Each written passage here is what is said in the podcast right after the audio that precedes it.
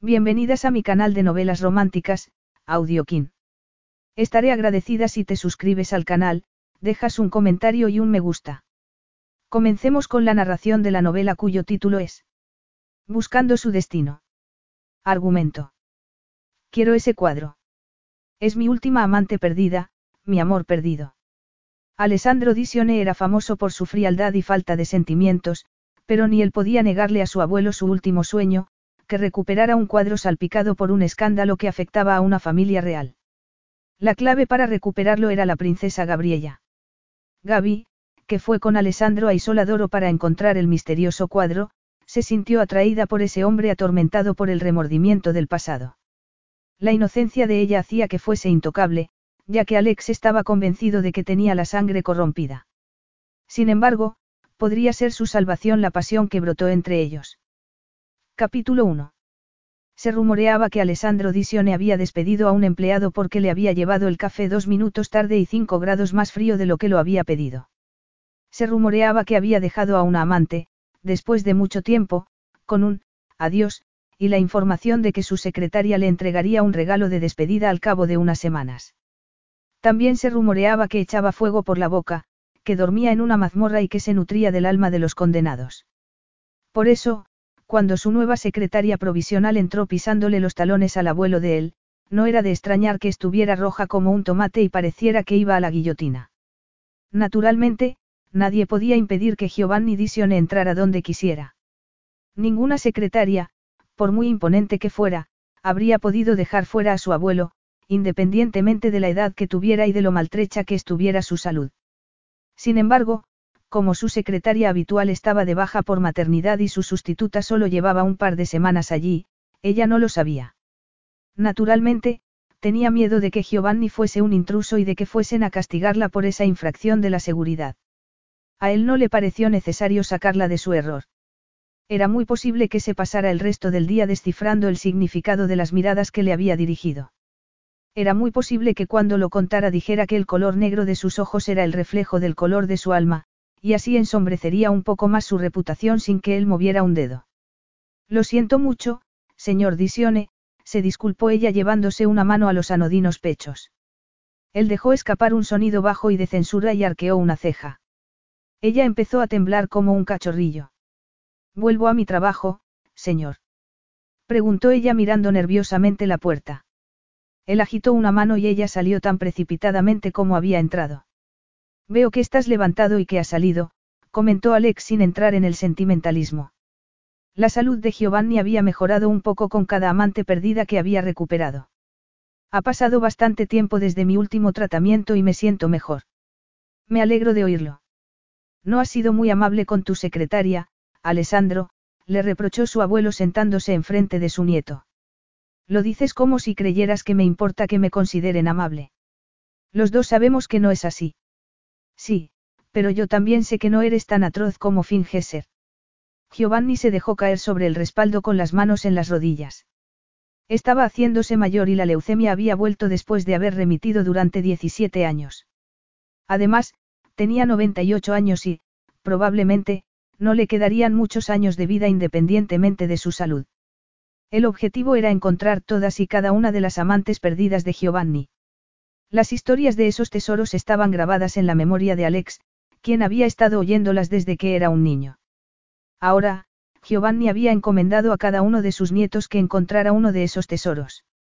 Menos Alex, quien había estado esperando saber cuál era el papel que tenía que representar en esa misión. Es posible, concedió Alex dejándose caer sobre el respaldo e imitando la postura de su abuelo sin querer. Al menos, no te atreves a ser atroz en mi presencia. ¿Qué puedo decir? No, no. Es posible que tú seas el único hombre más imponente que yo. Giovanni agitó una mano para desdeñar las palabras de Alex. Lo halagos me dan igual, Alessandro, y tú ya lo sabes. Lo sabía. Su abuelo era un hombre que había llegado a Estados Unidos sin nada y se había labrado una vida próspera, era un hombre que entendía el comercio y se lo había transmitido a Alex. Así se relacionaban los dos, ahí era donde se entendían. No irás a decirme que te aburres si quieres volver a la naviera. En absoluto, pero sí tengo una tarea para ti. Me ha llegado el momento de buscar una amante. He reservado la última para ti, Alessandro. El cuadro. Un cuadro. Alex tomó un pisapapeles y lo cambió de sitio. No irás a decirme que coleccionas cuadros de payasos o algo así. No, Giovanni se rió. Nada por el estilo. Estoy buscando el amor perdido. Mi edad es avanzada y se me la ha olvidado un poco la historia del arte, pero no me suena el nombre. Debería. ¿Qué sabes de la desdichada familia real de Isoladoro? Si llego a saber que ibas a examinarme, habría estudiado. Recibiste una educación muy cara en un internado muy exclusivo. Me espantaría creer que malgasté el dinero. Alex cambió de postura sin soltar el pisapapeles. Un colegio lleno de chicos que estaban a medio mundo de distancia de sus padres y muy cerca de un colegio lleno de chicas que estaban en la misma situación. ¿Qué crees que estudiábamos? Este tema estaría relacionado con ese campo de estudio concreto. El amor perdido es una parte muy escandalosa de la historia de la familia real. Aunque solo fue un rumor, nadie lo ha visto jamás. Menos tú, claro. Yo soy uno de los pocos que pueden confirmar su existencia. Eres un hombre con profundidades insondables. Giovanni se rió e inclinó la cabeza. Es verdad, pero esa una de las ventajas de haber vivido una vida tan larga. Hay que tener profundidades insondables y cuadros secretos y escandalosos en el pasado, ¿no crees? No lo sé. Mi vida consiste en pasar muchas horas en la oficina. Y en desperdiciar tu vida y virilidad, en mi opinión. Esa vez, le tocó a Alex reírse. Tienes razón, como tú no te pasaste los 30 años levantando tu imperio. Los mayores tenemos el privilegio de poder ver retrospectivamente lo que nadie puede ver en el presente, y de intentar educar a los jóvenes con esa visión retrospectiva. Me imagino que los jóvenes tenemos el privilegio de no hacer caso de ese consejo. Es posible, pero esta vez vas a hacerme caso. Quiero el cuadro. Es mi última amante perdida, mi amor perdido. Alex miró al anciano, a la única figura paternal que había tenido de verdad. Giovanni había sido quien le había transmitido los verdaderos principios éticos del trabajo, del orgullo. Giovanni lo había criado, como a sus hermanos, de una manera distinta que sus padres. Se había hecho cargo de ellos cuando sus padres murieron y les había dado mucho más que una vida de inestabilidad y descuido. Les había enseñado a estar orgullosos del nombre de la familia y a no dar nada por sentado. Era posible que su hijo hubiese sido un juerguista inútil y licencioso, pero Giovanni había compensado con creces los errores que había cometido con él al asumir la tarea de criar a sus nietos. ¿Y pretendes que vaya a buscarlo? Sí. Pasas demasiado tiempo trabajando. Tómatelo como la aventura de un niño, una expedición para recuperar un tesoro. Alex volvió a agarrar el pisapapeles y lo levantó un poco antes de dejarlo otra vez con un golpecito poco delicado. Lo tomaré como lo que es, como una transacción comercial. Me has venido muy bien. Sin tu influencia habría acabado a la deriva, o, peor todavía, como una revista que se abre paso en Miami a base de champán y bronceado de rayos uva. Dios mío, qué perspectiva tan deprimente. Sobre todo cuando, además, lo habría hecho con tu dinero. Mensaje captado. Soy una influencia magnífica, a Alex le complació ver que su abuelo esbozaba una sonrisa muy leve. Necesito que recuperes el cuadro. Me ha costado Dios y ayuda a ponerme los calcetines para venir aquí. No puedo cruzar el Mediterráneo hasta Aceena para recuperar el cuadro. ¿Aceena? Preguntó Alex. No sabía gran cosa de la isla, aparte de que era famosa por las playas de arena blanca y el agua cristalina. Sí, muchacho. Sinceramente, quiero que ese internado me devuelva el dinero.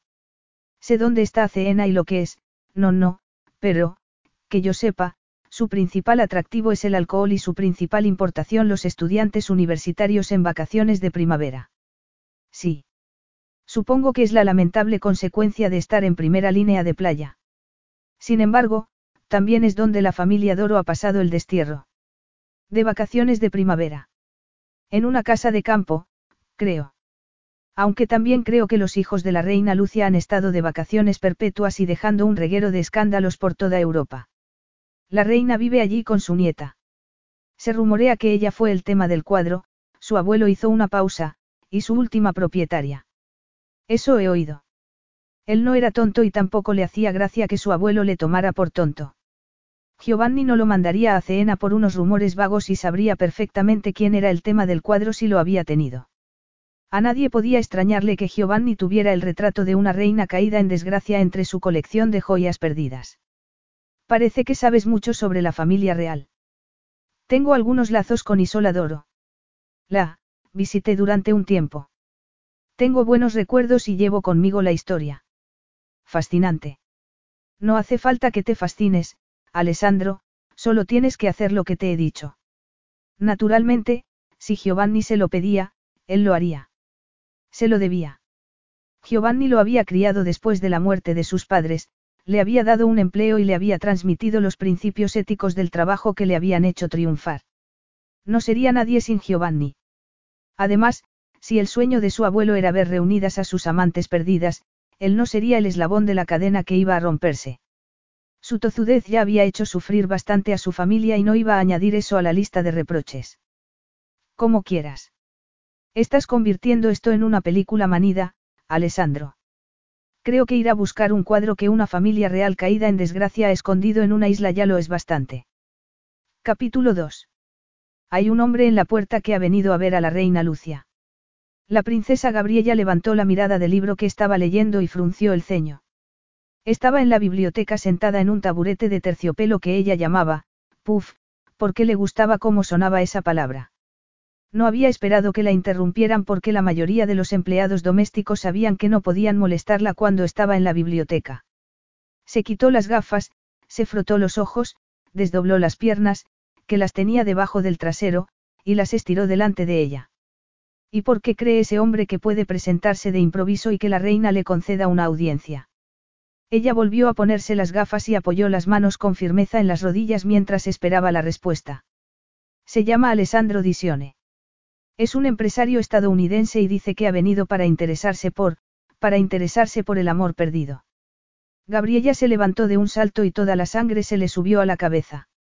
Se tambaleó, recuperó el equilibrio y esperó a que el cuarto dejara de dar vueltas. ¿Se encuentra bien, señora?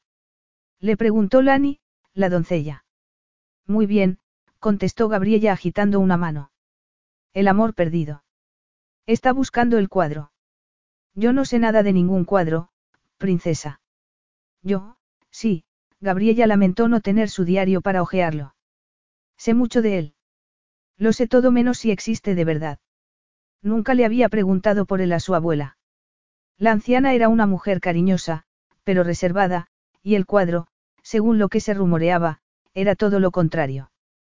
No podía imaginarse a su abuela en la actitud escandalosa que se necesitaba para que existiera el amor perdido, y sin embargo ella siempre se lo había preguntado. Disculpe, pero parece que lo esencial es saber si algo existe o no. No en mi mundo. Gabriella sabía que cuando se trataba de investigar misterios genealógicos la mera posibilidad de que existiera algo era muy importante, era el punto de partida. Algunas veces, reunir información mediante la leyenda era clave para descubrir si algo era real o no. Muchas veces, confirmar la existencia de algo era el último paso, no el primero. Cuando se trataba de saber algo sobre el destierro de su familia en Isoladoro, las leyendas, los cuentos populares y los rumores solían ser el principio de cada descubrimiento importante. En realidad, su experiencia con esas cosas estaba llevándola a conclusiones curiosas sobre el Yeti o el monstruo del lago Ness. Al fin y al cabo, si distintas culturas tenían rumores sobre seres parecidos, era lógico concluir que tenían algo de verdad. Sin embargo, dejaría la criptozoología para otros hasta que pudiera tamizar lo que había de verdad y ficción en su historia familiar. ¿Qué hago con el visitante, señora? Gabriella se pasó un dedo por la barbilla.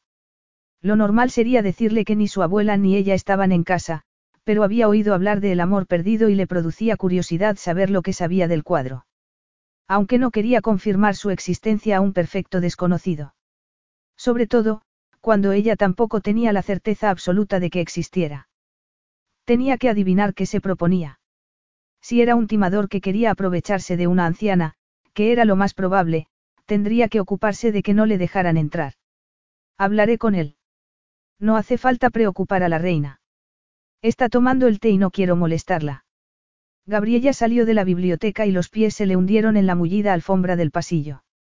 Entonces, se dio cuenta de que recibir descalza a un desconocido era impropio de una princesa, y representaba bastante bien su papel en público. Llevaba toda la vida practicándolo y podía pasar unas horas sonriendo y saludando con la mano como si fuera lo más natural del mundo, pero cuando estaba allí, en la maravillosa y aislada casa de campo de Aceena, dejaba a un lado el protocolo y los vestidos exclusivos. Se deshacía el moño que llevaba cuando se mostraba en público, se soltaba el pelo y era Gabriella, nada más. Se tocó las gafas. Tampoco las llevaba en público. Sin embargo, no quería impresionar al desconocido. Solo quería interrogarlo y que se marchara por donde había llegado. Llegó al vestíbulo sin peinarse ni arreglarse de ninguna manera. Naturalmente, le habían dejado entrar. No se podía dejar en la calle a un hombre como él. Además, pudo comprobar el tipo de hombre que era en cuanto lo vio. Era, impresionante. Le recordó a una experiencia que había vivido en un museo. Había recorrido infinidad de paredes llenas de obras de arte maravillosas hasta que entró en un cuartito que había en un costado. Dentro había un cuadro con toda la luz dirigida hacia él. Todo lo que había visto antes palideció en comparación. El viaje había sido precioso, pero ese hombre había sido el destino. Era como un Van Gogh. Su rostro estaba formado por líneas oblicuas y ángulos agudos. Tenía unos pómulos prominentes y un mentón anguloso cubierto por una barba muy corta y oscura. Sus labios tenían una curva delicada que hablaban de un artista hábil, quien sabía que después de tanta simetría implacable se necesitaba algo distinto que atrajera la mirada. En los rasgos de él también había una leve imperfección. El labio superior se elevaba un poco más por un lado que por otro y eso le daba un toque humano a Alessandro que no tenía el resto de él. La amplia espalda, el pecho musculoso, la fina cintura y las piernas largas y fuertes estaban cubiertos por un traje serio y hecho a medida. Los pies, por unos zapatos hechos a mano. Sí, todo en él tenía una perfección imponente. Todo menos esa boca que podía suavizarse, que indicaba que era un hombre y no una obra de arte. Parpadeó y sacudió la cabeza. Eso era dejarse llevar demasiado por la fantasía, incluso para ella. Hola, le saludó ella entrando más en el vestíbulo. ¿En qué puedo ayudarlo? Sus ojos negros la miraron de arriba abajo con una expresión de desinterés. Me gustaría hablar con la reina Lucia sobre el amor perdido. Eso me han dicho. No obstante, me temo que la reina no puede recibir vistas en este momento. Gabriella contuvo las ganas de subirse las gafas y se cruzó los brazos para intentar parecer un poco regia aunque llevaba mallas negras y una sudadera muy amplia. Y por eso ha mandado a, me rindo. ¿Quién es usted? La jovencita rebelde preparada para ir a un centro comercial o algo así. En realidad, soy la princesa Gabriella Doro. Por eso, cuando digo que mi abuela no puede recibirlo, lo digo con autoridad. Esta es mi casa y lamento tener que informarle de que no tenemos sitio para usted. Qué raro, a mí me parece espaciosa. Bueno, así están las cosas. Demasiados empresarios estadounidenses han pasado por aquí últimamente. Tendríamos que meterlo en el desván y allí solo se cubriría de polvo. De verdad. Me temo que su traje se estropearía por completo. Vaya, no podemos consentirlo. Este traje es nuevo y no quiero estropearlo. Entonces, lo mejor será que se marche. He venido desde muy lejos para hablar con su abuela. Es posible que le sorprenda, pero no he venido a Ceena por un motivo frívolo sino para hablar con ella de un cuadro. Efectivamente, eso dijo. Lamento informarle de que ese cuadro no existe. Sé que habrá oído decir de él. Mi abuelo es, coleccionista. He venido para comprarlo en su nombre. Estoy dispuesto a ofrecer una cantidad generosa. Me imagino que una familia real caída en desgracia podría no estar en situación de rechazar una oferta así. Bueno, nos apañamos bien, pero gracias por su preocupación. Si desea hacer una donación a alguien que necesite de verdad su caridad, estaré encantada de facilitarle una lista. No, gracias. La caridad era secundaria. Quiero el cuadro y pagaré el precio que sea. Ella tenía la boca seca. Le costaba hablar y, aún así, no podía parar el chorro de palabras. Bueno, me temo que voy a decepcionarlo. Si bien tenemos algunos cuadros, no tenemos ese cuadro. Por si no lo sabía, es posible que ese cuadro no exista. Sé muy bien que eso es lo que su familia quiere que la gente crea, pero yo creo que usted sabe más de lo que dice. No, esa vez, se subió las gafas. Yo solo soy una jovencita que se va a un centro comercial. ¿Qué iba a saber yo que usted, con su infinita sabiduría de hombre adulto, no sepa? Lo atractivo que es Justin Bieber. No estoy segura de saber quién es ese. Me sorprende. A las chicas de su edad les encanta. En ese caso, podría ofrecerle un caramelo de menta. Tengo entendido que a los hombres de su edad les encantan. No entendía bien cómo había pasado eso, cómo había acabado intercambiando insultos con un desconocido en el vestíbulo de la casa de su familia. Aceptaré el caramelo si me hace un recorrido mientras lo termino. Lo siento, pero lo terminará en el césped. Él se frotó la barbilla con una mano y ella se estremeció. Fue una reacción involuntaria al ruido que hizo al pasarse la mano por la barba. Era sensual y esa era una de sus debilidades. Le gustaban el arte, los almohadones, los postres y las telas suntuosas. Le gustaba el olor de los libros y el tacto de las páginas en los dedos, y captaba detalles muy sutiles, como el sonido que hace la piel cuando es frotada sobre una barba incipiente. No estoy seguro de que esté empleando la mejor táctica. Si me expulsa, solo conseguirá que la sortee. Me pondré en contacto directamente con su abuela o encontraré a quien gestiona los asuntos de la familia real. Estoy seguro de que podré encontrar a alguien a quien le tiente mi oferta. Seguramente, tenía razón. Si conseguía encontrar a sus padres y les ofrecía algo de dinero a cambio de información sobre un cuadro, o mejor aún, alguna sustancia ilegal, ellos estarían encantados de ayudarlo. Afortunadamente, lo más probable era que no tuvieran ni idea de lo que era ese cuadro ni supieran más sobre su existencia que ella. Sin embargo, estaban fatal y eran codiciosos, por eso, no les sorprendería que hicieran cualquier cosa. Aún así, no iba a permitir que atosigara a su abuela, aunque era muy tentador retenerlo allí para interrogarlo. Llevaba estudiando la historia de su familia desde que aprendió a leer y los rumores sobre ese cuadro habían tenido un papel muy importante. Por una parte, estaba deseando que se quedara, pero, por otra, quería que se marchara lo antes posible. Por su abuela y porque se le secaba la boca, le sudaban las manos y se sentía alterada. Todo eso superaba a la curiosidad. Tenía que marcharse. Me arriesgaré. Puede ver tranquilamente los jardines antes de marcharse, son preciosos. Por favor, considere ese tiempo ilimitado para ver los setos podados artísticamente como un gesto de buena voluntad por mi parte. Él esbozó una sonrisa muy leve. Le aseguro que no tengo ningún interés en sus setos podados artísticamente. Hubo algo en su manera de decirlo que le produjo un escalofrío y que la piel le abrasara. No le gustó. Pues será lo único que va a conseguir. Buenos días, señor. Buenos días, replicó él inclinando la cabeza. Pareció muy tranquilo, pero sus palabras y su tono tuvieron algo sombrío y ella tuvo la sensación de que había una amenaza implícita. No obstante, disimuló, se dio media vuelta y se alejó de la puerta sin mirar atrás y dejándolo allí. Esperaba que algún empleado doméstico lo acompañara a la salida. Si no, tendría que instalarlo en el desván. Le divertía la idea de dejar en el desván a un hombre como ese, como si fuera una armadura vieja y oxidada. No dejó de sonreír hasta que llegó a la habitación acristalada donde desayunaba su abuela.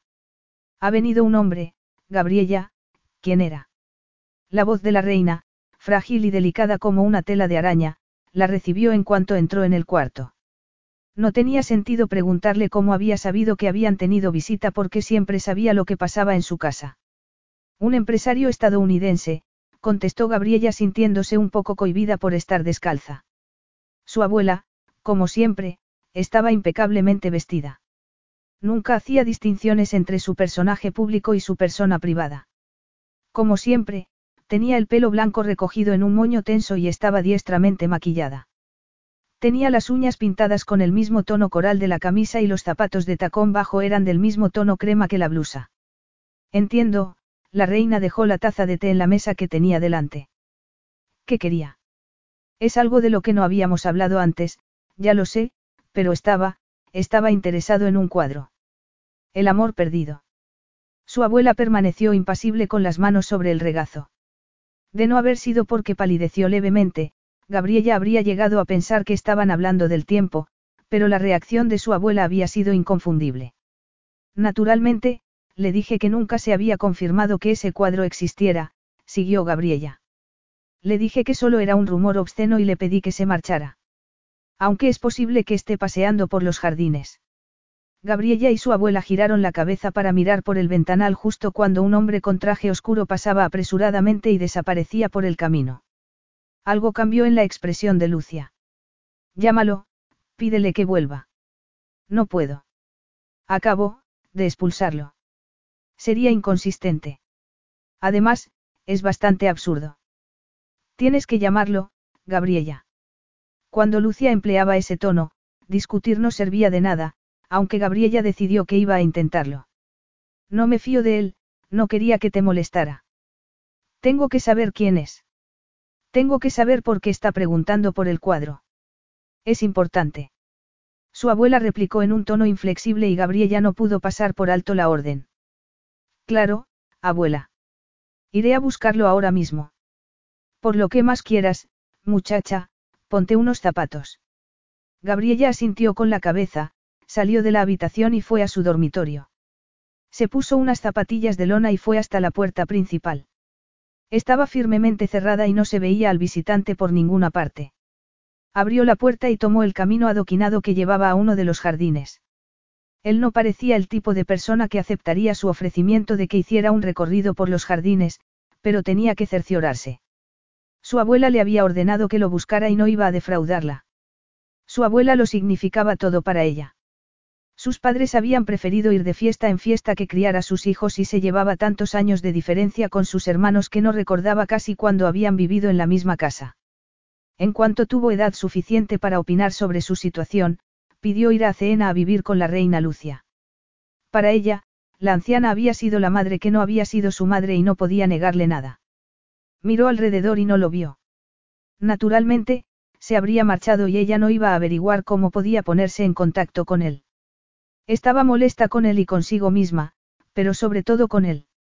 Siguió por el sendero, giró a la izquierda al llegar al primer seto y se dio de bruces con unas espaldas muy anchas cubiertas por una tela oscura de primera calidad. Supo que era de primera calidad por su aspecto y por cómo se arrugó contra su cara. Retrocedió tambaleándose y él se dio la vuelta para mirarla. De cerca era más imponente y cautivador todavía. Irradiaba, bueno, irradiaba. Observo que está aprovechando mi oferta de recorrer los jardines. Él se colocó bien la corbata y ella se fijó en sus manos. Eran muy grandes, aunque él también era un hombre bastante grande. No tenían nada de particular, estaban proporcionadas y tenían el número de dedos habitual. No, estaba al acecho. Había pensado que podría dar una vuelta e intentar conseguir una audiencia con su abuela más tarde. Es bastante, furtivo. Furtivo, no es una palabra que suelo asociar conmigo mismo, pero la acepto. Creo que, resuelto, lo resume mejor. No sé por qué no se le puede llamar las dos cosas. Lo que usted quiera, pero ¿por qué está buscándome? Resulta, que mi abuela quiere hablar con usted. Vaya, su arrogante rostro esbozó una sonrisa. Entonces, parece que no tiene tanta autoridad cuando se refiere a los deseos de su abuela. Estaba intentando protegerla. No puede criticarme por eso. Claro que puedo, puedo criticarla por lo que quiera. Ella lo miró con los ojos entrecerrados. Era imposible saber si estaba tomándole el pelo o lo decía completamente en serio. Y por eso no quería permitir que la viera. Es un desconocido y no parece muy, sensible. De verdad. De verdad, contestó ella con los ojos todavía entrecerrados. Vaya, intentaré corregirlo durante el trayecto que va desde el jardín a donde su abuela está esperándome. Ella arrugó los labios para impedir que formaran una sonrisa. Si fuese tan amable de hacerlo, se lo agradecería enormemente. Vivo para servir. Ella estaba segura de que eso no era verdad. Lo acompañó por los jardines hasta la casa palacio. No dejó de mirarlo mientras recorrían los pasillos e intentó adivinar lo que estaba pensando, pero su expresión era imperturbable y no estaba tan impresionado como ella creía que debería estarlo. Los pasillos estaban llenos de obras de arte clásicas, de cuadros, jarrones y esculturas, y debería estar impresionado. Supuso que ese era el problema de los hombres muy ricos, que era difícil enseñarles algo que no hubieran visto antes. Ella se había criado entre todo ese lujo y nunca lo había considerado como algo normal. Siempre se podía descubrir una belleza nueva en el mundo y por eso le encantaba el arte y la historia. Había siglos de belleza que se remontaban a lo largo de toda la humanidad y el futuro también brindaba unas posibilidades infinitas. Era casi imposible aburrirse. Ella no le veía sentido a esa saciedad escéptica, aunque sabía que había quien consideraba que sentirse hastiado era un signo de superioridad intelectual. A ella le parecía triste. Seguramente, él sería como sus padres, quienes nunca se sentían satisfechos con lo que los rodeaba. Las cosas tenían que ser grandiosas y ruidosas y estar llenas de gente. Si no, no podían sentir ni oír nada. Ella, en cambio, se entretenía fácilmente, con un cuarto agradable y un buen libro, o con una obra de arte. Le gustaban las cosas sencillas y sentía lástima por quienes no experimentaban lo mismo. Ella está aquí, comentó ella parándose en la puerta. De verdad. Él arqueó las cejas. ¿A qué está esperando? No va a entrar y anunciarme. Es lo que debería hacer. Lo siento mucho y sé que le dio su nombre al empleado que fue a recibirlo, pero creo que me he olvidado. Era mentira. Se llamaba Alessandro y se acordaba perfectamente, pero no quería que él creyera que era tan importante que ocupaba algún espacio en su cerebro. Alex, le comunicó él. No tiene apellido. Disione. Ese apellido debería significar algo para mi abuela. No creo, él se encogió de hombros, a no ser que siga los cotilleos sobre empresarios estadounidenses. Mi abuelo se hizo un nombre en Estados Unidos y en el extranjero. A mí no me ha ido mal y tampoco a mis variopintos hermanos y hermanas, pero no sé por qué iban a importarle nuestros nombres a la realeza. ¿Por qué le interesa el cuadro? Le preguntó Gabriela.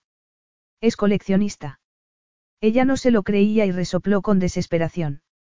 Puede ser hermético si quiere, pero estoy segura de que hay algo más. Yo también estoy seguro, Alex se rió, pero se equivoca si cree que sé algo más que lo que cuento. Creo que usted y yo ocupamos un lugar parecido en las vidas de nuestros abuelos. ¿Qué quiere decir? Que estamos sometidos a su dictado.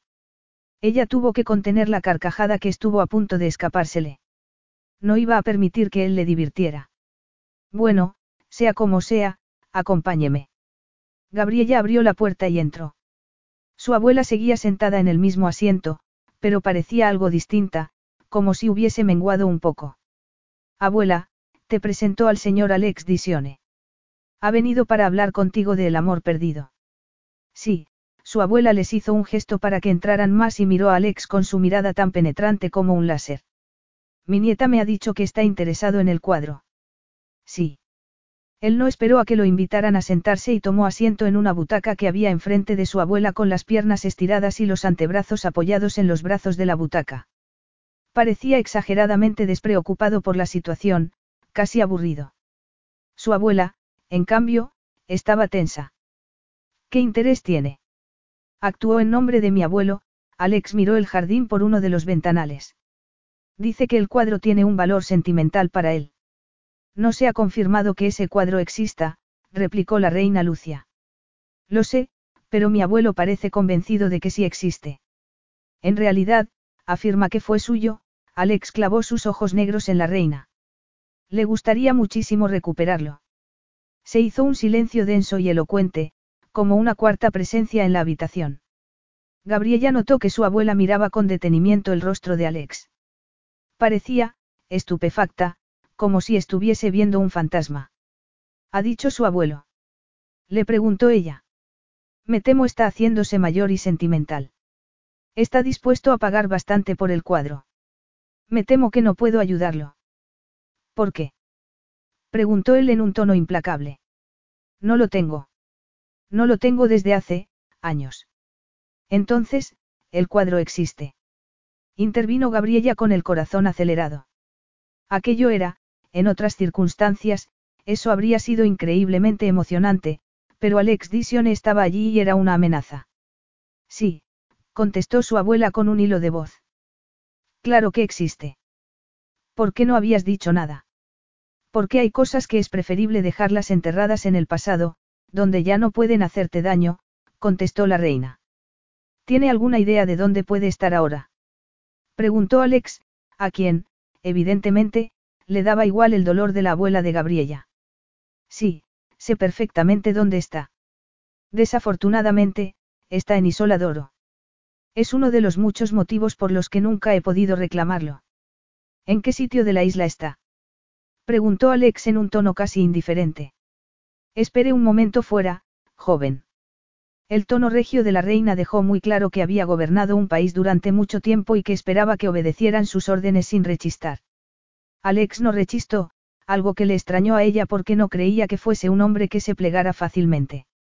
Sin embargo, se levantó, se alisó las arrugas del pantalón, inclinó la cabeza y salió de la habitación. Tienes que ir con él a buscar el cuadro, le dijo su abuela en cuanto él no pudo oírlos. ¿Por qué? Le preguntó Gabriella con el corazón en un puño. Yo, yo debería volver a verlo por última vez. Además, por, por si acaso. No me gustaría que ese hombre lo tuviera si es un tramposo. No lo entiendo, Gabriella intentaba asimilar la información que recibía. Si es un tramposo, ¿en qué sentido? Eso no es importante. Yo creo que es muy importante.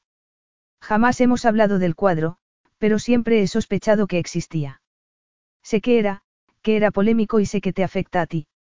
Sí, fue bastante polémico en su momento. Demostraba que, que la princesa tenía un amante. Su abuela era la princesa en aquel momento. Era joven, no estaba casada y era una época muy distinta. Costaba imaginarse a su abuela con un amante, costaba imaginarse que hubiese hecho algo tan apasionado o impetuoso. Era la matriarca incomparable de la familia, era la cabeza visible tan firme que podría estar esculpida en mármol, como lo estaría sin duda en el futuro. Sin embargo, si el cuadro existía, ella era la protagonista y, en ese caso, lo habría encargado un amante. Entiendo. ¿Y tú? Su abuela soltó el aire y levantó la mirada para mirarla a los ojos. Gabriella pudo captar una tristeza muy profunda y un corazón roto, cosas de las que había leído, pero que no había conocido. Gabriella, cuando eres joven, es muy fácil dejarte llevar por el corazón y no por la cabeza. Tú lo has visto infinidad de veces con tus padres. Además, ellos ya ni siquiera pueden poner la excusa de la juventud. Por eso te he dicho siempre que no puedes perder la cabeza, que a una mujer no le conviene dejarse llevar por la pasión. No acaba bien para nosotras. Los hombres pueden hacer lo que les dé la gana, pero no pasa lo mismo con las mujeres. Lo sé, reconoció Gabriella asintiendo con la cabeza. Pensó en sus hermanos, quienes, efectivamente, hacían exactamente lo que les daba la gana, y en su padre, quien parecía librarse de los comentarios más hirientes. La peor parte se la llevaba siempre su madre. Era una golfa y todo eso, se analizaba desde su guardarropa hasta el hombre con el que hablaba en un acto social y se tomaba como una demostración de que tenía un carácter débil. Ella lo sabía y ese era uno de los muchos motivos por lo que había decidido seguir su naturaleza estudiosa y alejarse de todos esos comportamientos. Nuestros corazones no son buenos guías, siguió su abuela. Son inestables y fáciles de dirigir, el mío lo fue, desde luego. Sin embargo, aprendí de mis errores. Claro, concedió Gabriella porque no sabía qué decir. Ve con él, insistió la reina Lucia en un tono más firme y tajante. Encontrad el cuadro, pero acuérdate de esta conversación, no te olvides de lo que te he dicho. No creo que exista ningún peligro para mi corazón en una misión como esa. Es un hombre atractivo, Gabriella. Es un desconocido. Gabriella se rió. Además, es tan mayor que podría ser, no mi padre, pero sí un tío joven. Los hombres así tienen sus recursos, comentó la reina sacudiendo la cabeza. Yo también tengo mis recursos para ahuyentarlos. Dime cuándo he bailado con un hombre más de una vez en un acto social. Si no hablaras tanto de libros. Y del gorgojo. A la última pareja de baile le había hablado sin parar del gorgojo y de lo devastador que había sido para los inicios de la cocina inglesa porque ese había sido el asunto del último libro que había leído y no se le había ocurrido otra cosa. Desde luego, no hables de eso. Con eso quiero decir que no tienes que preocuparte, que no perderé la cabeza. El único problema es, ¿por qué iba a llevarme? Una vez que sabe que el cuadro existe y que está en Isoladoro, no le costará descubrir su paradero, no le costará encontrar a alguien que le dé la información que necesita a cambio del precio adecuado. No, replicó su abuela, no lo encontrará. ¿Por qué? Porque tú tienes la llave. Eres la única que tiene la llave. Yo no tengo ninguna llave, replicó Gabriella con el ceño fruncido. Si la tienes. El cuadro está escondido en una de las casas de campo que pertenecían a la familia real. Está en un cuarto secreto detrás de una pared falsa y nadie lo habrá encontrado. Si el edificio sigue en pie, y no he oído rumores de que no lo esté, el cuadro seguirá allí. ¿Y la llave? Su abuela alargó una mano temblorosa y tocó el collar que llevaba Gabriella. Cerca de tu corazón, como siempre. Ella miró la sencilla flor que colgaba de la cadena de oro que llevaba siempre alrededor del cuello. Mi collar. Había sido un regalo que le hicieron cuando era un bebé. Una parte de las joyas de la corona que su madre había considerado poca cosa para ella. Era muy sencillo, pero era precioso y a Gabriella le parecía una obra de arte. Sí, tu collar. Nunca te has preguntado por qué la parte de abajo tiene una forma tan rara. Una vez dentro del cuarto, la encajas en la ranura que hay en el marco del cuadro de la pared del fondo, la giras, se abre y detrás encontrarás el amor perdido. Capítulo 3. Su abuelo iba a tener que darle muchas explicaciones. Él no estaba acostumbrado a obedecer a nadie y solo hacía lo que él quería. Sin embargo, allí estaba, esperando en la antecámara de una casa de campo de segunda fila habitada por una familia real caída en desgracia. Si era completamente sincero, y siempre lo era, una integrante de la familia real en concreto se parecía más a pequeño búho indignado que a una princesa. Con esas gafas de montura gruesa y esa conducta un tanto airada, no le parecía que la princesa Gabriella fuese la más indicada para ejercer las funciones propias de la realeza. Aunque él tampoco era un modelo de comportamiento social.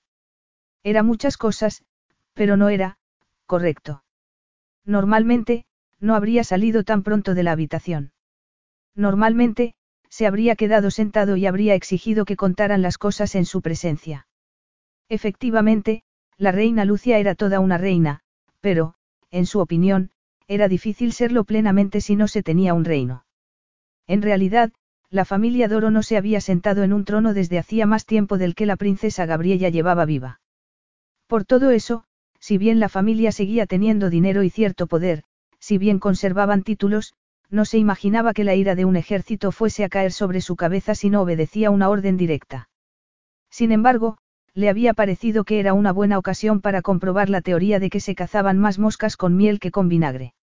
No le gustaba nada tener que emplear el encanto, pero tenía que conseguir el cuadro, era el último deseo de su abuelo y se sentiría muy mal si no lo conseguía. Oyó que se cerraba la puerta, se dio la vuelta y vio a la princesa Gabriella que se dirigía hacia él con su sudadera y las mallas negras.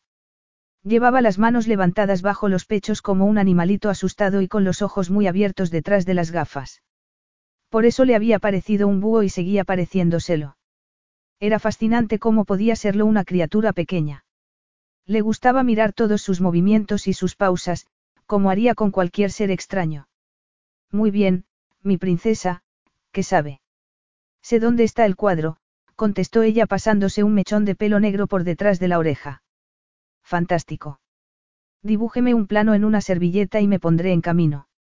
Bueno, no voy a darle indicaciones ni a dibujarle nada en una servilleta. ¿Y eso? Ella movió la cabeza para apartarse el pelo de la cara y, por un instante, él captó cierta realeza bajo ese exterior anodino, y le pareció increíblemente fascinante. No voy a darle las indicaciones porque yo tengo esas indicaciones. Va a llevarme con usted. Él se rió antes esa exigencia imperativa y ridícula. Ni lo sueñe. Sí, va a llevarme, ella se cruzó de brazos. No sabe cómo llegar. Gabriella, soy especialista en conseguir la información que quiero. Me da igual que sea mediante el dinero o la seducción, pero consigo lo que necesito. Ella se sonrojó y él supuso que se debía a su comentario sobre la seducción, no sobre el soborno. Sin embargo, yo tengo la llave, mejor dicho, sé dónde está y le aseguro que no podrá conseguirla por sus medios. ¿Una llave? Le preguntó él con incredulidad. ¿Y las, las instrucciones para usarla? Él la miró con detenimiento. Era una erudita.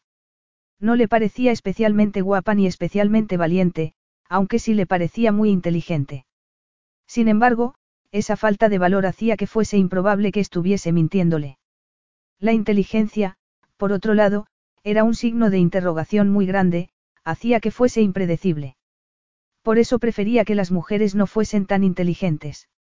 La vida ya era bastante complicada y cuando se relacionaba con el sexo femenino le gustaba que fuese algo sencillo, algo físico y breve. Tenía la sensación de que su relación con Gabriela no sería ninguna de esas dos cosas y eso le ponía los nervios de punta. No me creo que tengas la llave o, mejor dicho, que puedas conseguirla y yo no. Muy bien. Que se divierta en Isoladoro sin mí. Estoy segura de que cuando llegue allí y se dé cuenta de que solo puede echar mano de...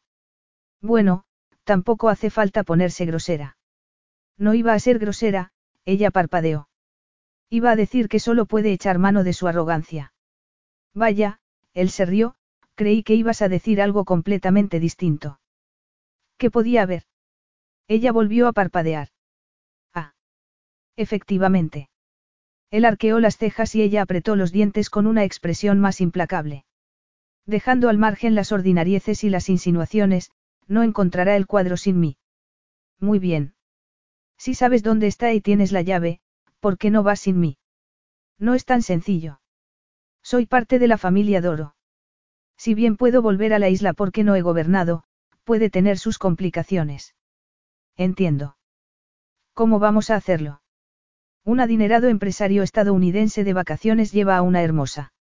Él hizo una pausa y la miró sin disimular lo poco que le impresionaba. A una hermosa princesa de amante. Desde luego que no. Ella se puso roja como un tomate y él se encontró cautivado por el color que iba tomando su piel. ¿Tienes alguna idea mejor? Quiero evitar el escándalo. Quiero traer el cuadro aquí con el menor ruido posible, no quiero que se monte un espectáculo. Te aseguro que no lo haré. Es para una colección privada y no tiene nada que ver con abochornar a la familia real. No me fío de usted, replicó ella mordiéndose el labio inferior. Perfecto. Yo tampoco me fiaría de mí. Perfecto. No hay confianza, ella estaba poniéndose más roja y él supuso que era por la frustración. Quiero ir con usted, pero quiero ser discreta, tengo que serlo.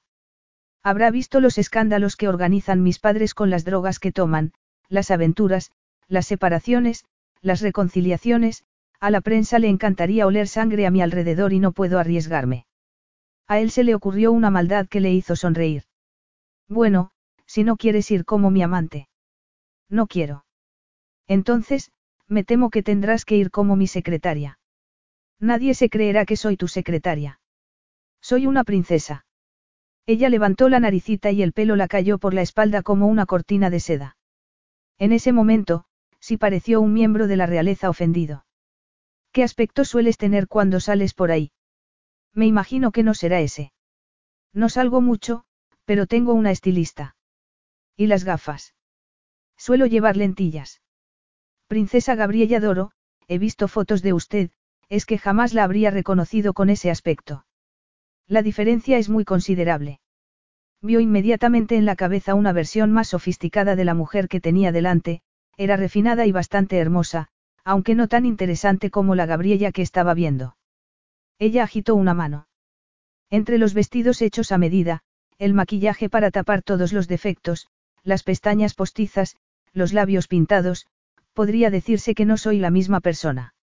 Algo que nos favorece, él volvió a mirarla un buen rato. Sí, nos vendrá bien. Irás como mi secretaria. Con ese pelo, esas gafas y algún espantoso traje pantalón, nadie creerá que eres la princesa Gabriella. Nadie se fijará en ti y nadie te reconocerá. Eso elimina todos los problemas que podamos tener con la prensa, el gobierno y el escándalo. Él podía ver que ella echaba humo, que estaba indignada, y le encantaba. No tenía mucho tiempo, no le sobraba el tiempo para perderlo en negociaciones sobre llaves y direcciones con una niña absurda. Ella iría y a él le daba igual cómo. Es una idea ridícula. exclamó ella. Además, no he viajado nunca, suelo quedarme aquí. Echa un ovillo en un almohadón y leyendo un libro. ¿Qué se puede hacer en un almohadón si no? preguntó ella parpadeando. Bueno, se me ocurren algunas cosas. Beberte. No, no beberte. La expresión de ella expresaba perfectamente lo que era el desconcierto. Era casi mona, pero a él no le interesaban las vírgenes eruditas. Era, ingenua y joven. Entonces, se preguntó lo joven que sería. ¿Cuántos años tienes? 23, contestó ella levantando la barbilla. Puedes dejar de mirarme como si fuese una colegiala. Cara mía, eres una colegiala para mí. ¿Cuántos años tienes tú? Eso no es de tu incumbencia. Tengo que respetar a los mayores. Él se rió, no pudo evitarlo. No había muchas personas que le devolvieran las pullas. Disfrutaba divirtiéndose a costa de los demás, pero nadie se atrevía a divertirse a costa de él. Su secreto era que le divertía el miedo que tenía todo el mundo en su presencia. Su reputación hacía que él lo pasara muy bien. Sin embargo, pasarlo bien porque la gente temblaba en su presencia podría ser el motivo por el que tenía tan pocos amigos, aunque tampoco le importaba. Tenía aduladores, relaciones empresariales y amantes, no había cabida para nada más en su vida, ni quería tenerlo. Desgraciadamente, también tenía familia y las obligaciones que conllevaba tenerla. No en vano estaba allí por la familia. Entonces, está decidido. Serás mi secretaria personal, una universitaria que está haciendo un trabajo sobre el terreno, que viaja conmigo a Isoladoro para conocer a fondo la cultura y el entorno mientras yo negocio un contrato. Se supone que voy a ser tú, alumna en prácticas. Preguntó ella sin disimular su indignación. Claro, aunque Gabriella es un nombre un poco remilgado. ¿Qué te parece Gaby? Gaby suena muy bien, ¿no te parece? No soporto que me llamen Gaby. Sin embargo, estoy seguro de que soportarías menos el escándalo. Serás Gaby, mi secretaria, y no se hable más. Ella frunció el ceño y las cejas desaparecieron por detrás de la gruesa montura de las gafas. Si vas a ser así de desquiciante durante todo el viaje, vamos a tener un problema. No pienso ser así de desquiciante, ella suspiró con alivio, pienso ser el doble de desquiciante, como mínimo. ¿Por qué? preguntó ella con los ojos como platos. La vida suele parecerme poco divertida y hago lo posible por encontrar mi propia diversión. Claro, vivo en una casa de campo con una anciana de más de 90 años, yo también me divierto a mí misma, pero suelo hacerlo con complicados esquemas genealógicos y algo de ganchillo. Ganchillo. En una casa como esta nunca sobra un tapete de ganchillo. Él arqueó una ceja y la miró fijamente para comprobar si estaba siendo sincera, pero no pudo interpretarla. Tendré que creerte. No tienes tapetes de ganchillo. Es posible que los tenga en alguna de mis residencias, él se encogió de hombros, pero no me he fijado. Podría hacerte alguno. Nadie debería estar escaso de tapetes de ganchillo. Dios me libre, él se dio la vuelta y empezó a alejarse de ella. No vas a enseñarme mi cuarto. ¿Cómo dices? No vas a enseñarme mi cuarto. Repitió él. Saldremos temprano a Isoladoro y me parece absurdo pasar la noche en otro sitio. Tienes muchos cuartos en esta casa de campo y, según creo, están llenos de tapetes de ganchillo. Eso significa que deberías poder alojarme. Alex le dirigió su sonrisa más cautivadora e implacable. Normalmente, las mujeres se encogían o se estasiaban, pero ella no hizo ninguna de las dos cosas. No te he invitado a que te quedes y es especialmente maleducado que te invites tú mismo. Tampoco ha sido especialmente hospitalario por tu parte no invitarme. Dejaré a un lado mi ofensa por el bien de la convivencia y para que mañana tengamos un viaje más agradable, replicó él en ese tono inflexible que era su especialidad. Ahora, sé una chica buena y enséñame mi cuarto.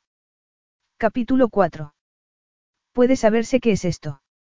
Gabriella salió del dormitorio que había en la cola de su avión privado. Como le había indicado, llevaba las gafas y el pelo recogido en una coleta. También llevaba la ropa que tanto le había costado conseguir antes de que el avión hubiese despegado esa mañana con rumbo a Isoladoro. Mejor dicho, que tanto le había costado conseguir a uno de los empleados del palacio. Él había desayunado tranquilamente mientras comprobaba sus inversiones y se cercioraba de que todo iba bien en las oficinas de Manhattan. Es tu traje, Gaby, contestó él. Si ella hubiese sido un búho, estaba seguro de que todas sus plumas se habrían erizado. No es muy favorecedor. Tampoco lo era la sudadera que llevabas ayer y eso no te impidió ponértela. Estaba pasando el día en casa, había estado leyendo en la biblioteca. Normal. ¿Qué quieres decir? Le preguntó ella con el ceño fruncido. Nada, que pareces una de esas. Claro, me lo imagino, ella frunció más el ceño, Pero no carezco por completo de vanidad. Esto, ella se señaló el traje pantalón negro, que le quedaba más ceñido de lo que él había previsto, y la blusa blanca, esto no es lo que estoy acostumbrada a llevar cuando estoy en público. No parecía una princesa, eso era verdad, pero la ropa sí era favorecedora. Era casi elegante, aunque en un nivel mucho más bajo que el que ella, sin duda, estaba acostumbrada a lucir. ¿Cuál es el inconveniente? Los pantalones son demasiado ceñidos. Es la característica que, en mi opinión, los salva. Ella se sonrojó una vez más. No me gusta que mi cuerpo llame la atención. Créeme lo que voy a decirte, Gabriela. No tienes que hacer nada para que tu cuerpo llame la atención. Llama la atención por el mero hecho de existir. Se dio cuenta de que era verdad mientras lo decía. El día anterior, al llegar a la casa de campo, no se fijó en sus encantos, pero los tenía. Si figura no era de las que se consideraban atractivas en estos tiempos. No tenía los músculos perfectamente definidos por haber pasado horas en el gimnasio ni una separación entre los muslos. Era exuberante, mullida. Tenía unos pechos de tamaño medio que eran notables aunque solo fuera porque los pechos siempre lo eran, una cintura fina y unas caderas amplias y redondeadas. Unas caderas que, en ese momento, se realzaban por los pantalones de los que tanto se quejaba. Ah, vaya, eso es, eso ha sido un piropo. Sí, un buen piropo. Lo siento, pero no estoy acostumbrada a recibir piropos de los hombres. A él le costaba creerlo. Era una princesa y, además, tenía atractivo. Normalmente, Cualquiera de las dos cosas habría bastado. ¿Sales alguna vez de la casa de campo? La verdad es que no mucho. Ese tiene que ser tu problema.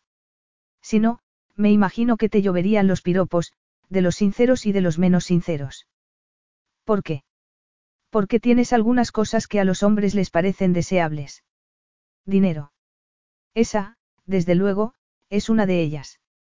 Aunque, en este momento, podrías pasar fácilmente por una secretaria personal, que es exactamente lo que pretendemos.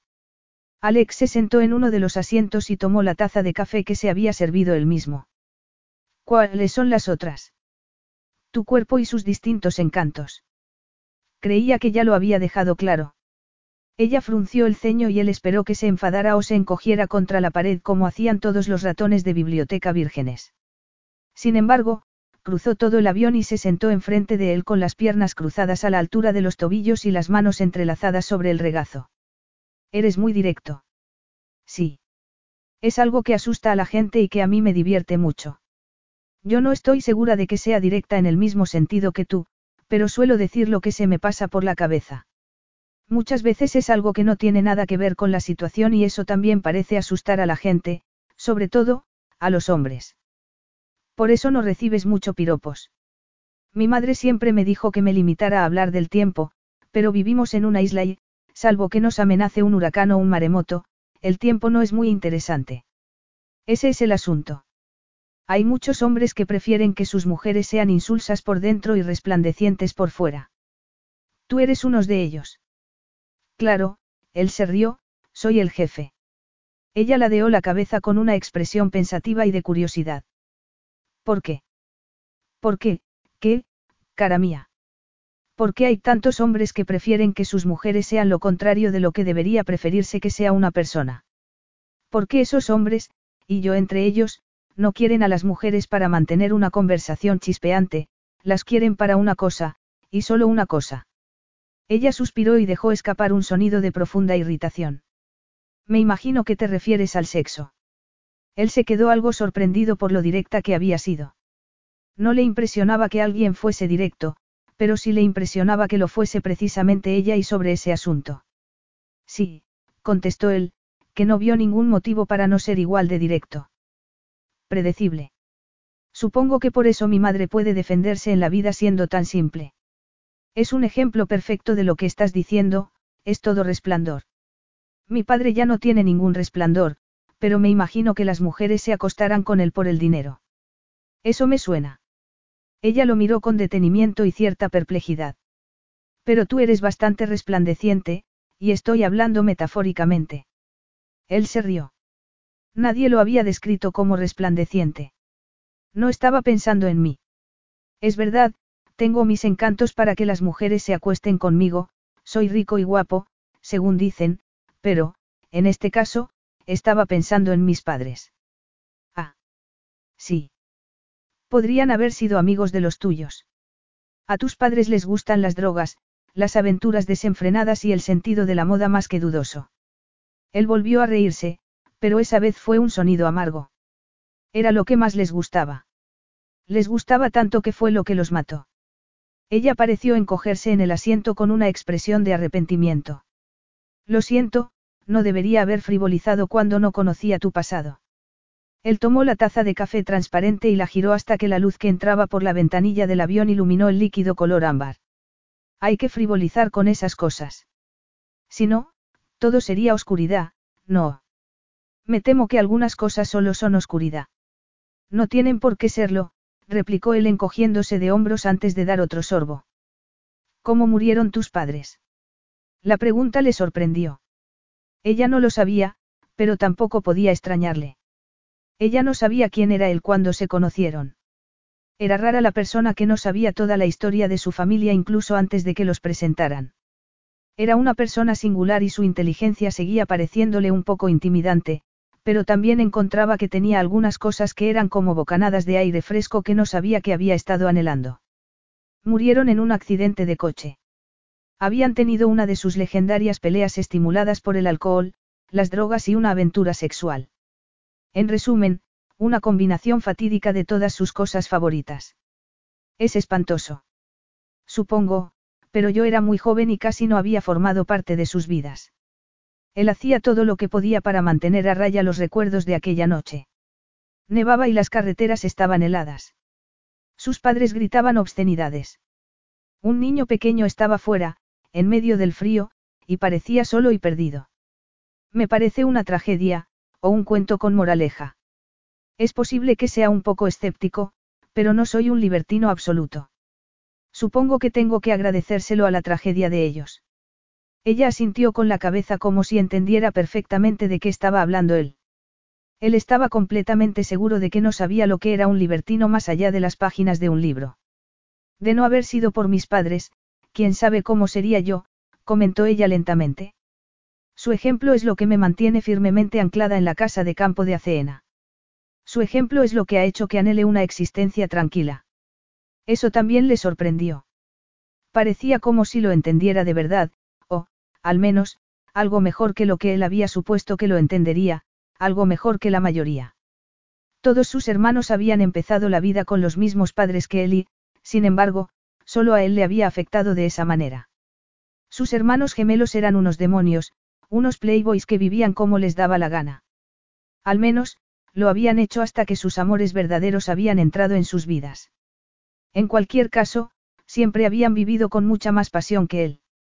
Incluso en ese momento, cuando ya habían sentado la cabeza, seguían viviendo con una pasión que él no podía ni plantearse.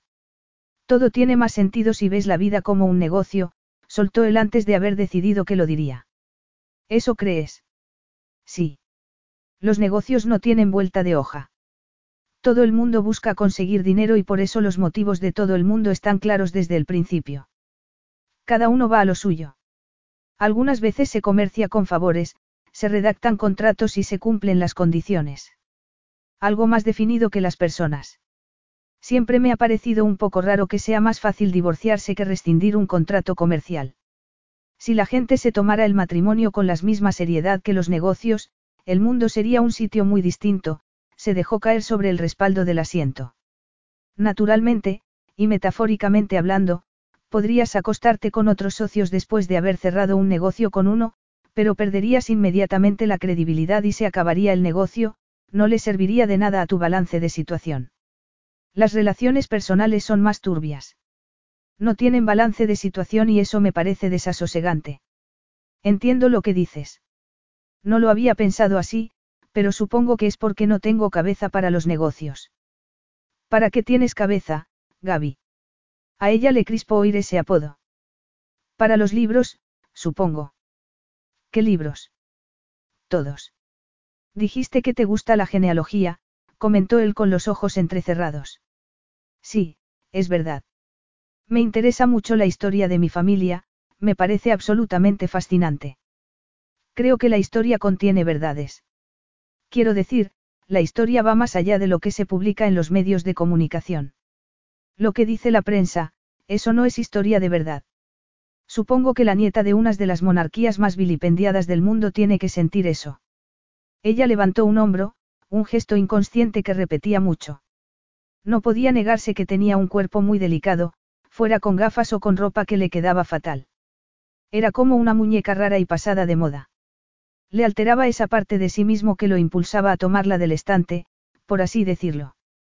Supongo, reconoció ella, pero no lo hago por eso. Me gusta la idea de desvelar la verdad sin prejuicios. Y por eso estudias la historia de tu familia. Sí. Sus ojos le brillaban más al hablar de ese asunto y, curiosamente, le gustaba. Era muy interesante conversar con una mujer de algo que no fuera superficial y, en ese caso, había sido muy fácil. Realmente era tan distinta. Tuvo que preguntarse si las mujeres con las que había conversado eran tan superficiales como él se había imaginado o si ellas habían pensado que el superficial lo era él. Era curioso que le importara lo más mínimo. No debería importarle cuando hacía todo lo que podía para que esas relaciones fueran lo más intrascendentes posible. Empleaba todo tipo de métodos para que hubiera un muro entre él y los demás, y una conversación escasa con sus amantes era uno de esos métodos. Daba igual lo que él pensara de ella y lo que ellas pensaran de él, solo importaba cómo lo pasaban en la cama. Entonces, este viaje a tu tierra te parecerá fascinante. Él quería captar un poco más de esa emoción.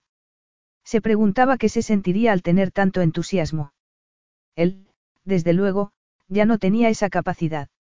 Había visto lo que pasaba con la pasión, lo había visto cuando murieron sus padres entre un amasijo de acero y cristales. No quería formar parte de nada así, él se guiaba con la cabeza y tenía relaciones que eran beneficiosas para ambas partes. Nunca acababan con gritos y acusaciones de infidelidad. Él siempre hacía un regalo a sus mujeres, les alababa su belleza, mentía sobre lo bien que lo había pasado en su compañía y prometía recordarlas con agrado. No lo hacía jamás. Olvidaba sus nombres en cuanto salían de su dormitorio. Sencillamente, no tenía la capacidad de encariñarse de los demás con cierta profundidad. Al menos, de quienes no eran de su familia. No podía ver el provecho, solo podía ver el coste. Espero que sea maravilloso. Mi abuela me ha contado historias sobre las antiguas posesiones de la familia y los palacios, pero no los he visto nunca, solo he visto fotografías antiguas y desvaídas. ¿Por qué expulsaron a la familia real del país? Hay muchos rumores sobre tributos injustos, sobre la codicia y la tiranía de mi abuelo, pero yo no estoy convencida del todo, y, desde luego, no es la visión que tiene mi abuela de la situación. Sea como sea, hubo un levantamiento y la familia real tuvo que escapar en plena noche. Son afortunados por haber escapado con vida, la mayoría de las familias reales no tuvieron tanta suerte en las expulsiones violentas. Eso es verdad. Creo que seré la primera de mi familia que pisará Isoladoro desde entonces. Seguramente, es una buena idea que vaya de incógnito. Seguramente. Ella sonrió y se le iluminó todo el rostro. Fue como ver un cambio de luz en el mar, un color que pasaba del gris pizarra al azul cobalto. Todo esto es como una buena historia de aventuras, ¿no te parece? añadió ella. Eso le recordó a lo que le había dicho su abuelo sobre que se lo tomara como la aventura de un niño. ¿Por qué se empeñaba la gente en emocionarlo cuando a él le parecía poco más que una tarea insignificante? Me parece un cometido, contestó él llevándose la taza a los labios. Un cometido que pienso cumplir porque, como he dicho, creo en los negocios, en lo que es justo. Se lo debo a mi abuelo y estoy dispuesto a saldar esa deuda, pero nada más. Su respuesta le borró la sonrisa y se maldijo a sí mismo. Bueno, todo puede considerarse un cometido si se plantea mal y todo puede ser un juego si te lo propones. Solo se necesita una cucharadita de azúcar. No te iba a pasar nada, contestó ella con una sonrisa. No, supongo que no. El avión empezó a descender y Alex vio que todo se agrandaba debajo de ellos y empezó a distinguir la espuma de las olas. Será mejor que se abroche el cinturón de seguridad, princesa. Estamos a punto de llegar a Isoladoro y es la última vez que la llamarán princesa en un futuro inmediato. Capítulo 5. Gabriella se quedó pasmada por la vista que se extendía delante de ella. Su abuela le había contado que su tierra era preciosa, pero no estaba preparada para su verdadero esplendor. La ciudad donde estaban Alex y ella estaba llena de una preciosa arquitectura antigua con el mar Mediterráneo de fondo. Era una mezcla fabulosa de lo nuevo y lo antiguo. Se construían grandes edificios en la zona nueva de la ciudad para atraer el comercio que tanto necesitaba el país mientras los barrios históricos seguían intactos. Quería salir a conocerla, no quería quedarse en la suite del hotel donde los había instalado Alex, pero él se había empeñado en que tenía que trabajar y en que no iba a permitir que ella saliera sola a vagar por la ciudad. Supuso que podía llevarle la contraria y hacer lo que quisiera, pero tenía tan poca experiencia como viajera que tampoco se atrevía y prefería quedarse cerca de ese empresario estadounidense. Seguramente, él sabría defender su integridad física mejor que ella. La verdad era que no había nada en Isoladoro que le pareciera peligroso, pero no podía olvidarse de las historias que le habían contado sobre cómo había escapado su familia de las amenazas. ¿Qué impresiones tienes por el momento? Alex salió precisamente en ese momento de su dormitorio.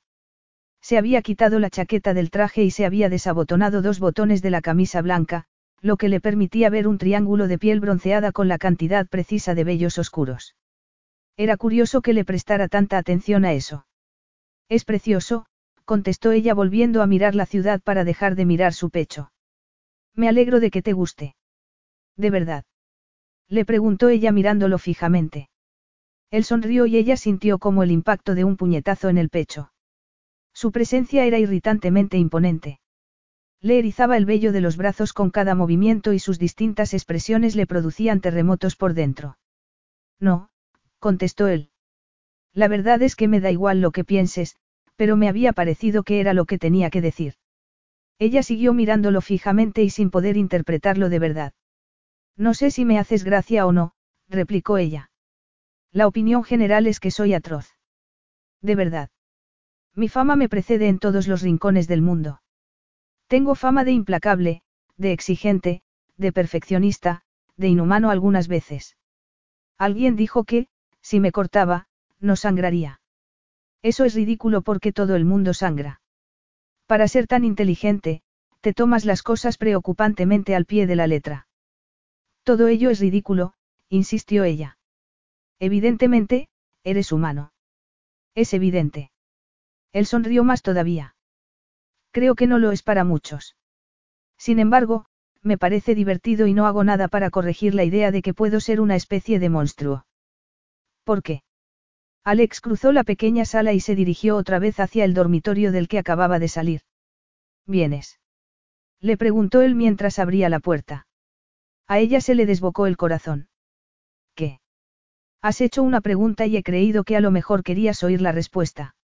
Sin embargo, tengo que entrar en mi cuarto para recoger la chaqueta y la corbata. Ella lo siguió y se sintió como una necia por haber interpretado otra cosa. Naturalmente, él no estaba pidiéndole que fuera a su dormitorio para, para lo que se podía hacer en un dormitorio. Ella no era de esas mujeres que provocaban la seducción y estaba encantada de no serlo. Algún día, encontraría un hombre, un hombre adecuado que sería su pareja indicada. Seguramente, un secundario o alguien que se movía entre la alta sociedad europea al que también le gustaban los libros y las bibliotecas polvorientas. Desde luego, no sería un empresario estadounidense que se divertía torturando a los demás con su sentido del humor cáustico y para el que su amor por los libros y la investigación merecía la curiosidad que normalmente se reservaba a los bichos en un microscopio.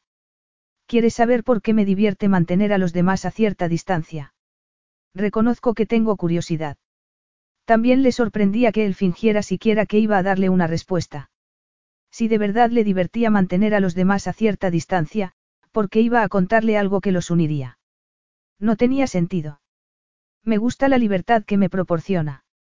Alex abrió el armario y sacó una chaqueta y una corbata. Las dos eran negras y exactamente iguales que las que había llevado antes, pero ella tuvo la sensación de que eran otras. Cuando alguien te tiene miedo, suele ceder ante ti y eso me permite salirme con la mía la mayoría de las veces. ¿Qué temen que hagas? No lo sé, él empezó a abotonarse el cuello de la camisa. Esa es la parte más divertida. A pesar de los rumores sobre mis maldades, todavía no he metido a nadie en una mazmorra ni le he chupado la sangre.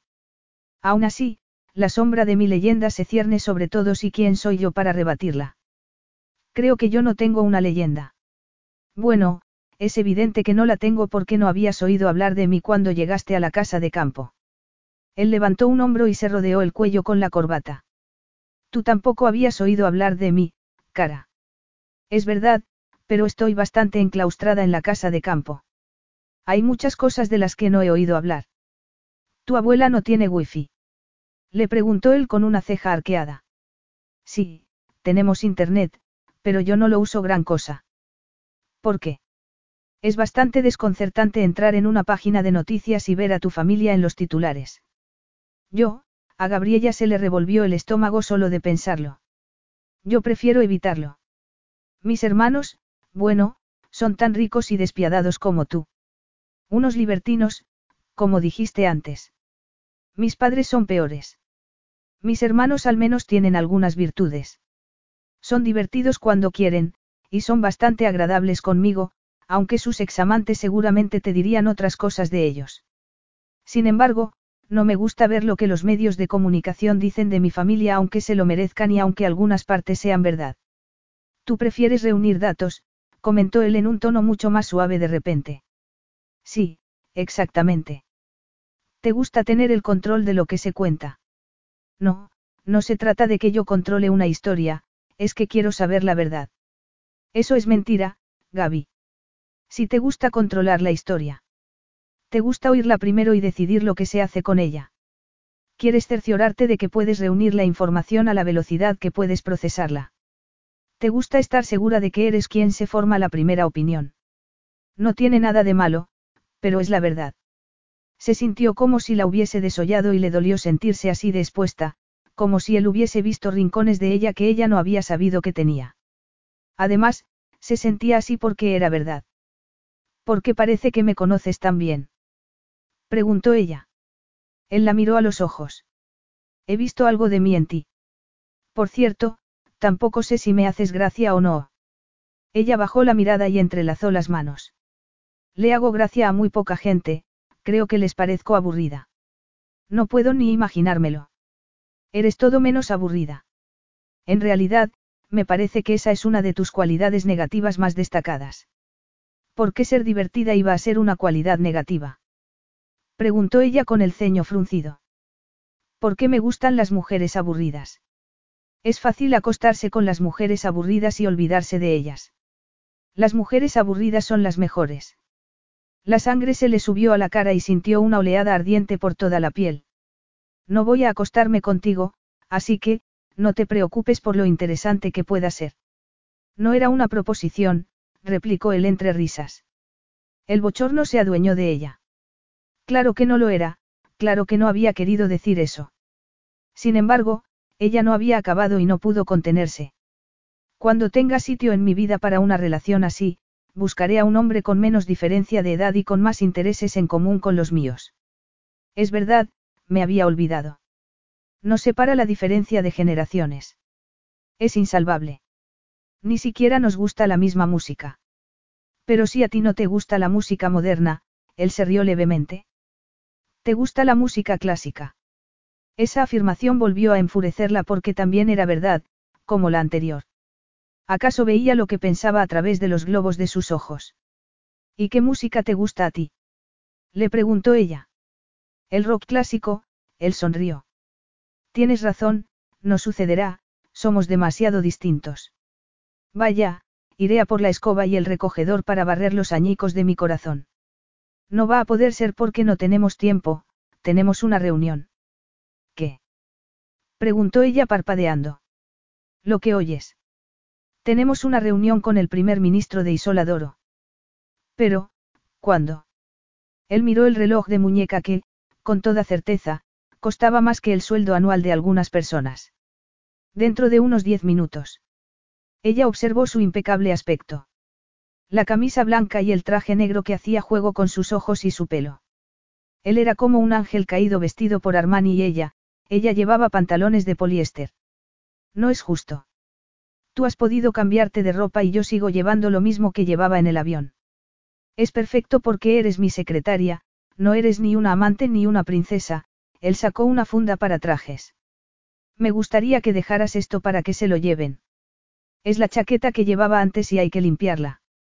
Voy a reunirme con el primer ministro de Isolador o con estos pantalones, ridículos, o lo que sean, y, además, tengo que hacer tus, labores domésticas. Gaby, si hubiéramos decidido contar la historia de que eres mi actual amante, te habría tenido entre algodones.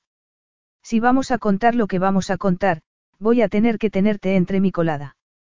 No hace falta que te diviertas tanto, replicó ella levantando la barbilla. Él se rió dejando escapar un sonido burlón y sombrío a la vez. Sí, claro que tengo que divertirme tanto. Como ya te dije, estoy acostumbrado a buscarme mi diversión y estoy encontrando que esto es inesperadamente divertido. Capítulo 6. El inconveniente de reunirse con políticos era que siempre llegaban con un despliegue de seguridad irracional y una corte de aduladores. Naturalmente, también había algunos fotógrafos. Sin embargo, Alex sabía que la forma más fácil de entrar en los lugares históricos donde iban a tener que entrar para encontrar el amor perdido era a través del primer ministro. Se había despejado todo el comedor y solo había una mesa para ellos tres en un rincón. Cuando llegó por fin al restaurante, más de 15 minutos tarde, dedicó una eternidad a examinar la carta de vinos y a que todo le pareciera decepcionante. Alex, inmediatamente, lo encontró insoportable. Era un hombre pálido con una barbilla huidiza que creía que su tiempo era muy valioso, pero que les había tenido esperando a Gabriella y a él y que había ofendido a los empleados del hotel con comentarios sobre el vino. Él decidió que no iba a mostrarle su irritación y se centró en el asunto que los ocupaba en cuanto eligió el vino. Alessandro Disione, se presentó tendiéndole la mano. Encantado de conocerlo, primer ministro Coyetti. Le presento a Gaby, mi secretaria y ayudante. Es una universitaria que está haciendo unas prácticas. Ha venido para ayudarme en mi misión. ¿Y qué misión es esa? Preguntó el primer ministro dejándose caer sobre el respaldo con los brazos detrás de la cabeza. Últimamente me he convertido en un coleccionista de arte voraz. He oído decir que aquí, en Isoladoro tienen una colección valiosa. Estoy interesado en adquirir algunas piezas. Especialmente, las que pertenecieron a la antigua familia real por, por la importancia de ese periodo. Es un entusiasta de la historia y del arte. Desde luego, contestó Alex. ¿Qué tipo de arte le interesa más? Preguntó el otro hombre con una sonrisa. Alex dudó. Su abuelo tenía razón. Probablemente, ese carísimo internado le debía dinero. Sobre todo, los retratos, intervino Gabriella. En concreto, los óleos sobre lienzo. Aunque ya sé que hay algunos bustos de mármol excelentes, como algunos cuadros de escenas locales, algunos maravillosos de granjas, eso he oído decir, mejor dicho, Alessandro me lo ha contado. Le entusiasma el cuadro de los gansos. Sí, el primer ministro se rió. Es uno de mis favoritos, no creo que pudiera separarme de él. Todo tiene un precio, comentó Alex. Algunas cosas. En cualquier caso, nos encantaría ver la colección, siguió Alex. Y yo estaría encantado de enseñarla. La colección de la familia real está en el palacio, así que allí encontrará lo que quiera. Sin embargo, tengo una curiosidad. En estos momentos, está al mando de una naviera muy importante, no. Ese hombre había empezado a hablar su idioma y Alex se inclinó hacia adelante con mucho más interés. Efectivamente. Es posible que necesite sus servicios, es posible que los necesite todo el país. Sería interesante comprobar si podemos llegar a algún tipo de acuerdo. Sí, sería interesante. Entonces, quedó muy claro por qué el primer ministro Coyetti había querido verlos, por dinero, el lenguaje favorito de Alex. Sí, pero hemos venido por el arte, se quejó Gabriella.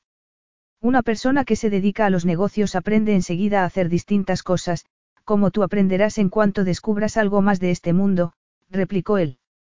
Ella no dijo nada más, pero él supo que quería darle una patada por debajo de la mesa. Fantástico, intervino el primer ministro. Resulta que voy a celebrar una fiesta de puertas abiertas en el palacio. Es para celebrar los 50 años de independencia de Isoladoro. Él notó que Gabriella temblaba de rabia y que, por una vez, no iba completamente dirigida contra él. Le tomó la mano por debajo de la mesa y se la apretó. Era un aviso, pero no había previsto lo suave y delicada que sería su piel. Retiró la mano inmediatamente y mantuvo la atención centrada en el primer ministro. Me encantaría que asistieran a la fiesta. Su ayudante también será bien recibida. Así podrá ver algo del arte y de la arquitectura y también tendremos la posibilidad de hablar sobre una colaboración comercial. Eso suena muy bien. A Alex le parecía que sonaba fatal. Una fiesta en una casa de campo le sonaba a drama costumbrista. Solo necesitaban que el mayordomo asesinara a alguien y que una ancianita se presentara para intentar resolver el crimen. Perfecto. La semana que viene hablaremos de negocios y, hasta entonces, disfrutaremos de la cena. Capítulo 7. Haber visto las maravillosas vistas de Isola Doro desde el hotel había sido un momento mágico para Gabriella, pero no se había dado cuenta de que era su tierra hasta que la limusina que les había mandado el primer ministro Coyetti entró en la magnífica casa de campo. Al menos, lo era por herencia. Esos terrenos habían pertenecido a su familia. La preciosa casa de piedra con columnas y un arco de entrada había sido de la familia real hasta que los expulsaron de la isla que llevaban en la sangre. Sus antepasados habían gobernado durante siglos y, durante siglos, habían vivido entre esas paredes y habían paseado por esos jardines. En ese momento, su abuela no podía volver ni para recuperar un cuadro que tenía un valor que iba más allá del dinero, más allá de la historia. Eso era lo que más le impresionaba mientras entraban por la puerta principal y los acompañaban por pasillos hasta los que serían sus aposentos. Eso no era historia en el sentido amplio de la palabra, eso era su historia, la historia de su familia. La sangre de sus antepasados podría estar entre las piedras de la casa. Allí habían nacido bebés y habían muerto ancianos. Eran los suyos, sus antepasados. Era muy personal y casi doloroso. Sin embargo, al mismo tiempo, se sentía plena, se sentía tan conectada a ese lugar que le llenaba de una sensación de seguridad en sí misma, de pertenencia. Nunca se había sentido tan bien. Como si ese lugar estuviese entretejido en ella, como si fuese una parte de sí misma que nunca había sabido que echaba de menos. Eso le duró un momento, hasta que entraron en una suite impresionante con un cuarto pequeño a la izquierda. El cuarto pequeño era el de ella y, naturalmente, estaba al lado del de Alex para que pudiera, ayudarlo en lo que tuviera que ayudarlo. Alex sonrió en cuanto se retiró el empleado que los había acompañado. Me tranquiliza saber que estarás cerca si necesito tus servicios, comentó él apoyado en el marco de la puerta que llevaba a los humildes aposentos. Ella se puso roja como un tomate. Sabía que no lo había dicho en un sentido, insinuante, pero su cuerpo se empeñaba en interpretarlo en ese sentido. Al fin y al cabo, eres mi ayudante, siguió él, y podría necesitar que me ayudaras en plena noche. Ella apretó los dientes, sabía que tenía las mejillas de un rosa resplandeciente. Él tenía que saber lo que estaba pensando y estaba intentando incordiarla. ¿Podrías necesitar un vaso de leche? Sí, él esbozó una sonrisa maliciosa. Muchas veces me gusta beberme un vaso de leche caliente en plena noche, me ayuda a dormir. No te preocupes, te lo llevaré enseguida. ¿Qué hora es, en plena noche, para alguien de tu edad? Las ocho. Casi se arrepintió de haberle dado ese golpe bajo, pero solo casi. Si acaso, porque dejaba en evidencia que lo encontraba desconcertante. Sí, contestó él arqueando una ceja. Tráemelo con mis vitaminas. Maldito fuera. Eso ni siquiera le inmutaba. Haré lo que ha pedido, señor. Así me gusta, replicó él en un tono grave que le retumbó por dentro como un trueno. Tenía la capacidad de alcanzarla por todo el cuerpo sin acercarse a ella y no podía entender cómo lo conseguía. Dejó de mirarlo y miró alrededor del modesto cuarto. No estaba mal. Todo estaba limpio y era elegante. Las paredes eran verdes con molduras blancas. No tenía obras de arte, pero sí tenía una vista preciosa de los jardines y podía decirse que eso, para ella, era arte. Alex se apartó de la puerta y ella lo siguió aunque sin saber muy bien por qué. Solo sabía que la atraía, que era como si la llevara atada a una cuerda, pero estaba tan fascinada que no podía resistirse. El cuarto de Alex, al contrario que el de ella, estaba suntuosamente decorado. Las paredes estaban cubiertas de maderas oscuras y tenían muchas obras de arte clásico. Había ventanales desde el suelo hasta el techo, pero no se veía la vista porque las cortinas de terciopelo estaban cerradas. En un rincón, había una cama muy grande con telas que colgaban del techo y que la protegían de cualquier luz o ruido no deseado. Creo que no han vuelto a decorarla desde principios del siglo pasado, comentó Alex. Sí, creo que todo es original, pero es parte de su encanto. ¿Tú crees? Tu punto de vista me parece fascinante. Eres una romántica. Ella frunció el ceño. Nunca se había considerado una romántica. Estoy mucho más apegada a la realidad que a la fantasía. Eso dices tú, pero siempre estás arrebatada por la belleza que te rodea y la belleza no tiene nada de útil ni es absoluta. A una persona puede parecerle bello lo que es vulgar para otra, replicó él en voz baja y mirándola de una forma que la abrasaba, como si la tocara. Además, alguien puede estar mirando a algo todos los días sin captar su belleza, hasta que, de repente, le parece bello. La belleza es rara en ese sentido, se esconde a simple vista. Ella tragó saliva sin saber por qué se sentía como si ardiera por dentro. Supongo que lo contrario también es verdad. La belleza puede ser evidente, y puede desvanecerse cuando no es más que mera vanidad. Hablas de tu padre y tu madre. Le preguntó él aunque era una pregunta insensible y descarada. Ella supuso que tenía derecho porque ella también había sido bastante insensible y descarada cuando habían hablado de los padres de él. Sí. También te recuerda a los tuyos. Mucho. De acuerdo, entonces, es posible que reconozca que tienes cierta razón. Me gusta el arte y hago cosas frívolas. Aunque no las mismas cosas frívolas que algunos de mi familia. Disfrutar con lo frívolo no tiene nada de malo. Ni siquiera estoy seguro de que pueda llamarse frívolo. Mucha gente diría que la vida es más plena por la belleza que nos rodea, ¿no crees? Sí, ella asintió con la cabeza. Mi vida es muy tranquila en comparación con la de la mayoría de las personas de mi familia, es muy tranquila en comparación con la de la mayoría de las personas de mi edad, lo sé. Vivo con una mujer mayor y supongo que mis costumbres se parecen más a las de ella que a las de una chica de 23 años normal, pero me gusta. Me gusta leer y me gusta oír el ruido de la lluvia en el tejado. Me gusta ver las gotas que caen por los cristales. Me gusta la tranquilidad. Disfruto con el arte por todo lo que no nos dice, porque nos obliga a pensar y a sacar nuestras propias conclusiones. Supongo que disfruto con la genealogía por el mismo motivo. Tenemos que interpretar lo que vemos y adivinar lo que puede ser la verdad. Es un punto de vista muy interesante, comentó él en un tono distinto. ¿Cómo ves tú las cosas? No puedo dedicarle mucho tiempo al arte, a los libros o a sentarme a escuchar la lluvia. Ah, a ella se le cayó el alma a los pies. Creí, por tu forma de hablar. He perdido la capacidad de apreciar la belleza como lo haces tú, pero eso no quiere decir que no aprecie tu punto de vista. Supongo que estás hastiado. Sí, reconoció él en un tono algo sombrío. Supongo que estoy un poco hastiado, pero tampoco me extraña con la vida que llevo, cuando vivo rodeado de opulencia y cuando me satisfacen inmediatamente hasta el más mínimo capricho. No te olvides de que yo he vivido algo parecido. Sí, supongo que has practicado el arte de la abnegación con mejores resultados que yo. Yo no lo considero abnegación. Otra de tus virtudes. Ella frunció el ceño y se acercó a mirar los cuadros, que representaban paisajes de la zona durante distintas estaciones. Mis padres han hecho lo que han querido y, aún así, siguen viviendo con bastante pasión.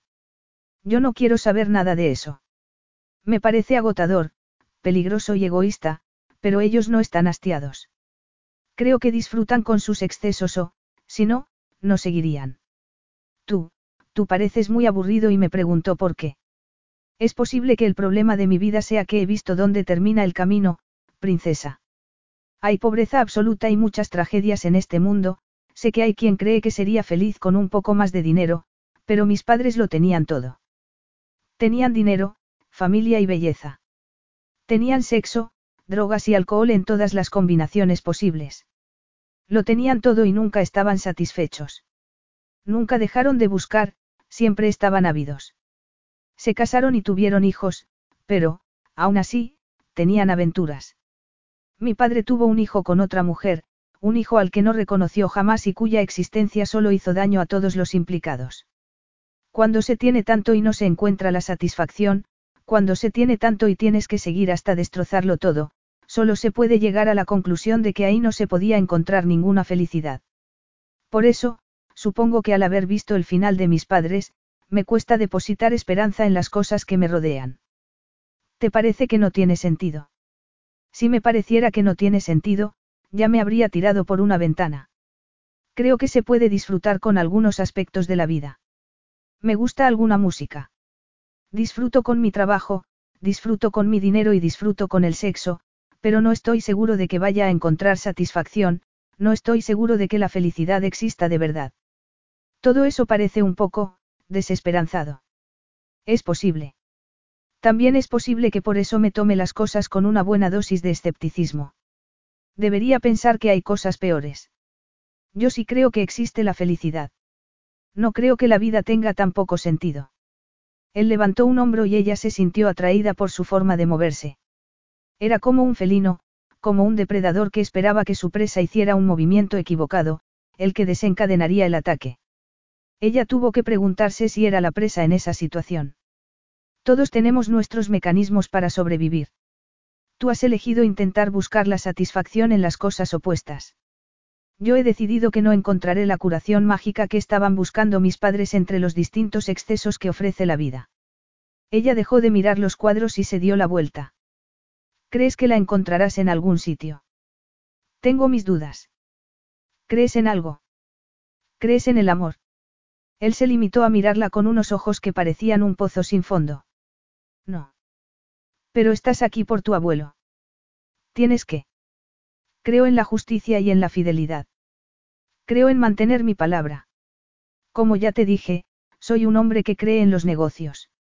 En otras palabras, que sigue a la cabeza y no al corazón. Solo me fío de mi cabeza. Ella dejó escapar un suspiro y volvió a mirar hacia su dormitorio. Iba a ser raro estar tan cerca de él. La noche anterior, en la suite del hotel, ya había sido bastante rara, pero había habido una sala entre los dos. Eso era, más íntimo. No debería darle más vueltas. No debería importarle que fuesen un hombre y una mujer porque no iba a pasar nada, de lo que pasaba entre los hombres y las mujeres. Aún así, tenía una sensación rara. Entonces, es posible que pudieras emplear esa cabeza en pensar cómo vamos a encontrar el cuadro en este palacio enorme. Su incertidumbre, el hormigueo en el estómago, hacía que se sintiera malhumorada. Supongo, él se golpeó la barbilla con un dedo como si estuviese pensando. Lo más fácil sería hacer un recorrido. Es probable que así encontráramos el escondite. Claro, si pudiéramos organizarlo. Seguro que habrá, visitas guiadas. El inconveniente es que no podemos poner el sitio patas arriba y luego largarnos con una obra de arte tan valiosa. Tenemos que aparentar que hemos venido por placer y por negocios. Tenemos que quedarnos.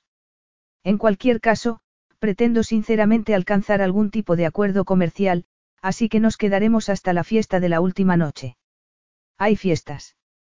Todas las noches. Me mandó por correo electrónico un PDF con el programa, muy útil, añadió él en tono irónico. Sin embargo, creo que deberíamos quedarnos hasta la última fiesta. Son cuatro días y después nos marcharemos. Es muy fácil. A ella no le parecía nada fácil vivir en esa pecera y representar un papel que no conocía. ¿Estás cansada? Ella se preguntó si habría visto que se hundía bajo el peso de todo eso. Sí, contestó ella, que, de repente, se sintió agotada. Había desaparecido el arrebato de fuerza, de certeza, que había sentido cuando entró allí. En ese momento, se sentía consumida. Le parecía raro que ir allí fuese tan emotivo, pero lo era. Además, tenía que sobrellevarlo con ese hombre tan, intenso, tan omnipresente. Deberías descansar un poco. Esta noche va a haber una reunión con los invitados a la fiesta. Aperitivos y esas cosas. ¿Qué tengo que hacer? Preguntó ella con el ceño fruncido. No puedo arreglarme gran cosa. La gente sabría que soy la princesa Gabriella, o lo sospecharía. Entonces, no te arreglarás. Me encanta que esta farsa no afecte lo más mínimo a tu vanidad. Todo fue elección vuestra, princesa. Yo estoy encantado de escandalizar un poco, que me importa que todo el mundo crea que me he acostado contigo. Me da exactamente igual. Claro, es una de las ventajas de ser hombre. No tienes que preocuparte por los rumores sobre tu promiscuidad sexual. Me parece que tú tampoco has tenido que preocuparte gran cosa por los rumores sobre la tuya, replicó él entre risas. Eso le tocó el orgullo. No le gustaba que él estuviese tan seguro sobre eso. Es posible que solo sea discreta. No dudo que lo seas, me pareces el colmo de la discreción. Lo soy, ella resopló. Y por motivos que deberías entender muy bien. Vete a descansar. Ponte la coraza de la discreción y prepárate para la fiesta de esta noche. Capítulo 8. En ese momento, nadie sospecharía que Gabriella era una princesa, era la encarnación perfecta de una planta de interior. Solo le faltaba estar apoyada en la pared del fondo. Llevaba una falda ceñida normal y corriente, una blusa color crema y un collar de perlas de una sola vuelta. El pelo oscuro estaba medio suelto, con la parte de delante sujeta hacia atrás con una pinza, y todavía llevaba las enormes gafas. Parecía exactamente una secretaria, o una ayudante, pero, aún así, eso le irritaba a Alex. Las demás mujeres iban vestidas con colores llamativos y con trajes largos pensados para resaltar sus figuras. Llevaban el pelo impecablemente peinado y, desde luego, no estaban apoyadas en la pared del fondo. Entonces, pensó que le gustaría ver a Gabriella sin las gafas y con los labios carnosos pintados de rojo. También supo que le gustaría ver su figura con algo que le favoreciera. Nunca sabría apreciar el arte, pero sí sabía apreciar muy bien las formas femeninas y, por lo tanto, le gustaría ver esas cubiertas con algo más de refinamiento, nada más. No se había olvidado de esa conversación sobre la belleza. Ella no estaba hablando con nadie, estaba mirando con detenimiento los cuadros de la pared. Mejor dicho, parecía como si examinara las molduras, el suelo, los rodapiés, el papel pintado, parecía como si tuviera una historia de amor con la casa. Aunque no podía extrañarle, era la casa de sus antepasados y nunca había estado allí. Se imaginaba que eso tenía que despertar todo tipo de pensamientos. Su familia era originaria de Italia y él vivía en Estados Unidos, pero nunca se había sentido desplazado. Giovanni les había contado muchas historias de cómo había llegado a Estados Unidos y de cómo había llegado a ser uno de los hombres más prósperos del país partiendo de la nada. A él le gustaba ir a Italia, pero se imaginaba que la diferencia era que él podía ir. Aunque, en teoría, Gabriella podría haber ido a Isoladoro, siempre habría habido algún impedimento. Su familia no se había marchado por voluntad propia, la habían desterrado. Eran unas circunstancias completamente distintas. Además, parecía que estaban afectándole con toda su fuerza. Alessandro Disione, no. Alex se dio la vuelta y se encontró con una rubia que lo miraba con unos resplandecientes ojos azules. Esa sí era una mujer que se había esforzado para sacar provecho a todos los aspectos de su belleza. Mostraba todas sus posibilidades, no hacía falta imaginarse absolutamente nada, menos cómo sería desnuda. Aunque él había visto las suficientes mujeres desnudas como para adivinarlo. La observó un momento. Estaba tan seguro del tamaño de sus pechos y del color de sus pezones, que él se dio cuenta de que, en definitiva, no sentía curiosidad. Me llamo Samantha. He seguido sus asuntos con mucho interés. Ella dijo, asuntos, en un tono que le dejó muy claro que no se refería a sus asuntos empresariales. ¿De verdad? preguntó él. A lo mejor podría decirme algo de ellos, yo no les presto gran atención. Ella se rió y fue un sonido agudo que le subió por toda la espalda como una flecha. Ella le tocó un brazo y se inclinó hacia él. No sabía que fuese gracioso, creía que era aterrador. Bobadas. Ella se rió otra vez y él hizo un esfuerzo para no chirriar los dientes. Miró a Gabriella y vio que estaba observándolos con lo que parecía mucho interés. Estaba al lado de una planta de interior y agarraba una hoja con una postura rígida. Él no podía ni imaginarse lo que estaba pensando. En realidad, no podía imaginarse casi nada de ella. Había muchas preguntas sin respuestas. Tenemos que llegar a conocernos mejor a lo largo de la semana, ronroneaba ella como un gatito anhelante. ¿Qué te ha traído a la fiesta? preguntó él. Le daba igual la respuesta. Su atención estaba dividida entre ella y la morena con gafas que estaba apoyada en la pared, pero le parecía que ella no se daba cuenta, que estaba demasiado concentrada en la representación que estaba haciendo con él. Además, él estaba demasiado ocupado mirando a Gabriella como para escuchar lo que ella tenía que decir, lo cual, era una lástima, al menos, para Samantha. Tenía la sensación de que ella estaba esforzándose al máximo con eso, con ese intento de seducción o el disparate que se le hubiese metido en la cabeza. Era raro porque, en la mayoría de las circunstancias, él estaría más que dispuesto a aceptar su oferta tácita, pero no en ese momento. No sabía por qué. Era posible que esa gafotas menuda lo hubiese hechizado. Sonrió y se dio cuenta, vagamente, de que Samantha se había atribuido el mérito de esa sonrisa, cuando le correspondía a Gabriella. Era muy raro porque ella no era de las que se percibían inmediatamente, era más bien como el sol que brillaba entre los árboles mientras conducías por la carretera. Podías captar destellos dorados antes de que volvieran a desvanecerse en la oscuridad. Sin embargo, estaba allí y cuando lo alcanzaba directamente era tan intenso, tan brillante, que lo paraba en seco. Se miraron un instante a los ojos antes de que ella bajara la mirada. Evidentemente, le abochornaba que la hubiese sorprendido mirándolo. A él, sin embargo, no le abochornaba que lo hubiese sorprendido mirándola. Entonces, de repente, ella se dirigió hacia la salida pegada a la pared. Perdóname, se disculpó él con Samantha. Lo siento mucho, pero tengo que marcharme. No lo sentía lo más mínimo, pero dejó la bebida en la mesa y se marchó por la misma puerta que Gabriella. Vio que giraba a la izquierda al final del pasillo y fue en esa dirección. Era posible que solo fuese al cuarto de baño y, desde luego, no tenía por qué seguirla, pero eso no le impidió que la siguiera. Había sabido desde el principio que su inteligencia acabaría siendo el problema y no se había equivocado. Si hubiese sido aburrida, no la habría seguido ni se habría marchado de una habitación llena de gente mientras una rubia pechugona le hablaba. Sin embargo, ni siquiera tenía la virtud de ser aburrida.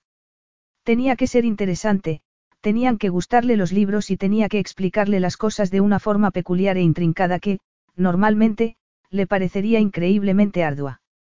Estaba enfadado con ella y se enfadaba más con cada paso que daba. Él era Alessandro Disione y no perseguía a mujeres por pasillos vacíos. Aunque claro, tampoco iba por ahí buscando cuadros antiguos. Era una semana de sucesos raros y era muy posible que debiera limitarse a aceptarla tal cual. Vio que ella iba al jardín por una de las puertas dobles de cristal y la siguió. No dijo nada mientras iba por detrás de ella por el sendero de grava que cruzaba el jardín. Estaba oscuro y se preguntó si sabría dónde iba o si estaría siguiendo un impulso o una intuición. Era un cúmulo de contradicciones. Era silenciosa y muy ruidosa. Juraba que era pragmática, pero él tenía la sensación de que era sensual, le gustaban los placeres del tacto y de la vista. Se acordó de la cena de la noche anterior, de cómo se había deleitado con el vino, de cómo había comido el pan poco a poco y del sonido de placer que dejó escapar cuando probó el postre que había pedido sin vacilar. No había duda, no era una persona solo pragmática. Maldita fuera por ser tan fascinante. El sendero hacía una curva que acababa en un claro rodeado de setos. En el centro había un banco de piedra y él se imaginó que habría flores plantadas a distintos niveles. Estaba oscuro y no podía ver nada, aparte de unas manchas negras que salpicaban el sendero blanco.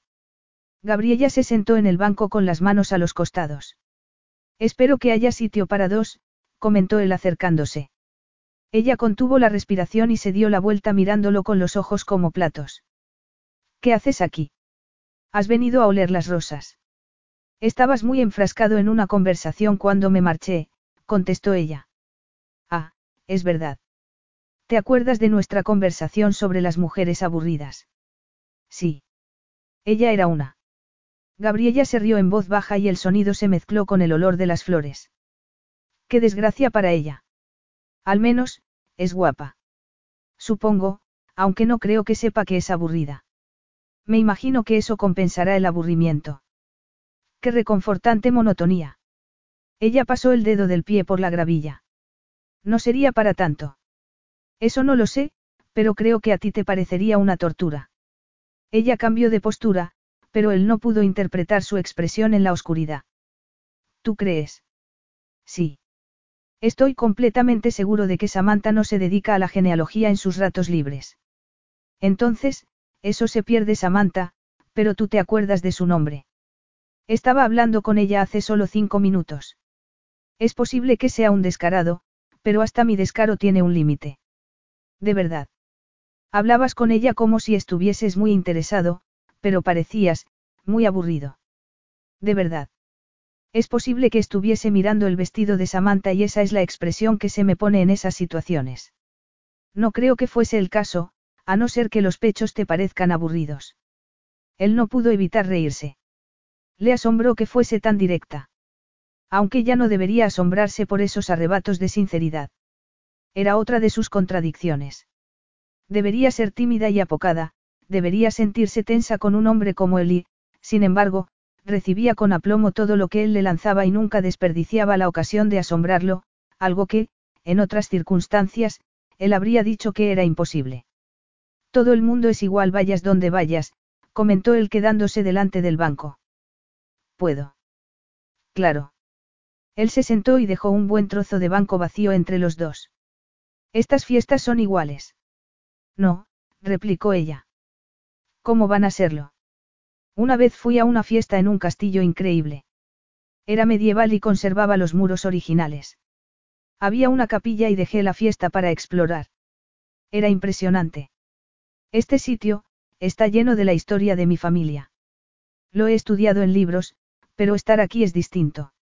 Los libros no pueden prepararte para la realidad de algo, solo te dan una idea. Supongo que para sacar todo eso de una fiesta tienes que apreciar el arte, la arquitectura y la historia. Tú no lo aprecias.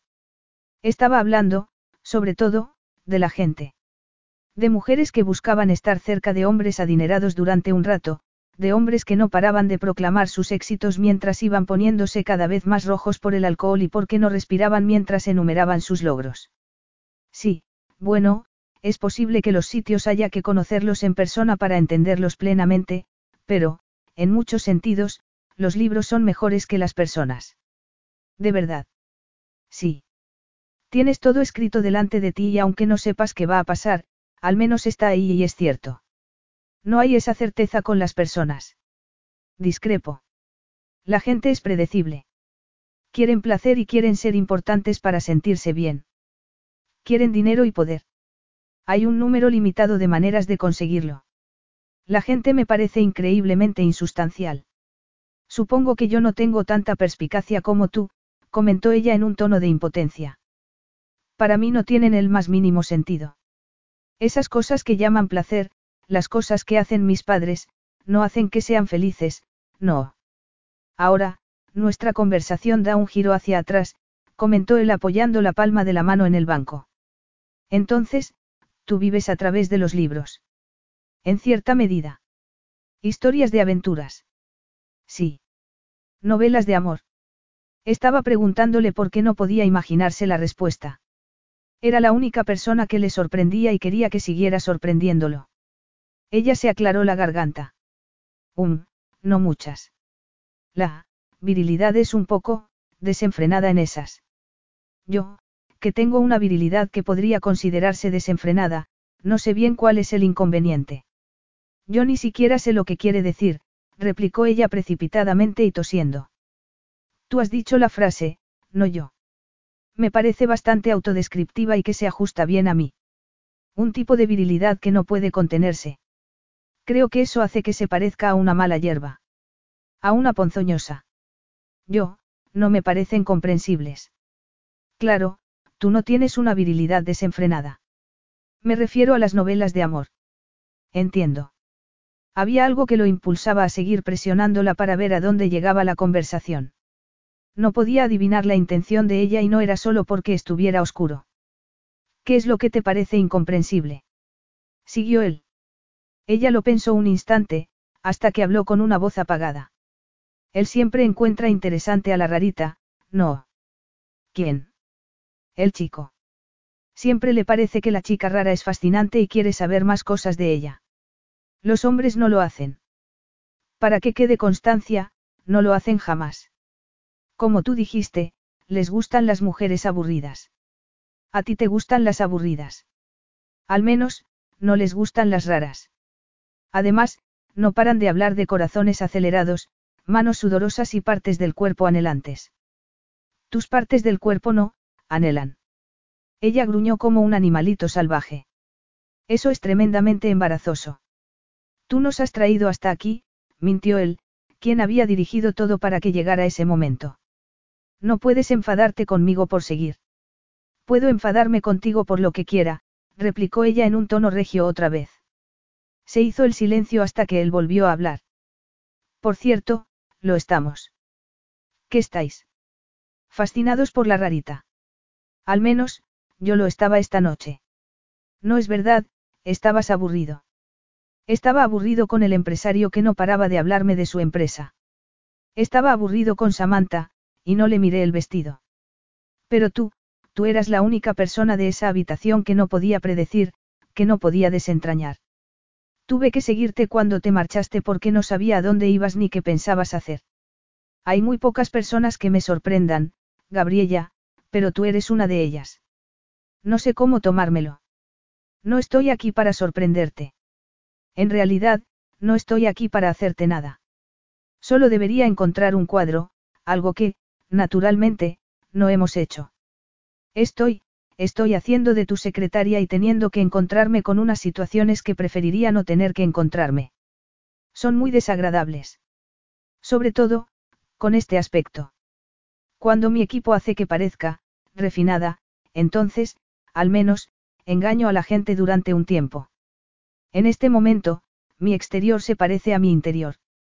¿Y por qué es un problema? Acabo de decírtelo. No creo que eso sea todo.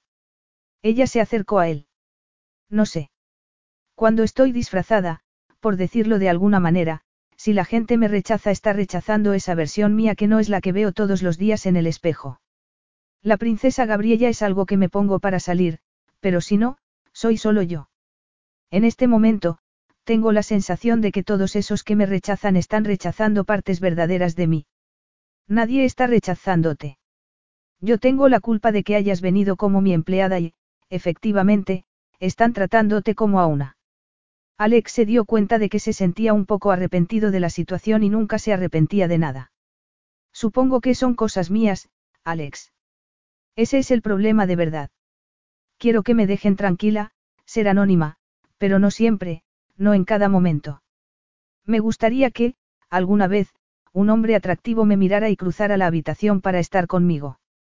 No sé si soy atractivo o no, al menos, según tu criterio, pero, esta noche he cruzado la habitación por ti, Gabriella. Tómatelo como quieras.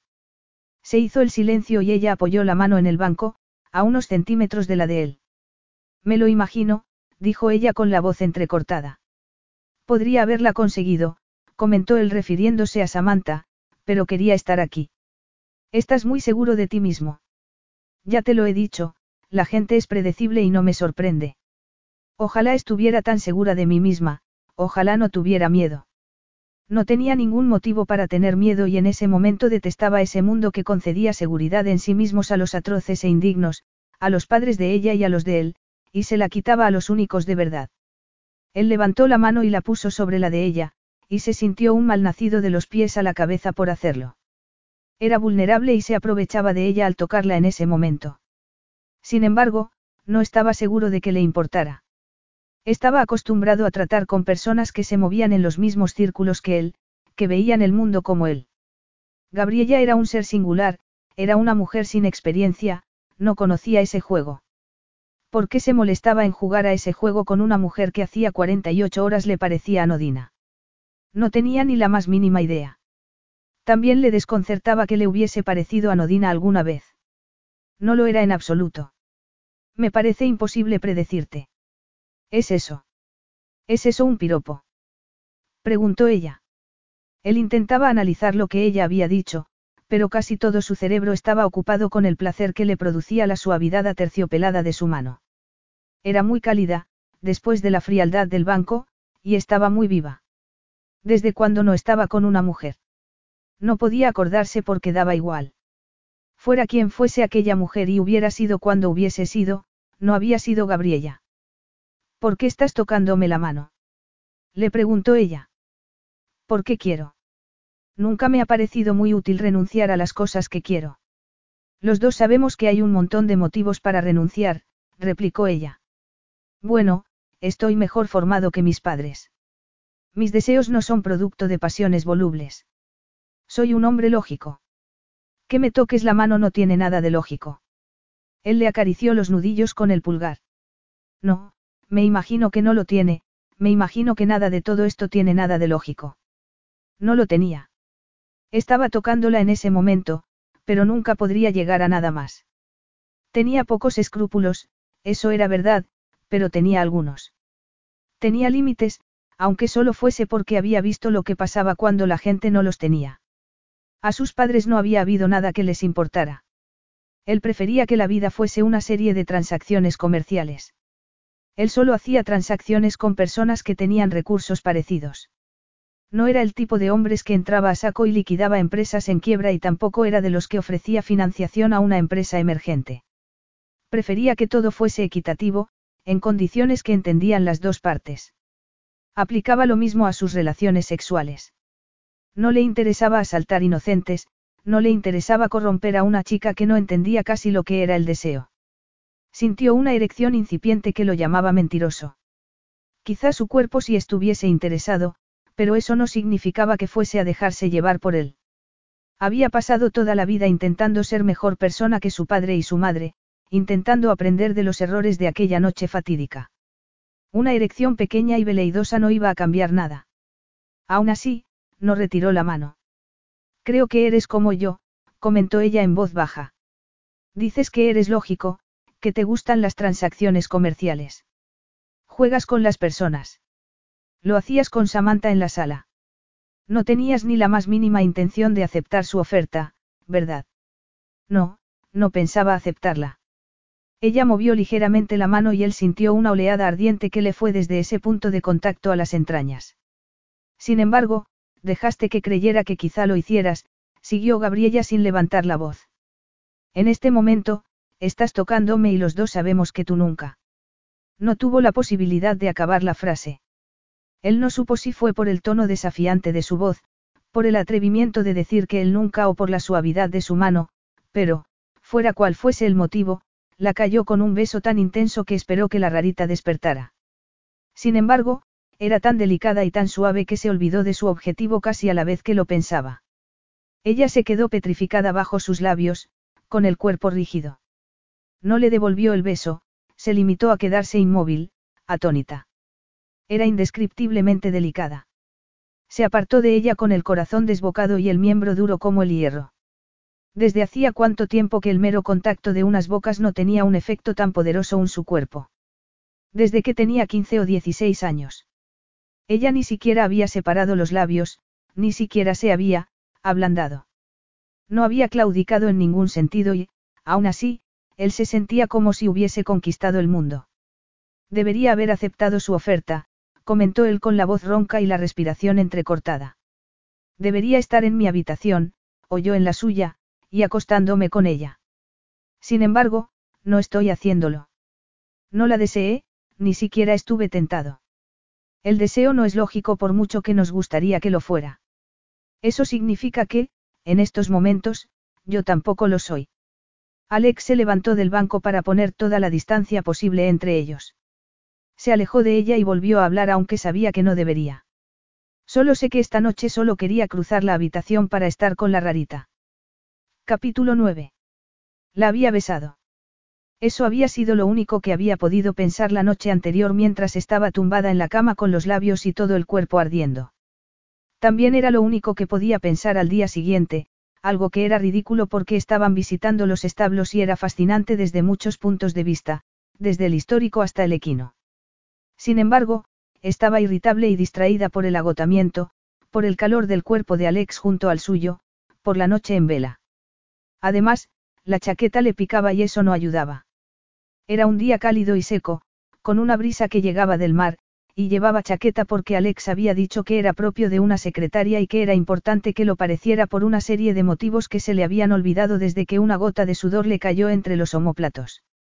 Aún así, seguía pensando en el beso. A unos metros, un empleado del primer ministro estaba alabando las virtudes de los jardineros y otros valientes sirvientes que habían salvado las instalaciones y los caballos durante un incendio que hubo hacía cien años. Es aburrido, le susurró Alex al oído. El roce de sus labios en la oreja hizo que se estremeciera y que sintiera una calidez en el abdomen. Tomó aire y se dio cuenta de que había sido un error en cuanto inhaló una cantidad considerable de olor viril. Fantástico. exclamó ella haciendo un esfuerzo para que su voz sonara natural. Una ocasión de ver a Alessandro en su hábitat natural. Estás observándome para una guía de la naturaleza que estás haciendo. Virilitas desenfrenata, contestó ella con una leve sonrisa. ¿Cuáles son sus características? Ella lo miró, vio el brillo malicioso de sus ojos y miró hacia otro lado. El grupo había seguido y ella se había dado cuenta de que su paso era mucho más lento.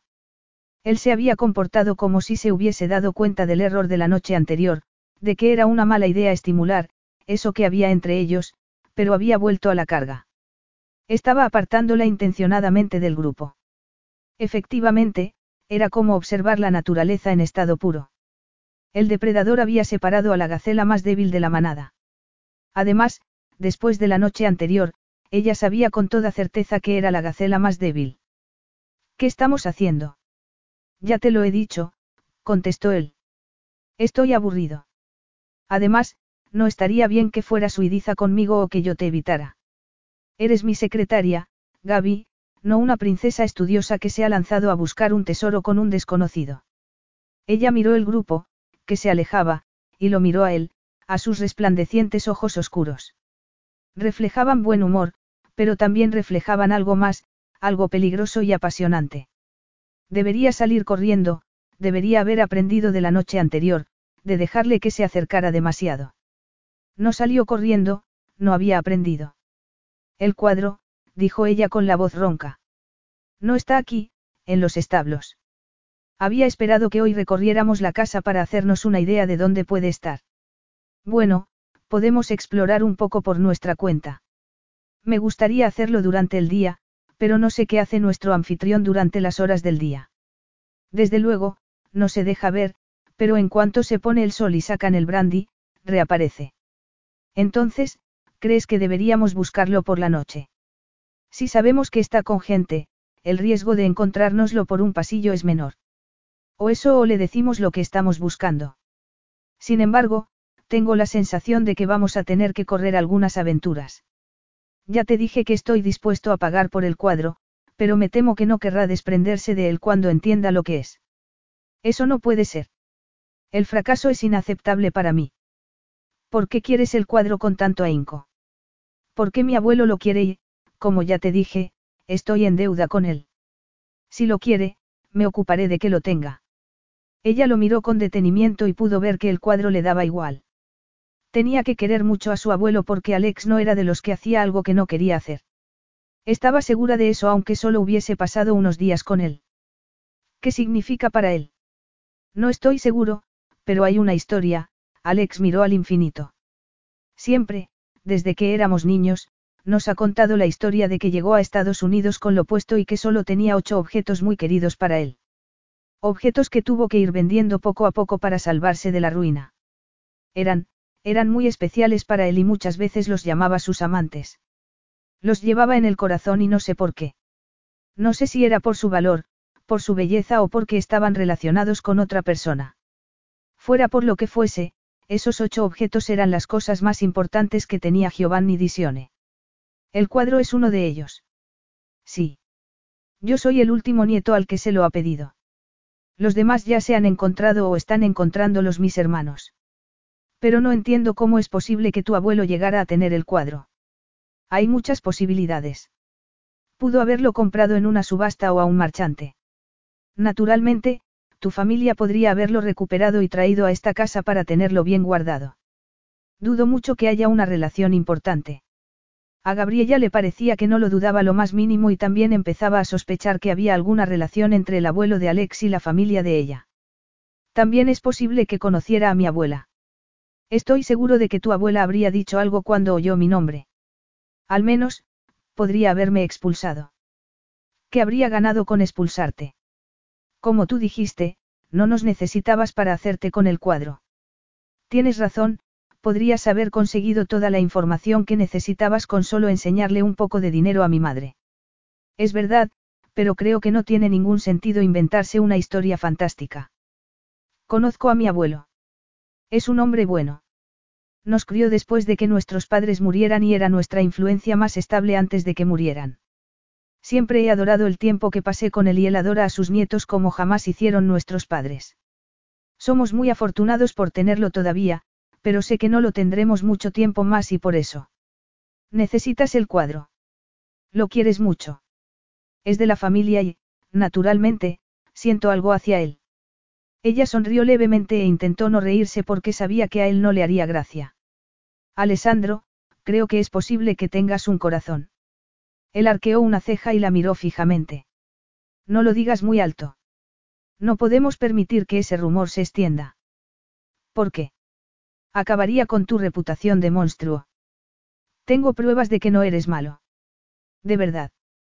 Dame algún ejemplo. Ella suspiró y tomó un sendero que llevaba hacia la casa entre setos con flores rosas. No dejó de mirar las flores para dejar de mirar a Alex y librarse un poco de su presencia constante. Bueno, no has echado fuego por la boca desde que te conozco. He tomado antiácidos y eso me ayuda. Ella se rió aunque fue un sonido que le salió a regañadientes.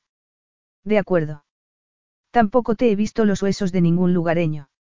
Es más, no creo que haya desaparecido ningún lugareño desde que llegamos a la isla. Eso es porque solo me como a la realeza, replicó él dirigiéndole una mirada muy elocuente. Ella volvió a desviar la mirada hacia las flores. Tampoco duermes en un ataúd. Él la agarró de un brazo para que se parara. ¿Cómo sabes dónde duermo? Has estado observándome. Sintió una oleada de calor que le subió por todo el brazo desde el punto de contacto con su mano y se puso roja como un tomate. Claro que no. Además, aunque hubiese mirado dentro de tu cuarto, habrías estado detrás de unas cortinas de terciopelo. A lo mejor tengo un ataúd detrás de las cortinas. Lo dudo. Muy bien, entonces es posible que hayas conocido mi secreto. Soy un hombre normal y corriente. Un hombre que lo deja todo para ayudar a su abuelo. Creo que es posible que tengas corazón y alma. Mi corazón es duro como una roca y tengo el alma calcinada de tanto ir entre los fuegos de la vida, pero supongo que seguirán en su sitio. Tampoco, ella miró hacia otro lado y se arrepintió de haber empezado a hablar. Anoche tampoco te aprovechaste de mí. Podrías haberlo hecho si hubieses querido. No tengo ningún interés en aprovecharme de doncellas. No, claro que no. Ella lo entendió de repente y con espanto. Claro que no le interesaban las doncellas, claro que no le interesaba ella. Fuera cual fuese el arrebato que tuvo la noche anterior, no había sido atracción. Los hombres como él no se sentían atraídos por mujeres como ella, era así de sencillo. Para él, no era casi ni una mujer, era poco más que una muchacha y lo había dejado muy claro. Naturalmente, ella había hecho casi los mismos comentarios sobre la edad de él, pero no pensaba de verdad que fuese viejo. No creo que seas viejo, dijo ella al sentir la repentina necesidad de aclararlo. Vaya, eso es maravilloso. Entonces, no tendré que tirar del fondo de jubilación todavía. Tienes 36 años. Sí. ¿Lo ves? Ni siquiera eres de mediana edad. Ni siquiera, él se rió. Eres muy deslenguada, lo sabías. Ella parpadeó con el corazón acelerado. Ese estúpido corazón. Él no la deseaba, ni siquiera le gustaba. No intento serlo. Estoy seguro de que eso es verdad. Ya puedes soltarme el brazo, dijo ella mirando a dónde la tenía agarrada. ¿Y qué pasaría si te dijera que no quiero? Te preguntaría por qué y luego te preguntaría qué íbamos a sacar de bueno. El corazón le latía con tanta fuerza que no oía casi lo que estaba diciendo. Le extrañaría que él no lo oyera. Tienes razón. No lleva a ninguna parte. Como ya te he dicho, esta semana no me interesa desflorar doncellas. Ella se soltó y siguió por el sendero. ¿Quién ha dicho que soy una doncella? Ella cerró los ojos para deleitarse con el sol que le daba en la cara y esbozó una sonrisa muy leve. No hace falta que lo digas, contestó él. Lo noté en el beso. El alma se la cayó a los pies, abrió los ojos y dejó de sonreír. Tan espantoso fue. Espantoso, no, inexperto. Pude captarlo en el sabor de tu piel. Eso es ridículo. La inexperiencia no tiene sabor. Él volvió a agarrarla del brazo, le dio la vuelta y la acercó a él. Esa vez, el corazón dejó de latir en vez de acelerarse. Él bajó ligeramente la cabeza y le pasó un pulgar por el labio inferior. Sí, Gabriella, la inexperiencia claro que tiene sabor y tus labios también sabían a inocencia y flores silvestres. No se me escapó el sabor de nada de eso. Él la soltó y se alejó, pero ella no consiguió respirar mejor. Tú no sabías a nada, comentó ella. Eso es porque no me paladeaste. Ella sintió un hormigueo por toda la espalda. Bajó la cabeza y siguió hacia la casa. De repente, ya no te gusta la sinceridad, siguió él. De repente, eres un poco demasiado sincero. Dijiste. Se me da mal portarme bien y se me da fatal contenerme. Dime que no te gustó besarme y no volveré a sacarlo. Sería fácil mentir. Lo único que tenía que hacer era abrir la boca y decirle que no le había gustado besarlo. Debería ser muy fácil, debería ser sencillo que sus labios formaran esas palabras, pero, en ese momento, todo parecía atascado. Las palabras formaban una bola en la garganta y no se movían. No dijo nada y siguió caminando hacia adelante. Si él se sintió victorioso por su silencio, no lo expresó. Fue él quien rompió el silencio y para ella fue como la puntilla. La fiesta de esta noche es de etiqueta, comentó él. Todo el mundo llevará sus mejores galas. Menos yo, ella suspiró. En realidad, es posible que no vaya y que me quede en el cuarto de los sirvientes con un mendrugo y algo de queso. Eso es un poco melodramático, creo que podríamos encontrarte algo de pan recién hecho. No hay ningún motivo para que vaya. Además, podría merodear por la casa si me quedo. La invitación es para los dos y me preocupa desairar a nuestro anfitrión. ¿Es por el cuadro o porque quieres hacer negocios con él? Todo se reduce a los negocios. Tengo la oportunidad de ampliar mi éxito mientras estoy aquí y voy a aprovecharla. No quiero hacer nada que pueda estropearlo, y, desde luego, no voy a permitir que tú lo estropees.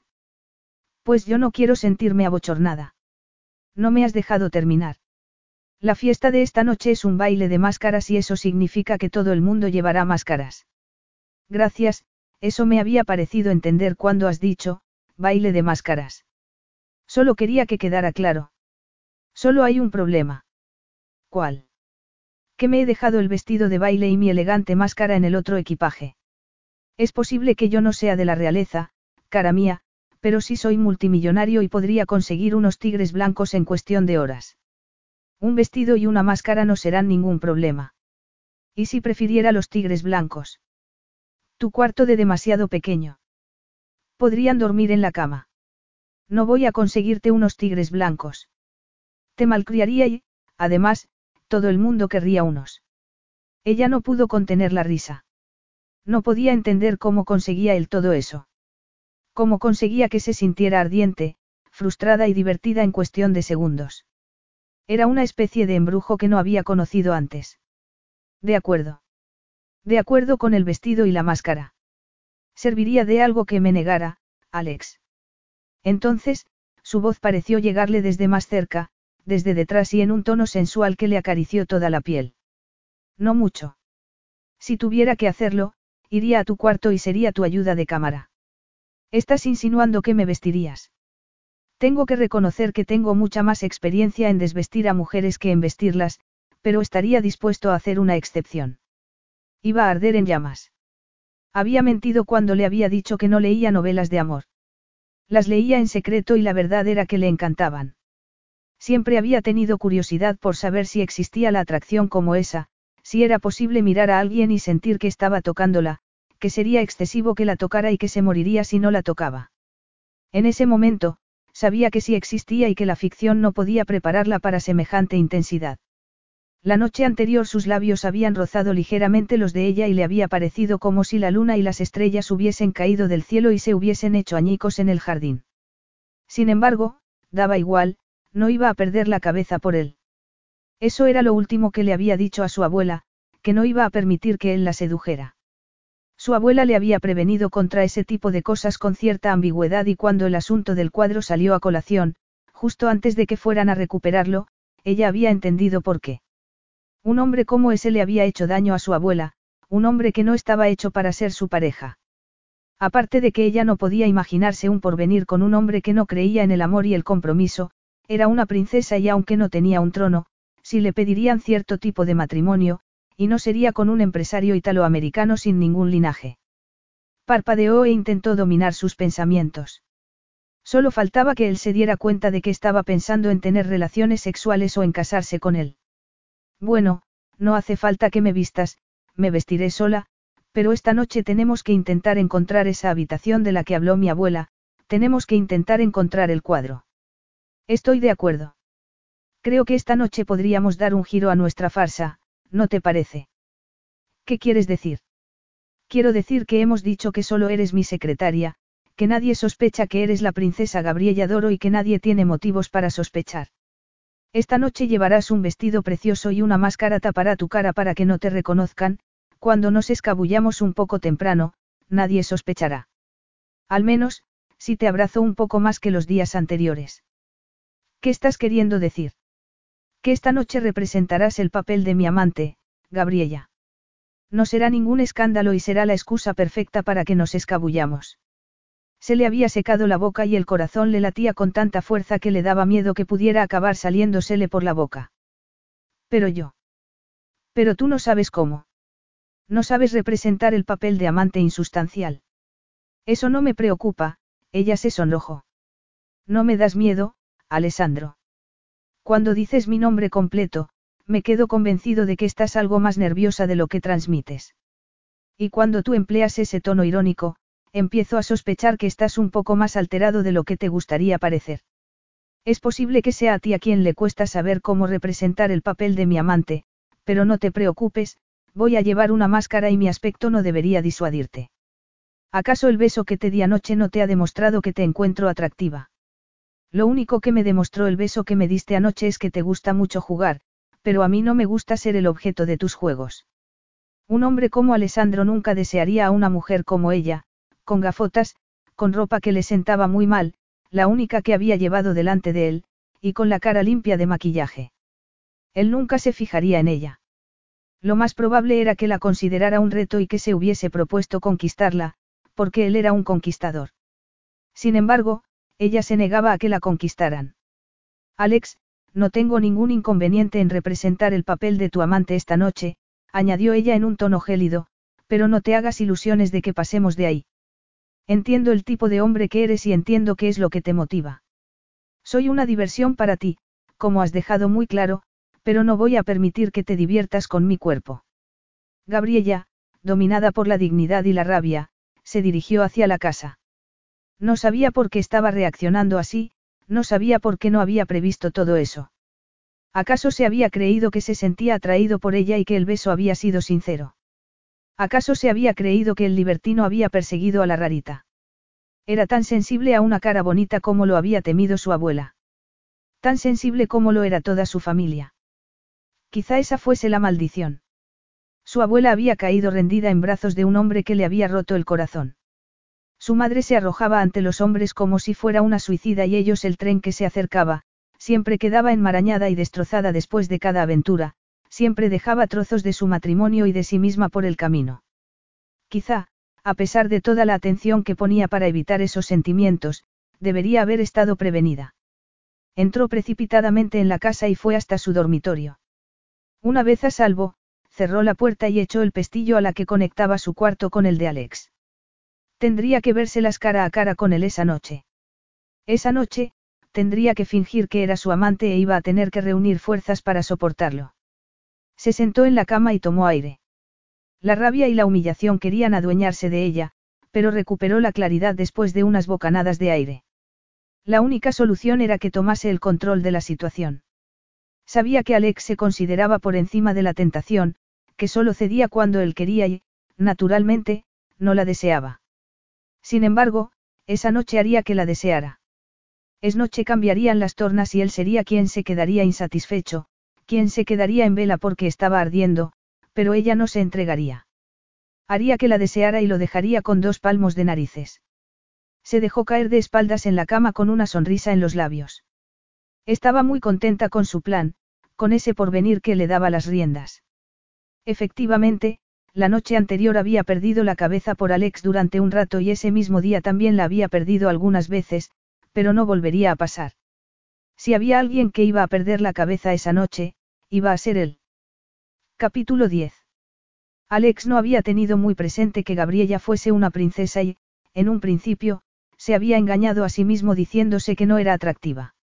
En ese momento, sin embargo, tenía demasiado presente que era hermosa, aunque no se había dado cuenta de que su porte regio resplandecería incluso detrás de la máscara de oro que le tapaba los ojos y parte de la nariz. No se había dado cuenta de que su belleza sería innegable aunque tuviese casi toda la cara tapada. No se había dado cuenta de que, con ese vestido exclusivo que se le ceñía a las curvas, sería una tentación que no sabía si podría resistir. No se había dado cuenta de que ese tipo de tentación todavía existía para él. Llevaba el pelo suelto con unos rizos oscuros muy bien peinados y los labios carnosos, la única parte de la cara que se le veía, estaban pintados de rojo. El vestido era azul brillante y tenía un escote alto que le tapaba más piel de la que a él le gustaría, pero dejaba entrever una figura mucho más espectacular que la que él había podido imaginarse. Se le ceñía a las caderas y los muslos antes de abrirse en las rodillas y caer en pliegues hasta los pies. Efectivamente, era mucho más elegante de lo que se había imaginado, era como mirar a una desconocida, aunque vagamente conocida a la vez. Entonces, ella dio un paso, giró el pie y se tambaleó ligeramente. Maldita sea. exclamó ella mientras recuperaba el equilibrio. Él sonrió porque esa era la Gabriella que había llegado a conocer durante los últimos días. Estás muy guapa. El halago le salió con naturalidad porque estaba muy guapa, estaba más que muy guapa. No hace falta que digas esas cosas. Sintió una opresión en el pecho. Le había hecho daño antes y se arrepentía. Aún así, no estaba seguro del todo de que fuese malo que creyese que no se sentía atraído por ella. Nunca sería como su padre, nunca sería de los que tomaban lo que querían sin tener en cuenta los sentimientos de los demás. Cuando era joven, se fijó en aquel niño que estaba fuera de su casa, en el hijo bastardo de su padre que había causado el accidente de coche que mató a sus padres. Se había pasado muchos años culpando a aquel niño y ocultando su existencia.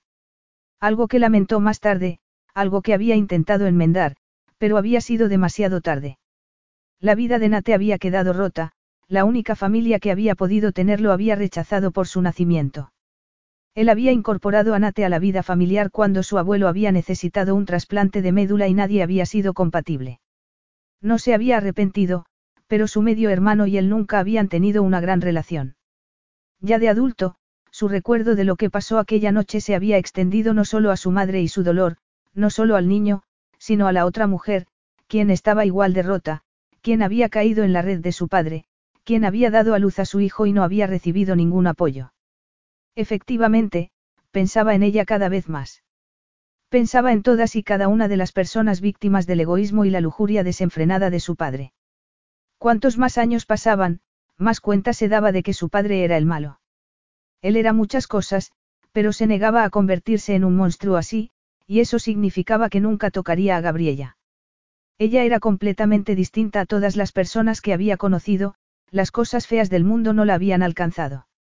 Había visto lo que habían hecho sus padres y había conseguido conservar una visión del mundo sencilla y abierta que él no recordaba haber tenido nunca, había conservado la esperanza y no se la arrebataría por nada del mundo. Estaba seguro de una cosa, de que si bien podría darle placer físico, nunca podría ofrecerle nada más, nada más que dolor. Su familia tenía que cargar con él. El daño a Nate ya estaba hecho, pero no haría más daño a nadie. Vamos al baile, Cenicienta. Él le tendió la mano y ella la miró como si fuese a morderle. Si yo soy Cenicienta, eso te convierte en mi hada madrina. Preguntó ella con las manos a los costados. Ni hablar. Las hadas madrinas dan sin parar, viven para hacer regalos sin recibir nada a cambio, él sonrió. Yo no soy tan desinteresado. ¿Y qué esperas recibir a cambio de tus regalos? Ya estoy recibiéndolo en este momento. Como ya te he dicho, estás muy guapa. Él pudo ver que el color rosa de su rubor asomaba por los bordes de la máscara y que expresaba el placer que le daba su piropo. Y tú, tú pareces el fantasma de la ópera. Es más o menos de lo que se trata, comentó él tocándose la máscara blanca. Aunque no tienes unas cicatrices espantosas. Mis cicatrices son metafóricas por definición. Supongo que lo mismo puede decirse de la mayoría de nosotros. Aunque tienes menos cicatrices si pasas casi todo el tiempo en una biblioteca. Ya sabía yo que no tener biblioteca iba a ser un problema algún día. En estos momentos, el único problema es que no tenemos un cuadro, replicó ella derivando la conversación hacia el origen de todo eso. Se le daba bien. Él estaba desorientándose completamente. Por un momento, se había olvidado de que tenía una misión que iba más allá de bailar con ella esa noche y de verla con ese vestido y esa máscara. El tiempo se movía más despacio allí. Estar lejos de su teléfono, su mesa y su mundo estaba haciéndole cosas raras y que no le disgustaban del todo. Entonces, propongo que nos movamos. El cuadro nos espera, aunque también es verdad que lleva más de 50 años esperando. Esa vez, ella le tomó la mano y fue él quien estuvo tentado de retirarla por el calor, por lo sedoso de su contacto, pero no la retiró. Él era quien tenía experiencia. El contacto de la mano de una mujer no debería producirle ninguna reacción. Lo sabía y se lo repetía una y otra vez mientras la llevaba por el largo pasillo hacia el salón de baile. Sin embargo, por mucho que estaba decidido a entenderlo en un plano intelectual, no podía convencer a su cuerpo. Por eso, hizo todo lo posible para concentrarse en el contacto de sus pies sobre el suelo de mármol. Así, disminuía un poco el ardor del contacto de su piel con la de ella. Cuando llegaron a la puerta doble del salón de baile, dos empleados elegantemente uniformados, y sin máscaras, la abrieron. Me dan ganas de inclinarme, le susurró el al oído, pero podría ser perjudicial para mi espalda a mi edad. Ella lo miró con un brillo en los ojos. Deja de decir sandeces. Pero es muy divertido. Ella puso los ojos en blanco y entraron en el salón de baile, donde ya había parejas bailando. Este salón es, increíble, comentó ella mientras miraba el techo pintado y las paredes con apliques y molduras blancas. Naturalmente, no comentó nada sobre los vestidos de las otras mujeres, ella siempre prefería el arte y la arquitectura. Gaby, la llamó él para que volviera a prestarle atención. A ella no pareció molestarle que empleara ese diminutivo como le molestaba otras veces. Parecía, tenía algo raro en su expresión, algo que prefería no entender, algo que le gustaría no haber visto. Si sigues mirando las paredes con más admiración que a mí, nadie se creerá nada cuando nos escabullamos.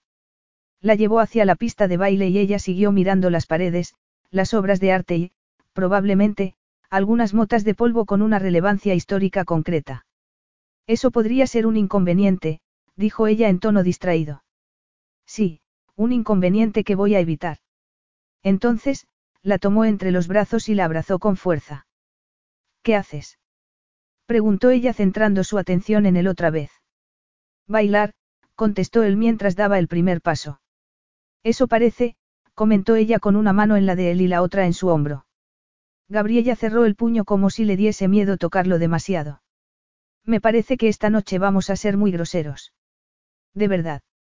Sí. Tú deberías hablar con las mujeres y preguntarles de quién es la ropa que llevan y yo debería intentar hacer todos los contactos empresariales que pudiera con todos los asistentes. Sin embargo, ni tú ni yo vamos a hacerlo porque esta noche solo vamos a mirarnos el uno al otro. Vamos a quedarnos lo menos que podamos y vamos a hacer que todo el mundo crea que no puedo esperar ni un minuto más para tenerte en los brazos. Él notó que ella se quedaba rígida. Ya estoy entre tus brazos. No, no así. Sería distinto. ¿Cómo? Preguntó ella en un susurro y con el miedo, la curiosidad y la emoción reflejados en los ojos. Sería distinto porque estaríamos solos. Si no hubiese nada, aparte de estas preciosas paredes, y fuese a tomarte entre mis brazos, sabrías que no había límites para lo que podría pasar después. Todo sería distinto. Sería silencioso, no habría música, solo se oiría tu respiración y el aire sería distinto. Ella tragó saliva sin disimularlo. Eso. Eso es lo que todo el mundo pensará que va a pasar. Sí. En cuanto termine el baile, nadie tendrá ninguna duda de que en cuanto te tenga sola no hablaremos de arte, y mucho menos miraremos cuadros. Él la estrechó contra sí con más fuerza y no la soltó entre las canciones, se limitó a seguir moviéndose con soltura. Pero si estamos mirando los cuadros. Claro, concedió él sin dejar de mirarla. Tócame la cara, Gabriella. ¿Qué? Quiero que levantes la mano de mi hombro y que la pongas en mi cara. Quiero que me recorras la barbilla con los dedos y que luego bajes la mano a mi pecho. ¿Por qué? Preguntó ella con una expresión casi de pánico. Es por el cuadro, contestó él aunque era por mucho más que eso. Ella obedeció aunque seguía con expresión de miedo. Las yemas de sus dedos le acariciaron la mejilla, bajaron por la barbilla y, como le había dicho, acabaron en el pecho. Estuvo seguro de que podía notar los latidos acelerados del corazón en la mano. No dejó de mirarla mientras retiraba la mano de su cintura, le tomaba la muñeca y se llevaba su mano a los labios para besársela. Eso no, tú no. Él la soltó y levantó la mano para tomarle la barbilla entre el índice y el pulgar. No, ¿cuántas Ave Marías crees que tengo que rezar para que me perdonen? No lo sé, contestó ella con la voz ronca. Ya ni me acuerdo de la última vez que me confesé, pero estaría encantado de arrodillarme por ti. Gabriella se puso muy recta, como si hubiese caído en la cuenta de algo con tanta claridad que le había afectado físicamente. Se te da muy bien el coqueteo insustancial, Alex, ella le rodeó el cuello con el brazo y le puso los dedos en la piel. Me pregunto qué pasaría si tuvieras que cumplir alguna de tus promesas. ¿Por qué no intentas que las cumpla, Gabriella? Di algo de verdad, ella se acercó más a él como si tuviera que hacer un esfuerzo para no salir corriendo. Has estado jugando conmigo desde que nos conocimos. Ahora, si quieres que esto siga, quiero que me digas algo y que me lo digas sin ese brillo malicioso en los ojos y sin esa sonrisa burlona. Quiero que seas sincero por una vez, solo una. ¿Qué me darás a cambio? Lo que quieras. Él se dio cuenta de que las palabras habían dejado sus labios antes de que ella les diera permiso y también se dio cuenta de que le gustaría retirarlas. Es muy peligroso hacer una oferta así a un hombre como yo. No lo dudo. Sin embargo, ella, dicho sea en su honor, no retiró la oferta. Un beso de verdad por una confesión de verdad. Me parece lo justo. De acuerdo, concedió ella sin poder respirar. Eres hermosa, dijo él sin dejar de mirarla y sin soltarle la barbilla para que no pudiera desviar la mirada. Lo eres aparte de este cometido y de este juego, aparte de, de mí. Que no te lo haya dicho nadie antes, o que nadie haya hecho que te sintieras así antes, es de una crueldad inenarrable. Ella parpadeó y se relajó. Yo, yo no sé qué decir. Nadie, nadie me había dicho algo así. Ayer estabas muy enfadada. Yo, me equivoqué y te hice daño. No era mi intención. Eres dulce, Gaby. Yo soy un hombre que chupa el azúcar de las cosas dulces y las abandona, pero, aunque no debería decírtelo, quiero que entiendas que si bien estamos representando una farsa para los demás, si bien te he confesado mi aburrimiento con la vida, la atracción que siento hacia ti está al margen de todo eso. Ella tomó aliento, cerró los ojos y, con las manos todavía alrededor de su cuello, se puso de puntillas y lo besó en los labios. Fue un beso fugaz, pero se sintió marcado. Estuvo seguro de que le había dejado una mancha carmesí del pintalabios, pero también era algo más profundo, algo permanente. Ahora, creo que ha llegado el momento de que nos excusemos. Gabriella había fracasado y no lo lamentaba del todo. Debería haberlo seducido, debería haber cambiado las tornas, pero se había sentido de plastilina en cuanto salió de su cuarto con ese vestido puesto. Sobre todo, cuando él la miró irradiando esa energía viril y esa pasión, dejando muy claro que lo que estaba viendo no le dejaba indiferente, y ese era el factor que no había tenido en cuenta, que intentar seducirlo podía acabar con él seduciéndola a ella. Luego, además, se habían tocado, ella le había tocado la cara y él le había besado la mano. Se había sentido como un ratón entre las garras de un gato que no tenía hambre, que solo quería divertirse. Entonces fue cuando se dio cuenta de que estaba saliéndole el tiro por la culata e intentó cambiar la estrategia, pero, una vez más, él salió victorioso. Ella se había deshecho cuando la halagó y había estado a punto de perder la entereza cuando lo besó. Entonces, casi se derritió cuando sus labios se tocaron. No era una seductora muy buena, esa era la verdad. Sin embargo, sí era fácil de seducir. Unas palabras bonitas dichas por un hombre guapo la cambiaban por dentro y hacían que se olvidara de protegerse. Esa ala del palacio estaba completamente vacía de invitados o empleados. Todo el mundo estaba en el salón de baile o en el otro lado de la casa. Ven. Él le rodeó la cintura con un brazo y se dirigió hacia la puerta doble que había al final del pasillo. Ella fue porque ese era el juego y esa persecución, ese coqueteo o fuera lo que fuese habría terminado después de esa noche. Era el único coqueteo que había conocido en su vida y eso hacía que quisiera sentarse en medio del pasillo y echarse a llorar. Sin embargo, no podía porque estaban buscando un cuadro. Esperaba que durase toda la noche, que pudieran pasarse toda la noche buscándolo por pasillos vacíos. Además, no le importaría que él no la tocara, no le importaría siempre que estuviese con él. Tan fácil era. Bastaban un par de halagos para que se derritiera como la mantequilla. Sí. Sin embargo, curiosamente, ya conocía a Alex y sabía que lo que le había dicho en el salón de baile era verdad. Lo que no sabía era lo que quería decir para él, para ellos y para el reloj que se pararía a medianoche, cuando se rompería el encanto y Cenicienta volvería a ser un ratón de biblioteca con gafas en el que él no se fijaría. Él abrió una puerta, entró en el cuarto con ella y volvió a cerrarla. ¿Crees que hay algún sistema de seguridad con cámaras? No que yo haya visto, contestó Alex. Y te aseguro que he estado fijándome. Sin embargo, él no tiene ningún motivo para pensar que uno de sus invitados va a llevarse sus obras de arte. Además, nosotros vamos a llevarnos una obra de arte que él no conoce. Un detalle muy importante. Hablando de detalles, quiero mi beso, replicó él con una expresión dura como el granito. Ella se quedó sin respiración. Ya te he besado. Me has besado delante de todo el mundo. Tú querías que te dijera la verdad y yo quiero que me beses de verdad. Aquel beso teníamos que dárnoslo en cualquier caso para escabullirnos del salón de baile, yo quiero el beso que no era inevitable. No me digas. Aunque empiezo a preguntarme si siempre ha sido inevitable que nos besáramos. Ella se rió con un sonido entrecortado. ¿Desde cuándo? Desde que entraste en casa de mi abuela y me viste descalza y con gafas.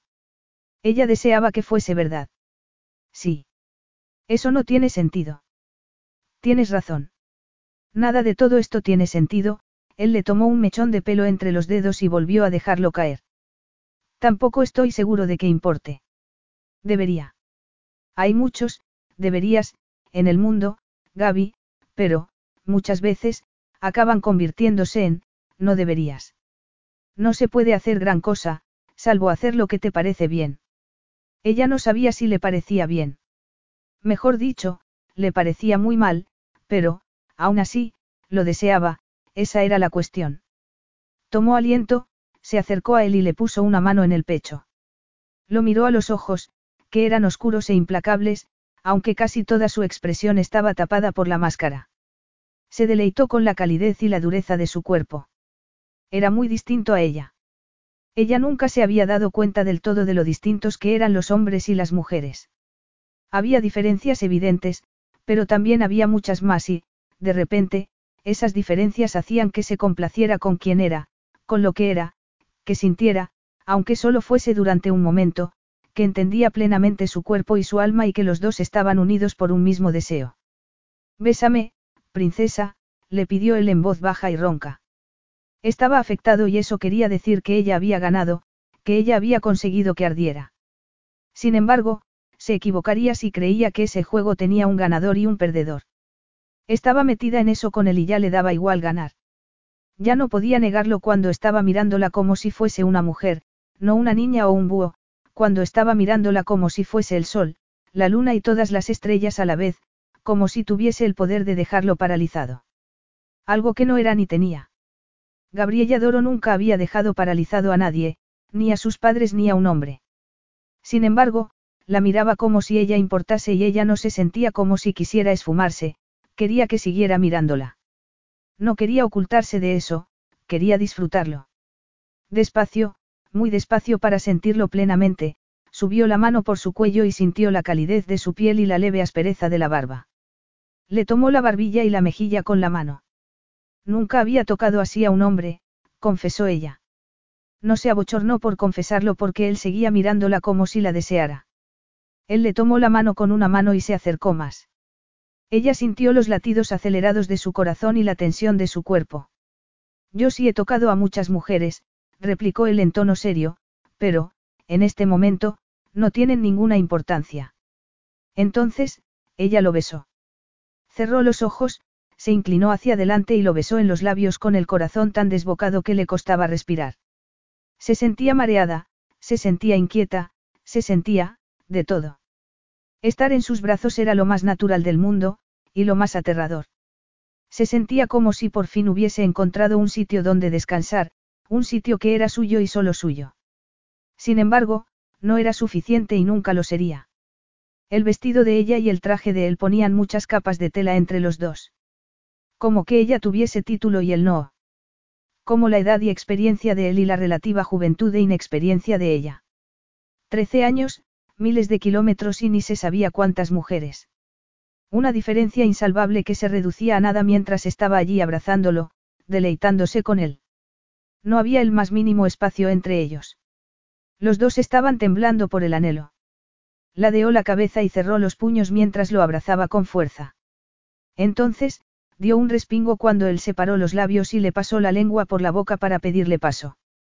No podía negarse en ese momento ni, seguramente, nunca. Él la rodeó con los brazos, la estrechó contra sí. Tenía una mano entre los omóplatos y la otra lo bastante baja como para rozar la curva del trasero sin llegar a ser indecente. Su mundo se reducía a eso, a las manos de él, a sus labios y a su olor. Si habían entrado en ese cuarto para algo más que besarse, ella no se acordaba.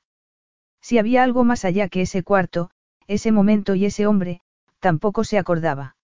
Se separaron lentamente, al contrario que cuando se besaron en el jardín. Esa vez le pareció natural, aunque lamentaba que se terminara. Los dos tenían la respiración acelerada y entrecortada. Ella levantó una mano, le acarició la mejilla, sintió los pelos de la barba y lo miró con arrobo. Al menos, lo que no le tapaba la máscara. Deberíamos buscar el cuadro, comentó ella aunque sabía que parecía aturdida. Sentía los labios hinchados y ardientes. Se preguntó si también estarían distintos, aunque estaba segura de que no podía quedar ni rastro de pintalabios. ¿El cuadro? Preguntó él esbozando una sonrisa. Sí, contestó ella mientras se dirigía hacia la pared del fondo. Ella dijo que había un cuadro en uno de los cuartos, un cuadro que solo yo podría abrir. La llave. Sí. Resulta que se me da bien guardar secretos. Supongo que es por haber pasado tantos años sin poder hablar con mucha gente. Sacó la llave de debajo del vestido y se la enseñó a él. La llave, dijo él en un tono algo distinto al de hacía unos instantes. Sí. Encaja en el marco de un cuadro. Dijo que era un paisaje de una granja. Hay muchos. Lo sé, ella examinaba los marcos de los cuadros que había en la pared del fondo. Les encantan sus ocas. Hay algunas escenas de granjas, pero ninguna se parece a la que describió mi abuela. Me parece que este no es el cuarto. Mi abuela describió unas granjas de otra época. Son anteriores a estas casas más modernas. Son anteriores a las ocas. Siempre hubo ocas, Alex. Entonces, vamos a seguir buscando. Él le tomó una mano y ella sintió otra descarga mientras salían al pasillo. Alex abrió otra puerta. ¿Qué cuadros hay ahí? Le preguntó él. Ella miró dentro con el corazón acelerado, aunque, sobre todo, por la cercanía de Alex. Paisajes de ciudades, contestó ella. No estará aquí. Siguieron a un cuarto lleno de retratos de la realeza y otro con escenas de la playa, hasta que, por fin, llegaron a un cuarto con una pared llena de cuadros de granjas. Había niños sonrosados con animales, casas con tejados de brezo y, naturalmente, masocas. Estoy segura de que está aquí, comentó ella. Ahora solo tenemos que encontrar cuál es. ¿Qué cuadro parece distinto y podría ser una puerta falsa? Alex empezó a mirar por la habitación hasta que se quedó muy recto, como si le hubiese alcanzado un rayo. Aquí. Ella se dio la vuelta para mirarlo. Se había parado delante de un cuadro con una granja y una niña. Tenía un dedo en una esquina del marco. ¿Qué pasa? preguntó ella. Hay una pequeña, muesca en la esquina. Mira. Ella se acercó con la boca abierta y los dedos temblorosos mientras sacaba el amuleto del collar. Creo, creo que es este. Él se apartó mientras ella se acercaba más y metía el amuleto en la muesca. El marco se separó unos centímetros de la pared y Gabriela retrocedió.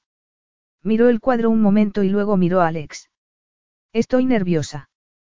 Tenía el estómago encogido y las manos sudorosas. Estaba, emocionada y aterrada. Si el cuadro estaba allí, nadie sabía lo que podía pasar. Sería desastroso que saliera y creará más complicaciones para su familia, no podría salvar su reputación ni aunque reuniera una historia más completa y justa. Sin embargo, si no estaba allí, llevaba mucho tiempo preguntándose si el cuadro existía y en ese momento, cuando sabía que existía y que podía verlo. Alex abrió del todo el cuadro y vieron un rectángulo grande, excavado en la pared y cubierto con una arpillera. Oh, podría ser, quiero decir, seguramente es. Alex agarró la arpillera y la quitó para mostrar el cuadro que había debajo. Vaya, le has quitado la teatralidad, comentó ella. ¿Te parece poco teatral? Preguntó él. Lo era aunque careciera de solemnidad porque, al quitar la arpillera, apareció lo que solo podía ser el amor perdido. Era una mujer sentada delante de un tocador que se miraba en el espejo con las manos entre los rizos oscuros. Estaba desnuda, mostraba la espalda desnuda y los pechos se vislumbraban en el espejo. Estaba sentada en un almohadón y se veía la curva del trasero. Era, provocativo, desde luego, pero también era hermoso y no era el escándalo obsceno y de mal gusto que la prensa había insinuado que podía ser hacía mucho tiempo. Por esto, ella tomó aire. Por esto buscamos la verdad. No hay nada, no tiene nada repugnante, no tiene nada de malo. Estoy de acuerdo, pero, claro, soy un admirador del cuerpo de la mujer. Ella se dio la vuelta para mirar a Alex. Solo quiero decir que la prensa hizo que pareciera que el cuadro podía ser perjudicial para la reputación de mi abuela. La verdad, ella volvió a mirar el cuadro. La verdad es que da a entender que era, íntima del pintor. No es un retrato convencional y alguien de su posición jamás posaría desnuda. Además, hay, hay algo más que lo que se ve en un retrato con una modelo. El pintor no estaba, alejado de ella. Puedo notarlo en cada pincelada, hay mucha pasión. Ella llevó los dedos hasta el rincón del cuadro donde estaban las iniciales del artista, vea. O era un pintor muy bueno, replicó Alex metiéndose las manos en los bolsillos. Era algo más que eso, Alex. A mí me da igual. Mi cometido es llevárselo a mi abuelo. ¿Por qué iba a tener más derecho tu abuelo que mi abuela? Preguntó Gabriela frunciendo el ceño. Ella es la que sale en el cuadro. Sí, pero el cuadro fue de mi abuelo. Está dispuesto a pagar un precio justo. No fue la última voluntad de tu abuela, pero sí lo es de él. Lo llevaremos a cena. Ella quiere verlo. Concédele eso al menos. No puedo ausentarme toda la vida del trabajo, princesa. Ella lo miró, pero no pudo ver los matices de su expresión por la máscara. Por favor, vamos a llevárselo. Él la miró con detenimiento, hasta que asintió lentamente con la cabeza, se acercó al cuadro y pasó el pulgar por el borde del lienzo. Es precioso, él volvió a mirarla. Me recuerda un poco a ti. Yo no me parezco nada, replicó ella sonrojándose. Claro que te pareces. Eres hermosa y exuberante. No lo soy. Este cuadro es el punto de vista del admirador, él la miró a los ojos. Por eso, estoy en una situación mucho mejor para juzgarlo que tú. No eres mi amante. La palabra fue como la miel dulce y espesa en su lengua. No, reconoció él en un tono melancólico. No lo soy. ¿Cómo vamos a llevárnoslo a nuestro cuarto? Muy deprisa, contestó él. Alex tomó el retrato, volvió a taparlo con la arpillera y cerró el paisaje. Ella se acercó, metió el amuleto en la muesca y lo dejó cerrado. Si él no tenía ni idea de que el cuadro estaba aquí, tampoco tendrá ningún motivo para no creer que es mío, comentó Alex. Aunque, naturalmente, llevar un cuadro de este tamaño por la casa puede despertar sospechas. No creo que pudiera convencerlo de que lo he sacado a dar un paseo. Entonces, será mejor que nos demos prisa. Todo el mundo sigue ocupado en el salón de baile. Y, gracias a Dios, al primer ministro Coyetti le encanta pasarlo bien. Fueron hasta la puerta doble que daba al pasillo. Alex abrió una hoja y asomó la cabeza para ver si había alguien. Parece despejado. Ella asintió con la cabeza y los dos salieron antes de volver a cerrar bien la puerta. Era absurdo. Alex llevaba un traje que ya estaba bastante arrugado, los dos iban enmascarados y, además, Alex llevaba una obra de arte. Si alguien los veía, probablemente pensaría que habían bebido demasiado. Recorrieron apresuradamente el pasillo, giraron a la izquierda y se quedaron petrificados. Otra pareja estaba haciendo lo que Alex había querido que el resto de la fiesta creyera que estaban haciendo ellos. El hombre tenía a la mujer contra la pared. Ella tenía las manos por encima de la cabeza mientras él la besaba y la acariciaba. Gabriella sintió una oleada ardiente por todo el cuerpo que sentiría si Alex desataba toda su pasión sobre ella y la acariciaba así contra la pared. Esa escena resaltaba lo moderado que había sido él y, por algún motivo, se sintió decepcionada. Despacio, susurró Alex mientras pasaban por detrás de la pareja. La mujer tenía los ojos cerrados y el hombre estaba de espaldas a ellos. Pudieron pasar sin que los vieran y recorrieron deprisa y corriendo los demás pasillos hasta que llegaron a sus aposentos. Fantástico. exclamó Alex mientras cerraba la puerta. Lo embalaré y si alguien curiosea mi equipaje, diré que lo he comprado durante nuestros viajes. No hay ningún motivo para que no me crean. Gabriella sacudió la cabeza y se rió con un sonido ronco.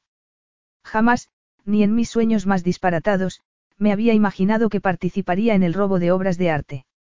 No pertenece a tu familia, Gabriella. A mí me parece que sí. Entonces, no es un robo.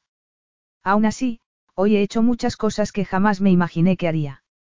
Bailar con él, besarlo, que la llamaran guapa, ya había terminado, eso era el final.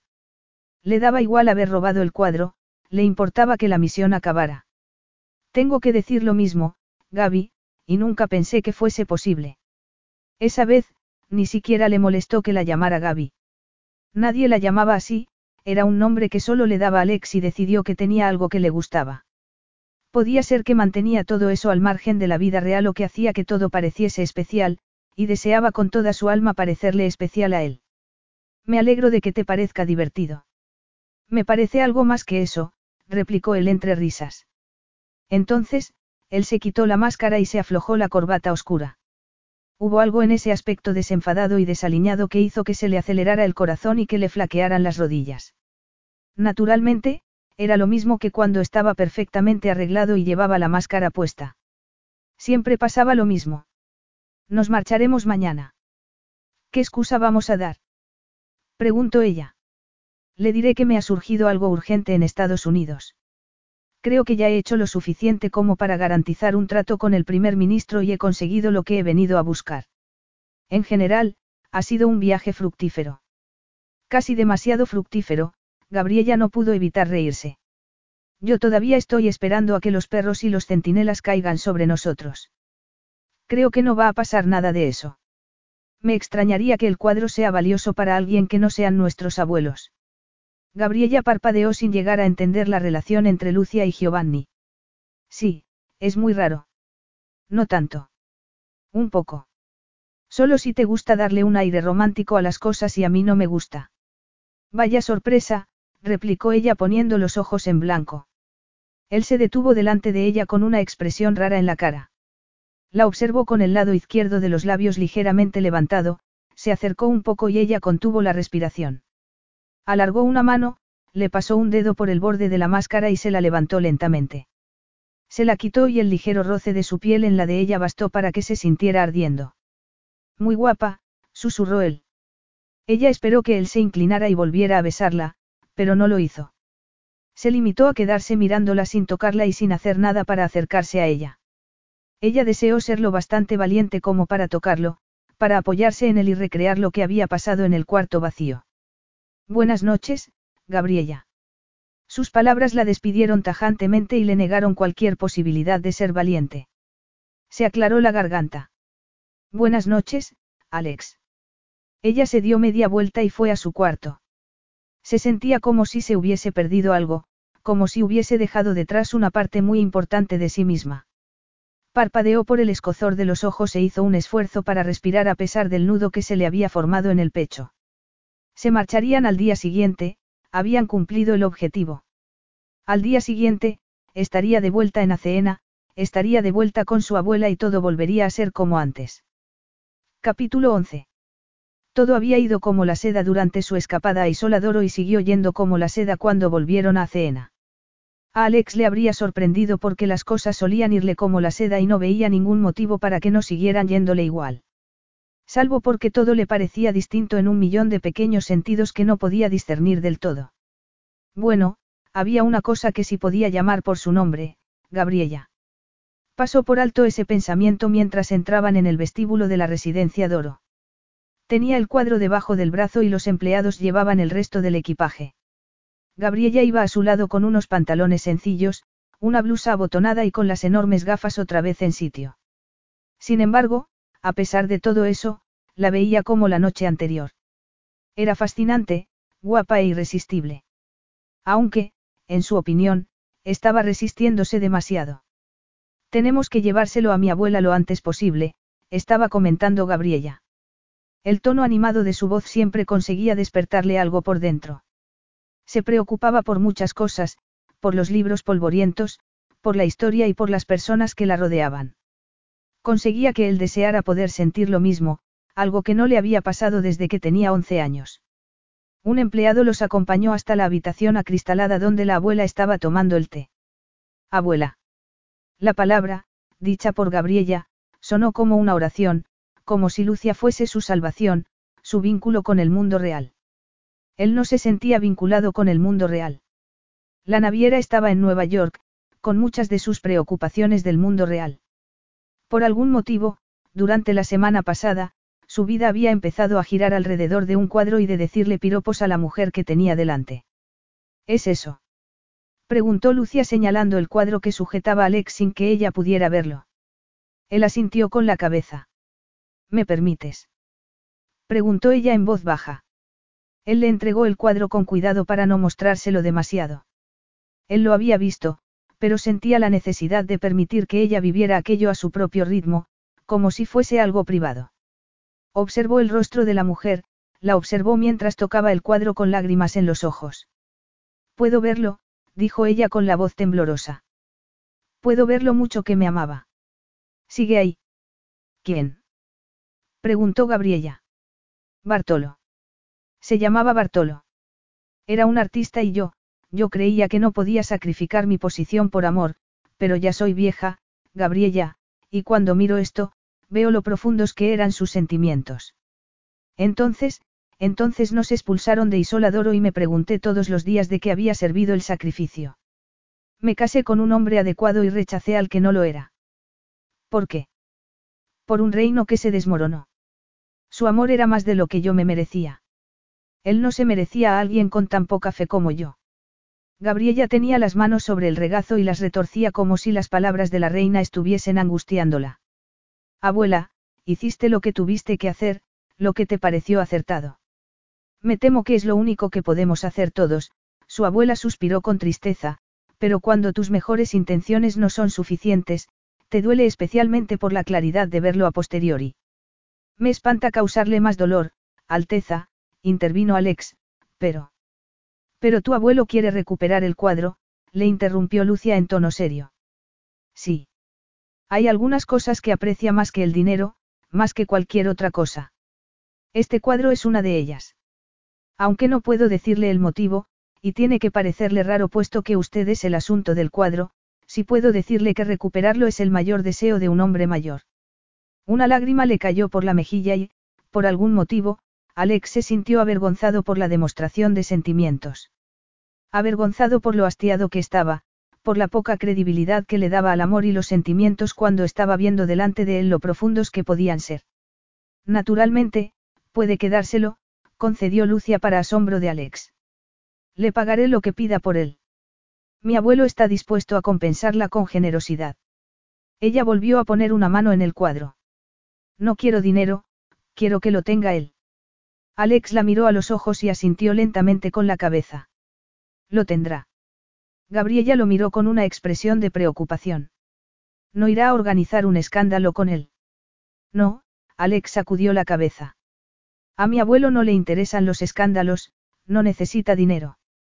Gabriella no preguntó si estaba diciendo la verdad y él sintió algo cálido en el pecho, algo que no estaba seguro que mereciese. Tienes que quedarte con nosotras esta noche, Alex, le pidió Lucia. El corazón se le paró. Estaba a punto de negarse, no debería quedarse, pero no podía negarle nada a esa mujer. Si lo desea. Además, tengo una condición para darte el cuadro. ¿De verdad? Preguntó él paralizado por dentro. Sí. Gabriella tiene que acompañarte. Ayudará a hacer entrega del cuadro, actuará como embajadora de nuestra familia. Si lo desea, repitió él. Había estado deseando escapar de ella, de su boca tentadora y de su tacto delicado. Esa atracción entre ellos no podía llevar a nada bueno. Era impensable dejarse llevar por ella más de lo que ya se habían dejado llevar. No la tocaría. Sin embargo, necesitaba que hubiera bastante distancia entre ellos para que pudiera cumplir esa decisión y esa condición no ayudaba a conseguir el objetivo. Tenía buenas intenciones, pero era un hombre de carne y hueso, y su carne era muy, muy débil cuando estaba ella por medio. Aún así, no podía negarse. Naturalmente, añadió él. Perfecto. Pediré a un empleado que te enseñe tu habitación. Mientras tanto, me gustaría estar un rato con mi nieta. Gabriella miró el reloj. Era casi medianoche, pero seguía en la biblioteca. Seguía dándole vueltas en la cabeza a la conversación con su abuela. Lucia le había hablado de un antiguo amor, de que el honor y el deber podían no serlo todo, de que el corazón le dolía todavía después de tantos años cuando miraba el cuadro. Para Gabriella era muy raro oír a su pragmática abuela hablando de amor. Habían hablado antes, pero Lucia siempre le había precavido, siempre le había hablado de su pérdida. Esa vez, sin embargo, le dijo que se sentía plena cuando miraba el cuadro, que hacía que se diera cuenta de toda la belleza que había llevado dentro gracias a esa aventura con final desdichado. Hacía que se diera cuenta de que nunca se arrepentiría de haber amado a Bartolo aunque no hubiese pasado la vida con él. Aparte, la idea de ir a Nueva York la ponía un poco nerviosa. Mejor dicho, la idea de ir con Alex. Significaba una prolongación del tiempo que habían pasado en Isoladoro, que pasarían más tiempo cerca, que darían más vueltas alrededor de cosas que ninguno de los dos estaba dispuesto a llevar a cabo. Ella quería pasar más tiempo con él, pero no estaba segura de que debieran. Las cosas. Bueno, las cosas entre ellos no eran normales. Ella había querido alejarse de él y, en ese momento, parecía que no iba a conseguirlo. Naturalmente, si bien había querido que se hubiesen alejado, también lo había temido. La idea de volver a la vida de antes, como si no lo hubiese conocido, como si no hubiesen pasado una semana en Isoladoro, como si no la hubiese llamado guapa, como si no la hubiese besado, la mera idea de todo eso le resultaba dolorosa y le producía una opresión en el pecho.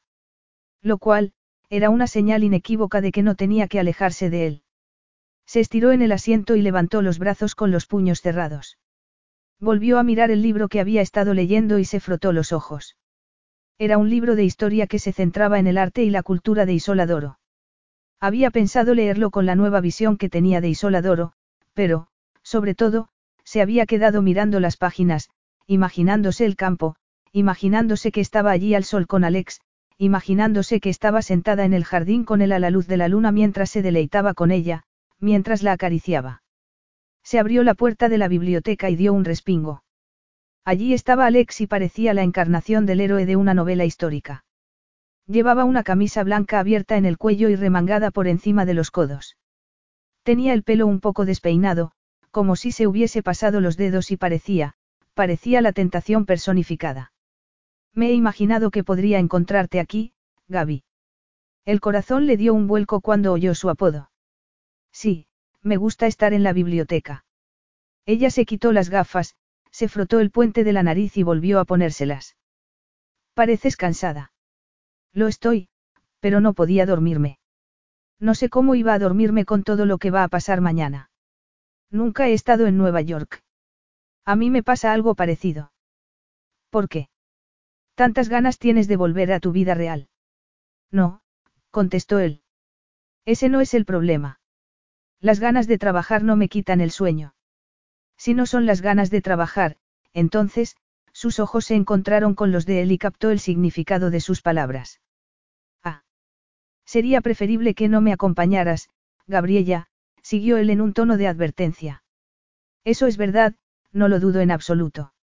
Hacer lo que hay que hacer es increíblemente aburrido, comentó él mientras iba a sentarse en la silla que había enfrente de ella. Aún así, es lo único que nos diferencia de nuestros padres, no. Ella asintió con la cabeza y en silencio. Yo tengo que diferenciarme de ellos, siguió él con la voz ronca. Efectivamente. No te pareces nada a ellos.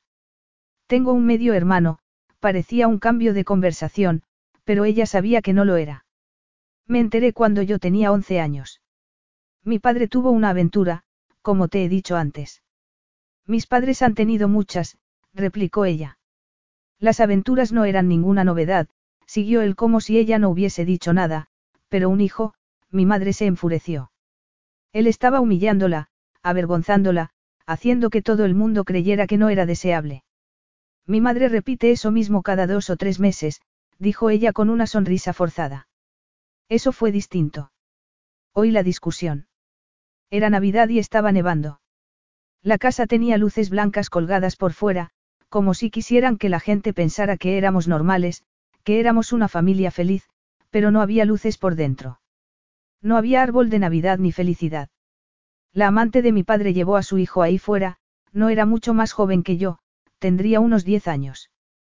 Se quedó ahí fuera gritando a mi padre con su hijo al lado. Le decía que tenía que reconocerlo. Mi padre se negó.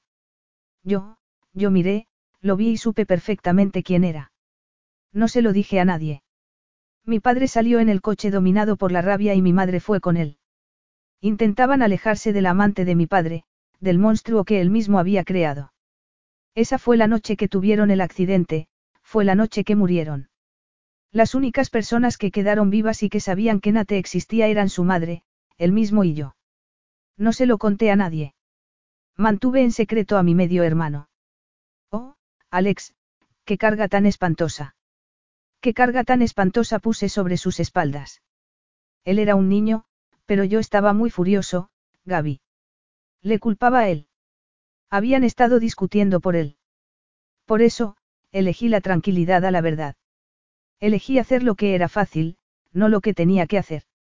Si hubiese sido un hombre. No lo eras, le interrumpió ella. Eras un niño. Él sacudió la cabeza y la agachó. No tan niño. Le pareció más joven cuando lo dijo. Podía imaginárselo como había sido entonces, joven e intentando por todos los medios ser valiente, defendiendo el honor de su familia de la única forma que sabía.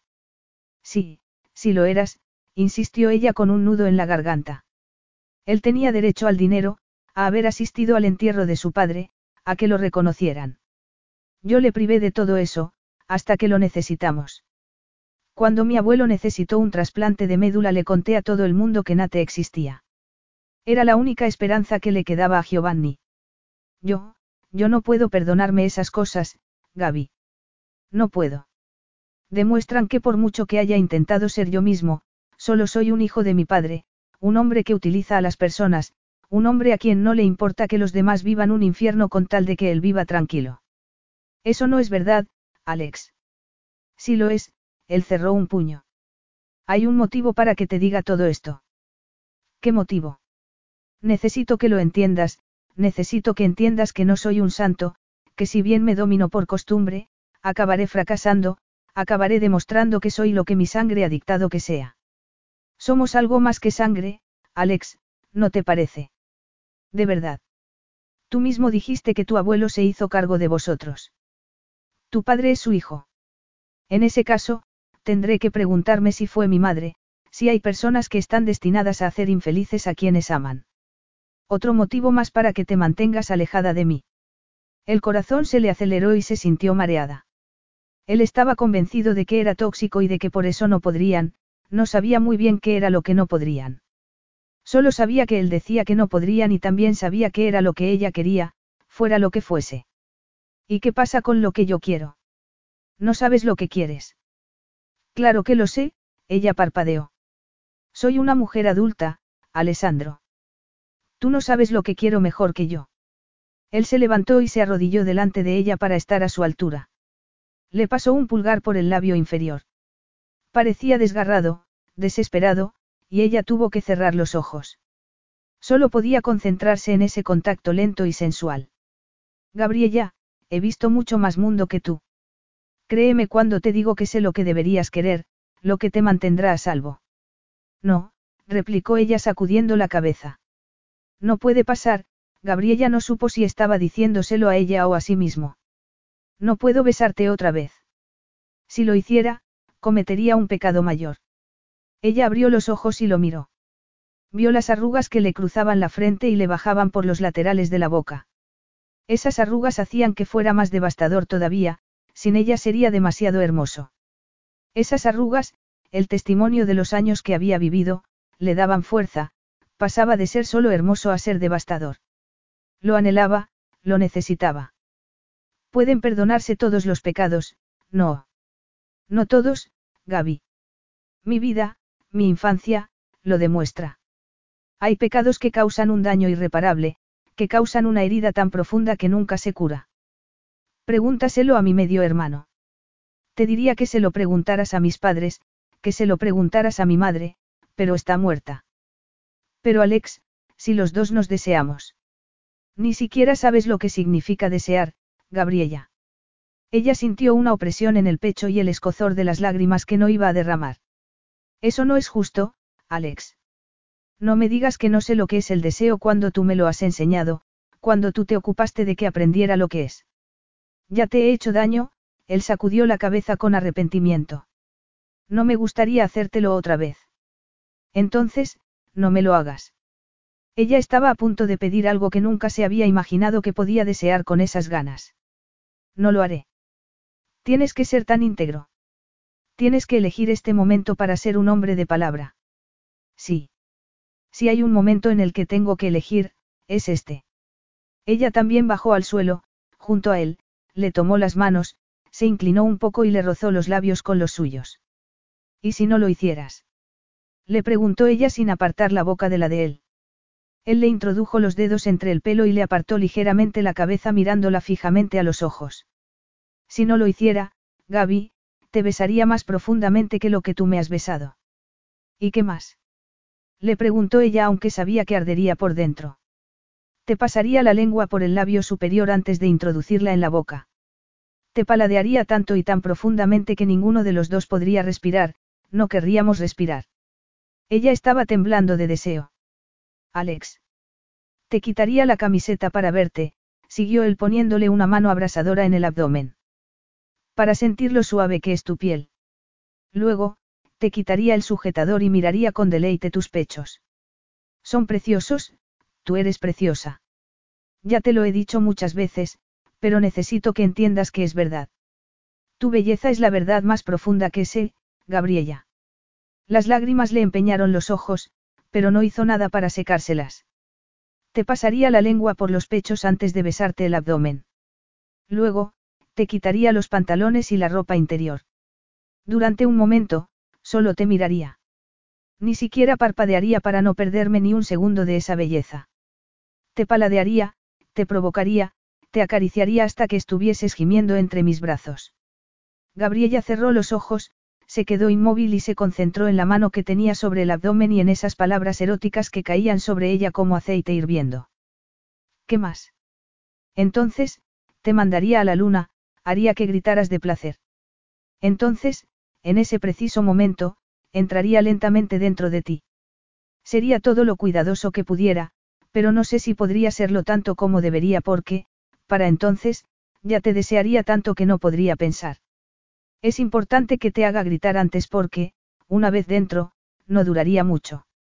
Ella separó los labios y echó la cabeza hacia atrás. Sí. Sentirte alrededor de mí sería el paraíso, susurró él con la voz ronca. Estarías cálida y húmeda por mí, solo por mí, Gaby. Claro. Sería solo por ti, Alex. Gabriella se inclinó hacia adelante con el corazón tan acelerado que creyó que podía desmayarse. Entonces, de repente, Alex la soltó, se levantó y se apartó todo lo que pudo de ella.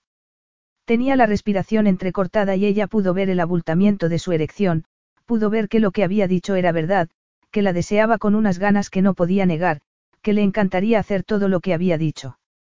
Y ella lo deseaba, lo deseaba tanto, sentía un vacío por dentro que solo él podía llenar. No podemos, Gaby. ¿Por qué? Le preguntó ella en tono atormentado. Porque ya he cometido bastantes pecados imperdonables, ya he hecho daño a demasiadas personas. Gabriella, no voy a hacer nada que te haga daño, no lo haría por nada del mundo.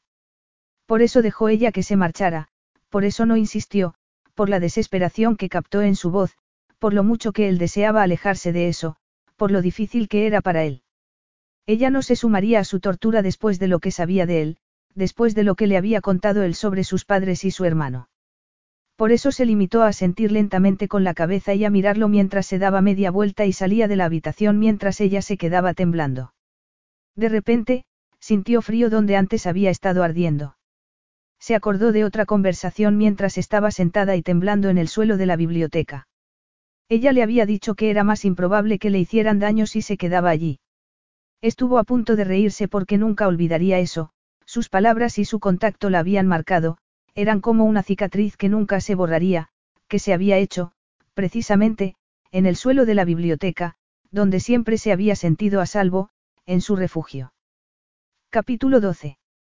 Gabriela lo evitó durante todo el vuelo y él no pudo reprochárselo. No sabía qué había pensado ella cuando le confesó todo eso, cuando le dijo todo eso a una virgen, a una mujer a la que no podría tocar nunca, al menos, más de lo que ya la había tocado.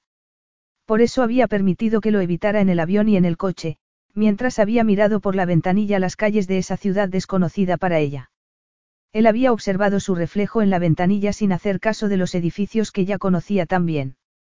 Nueva York no conseguía emocionarlo. Lo que le fascinaba era verlo a través de los ojos de ella, de esos ojos abiertos y brillantes que captaban todo lo que los rodeaba. Además, también tenía la boca ligeramente abierta. Los labios parecían tan suaves que daría gran parte de su fortuna por besarlos otra vez.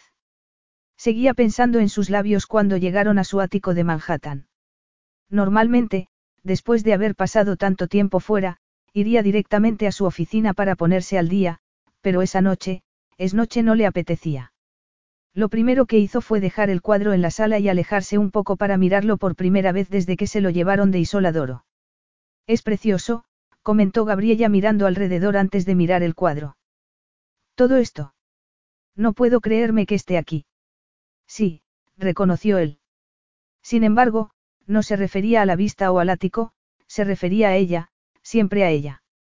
Entonces, miró el cuadro para no seguir mirándola. La mujer del cuadro había captado tanto su atención que no se había fijado en las cosas que la rodeaban. Por primera vez, se dio cuenta de que todo lo que había en el tocador estaba pintado con mucho detalle, que todo era muy intencionado. La mujer llevaba un collar que se veía mal en el reflejo, pero que era de esmeraldas y diamantes blancos. En el dedo, casi tapado por el pelo oscuro, se vislumbraba un anillo. Había una caja, muy bonita y labrada, para guardar más joyas. También había una diadema al lado de una pulsera. Se quedó sin respiración y se acercó un paso. Vio un libro sobre el tocador. Eso significaba. Se acercó más todavía y miró con detenimiento la mesa del tocador.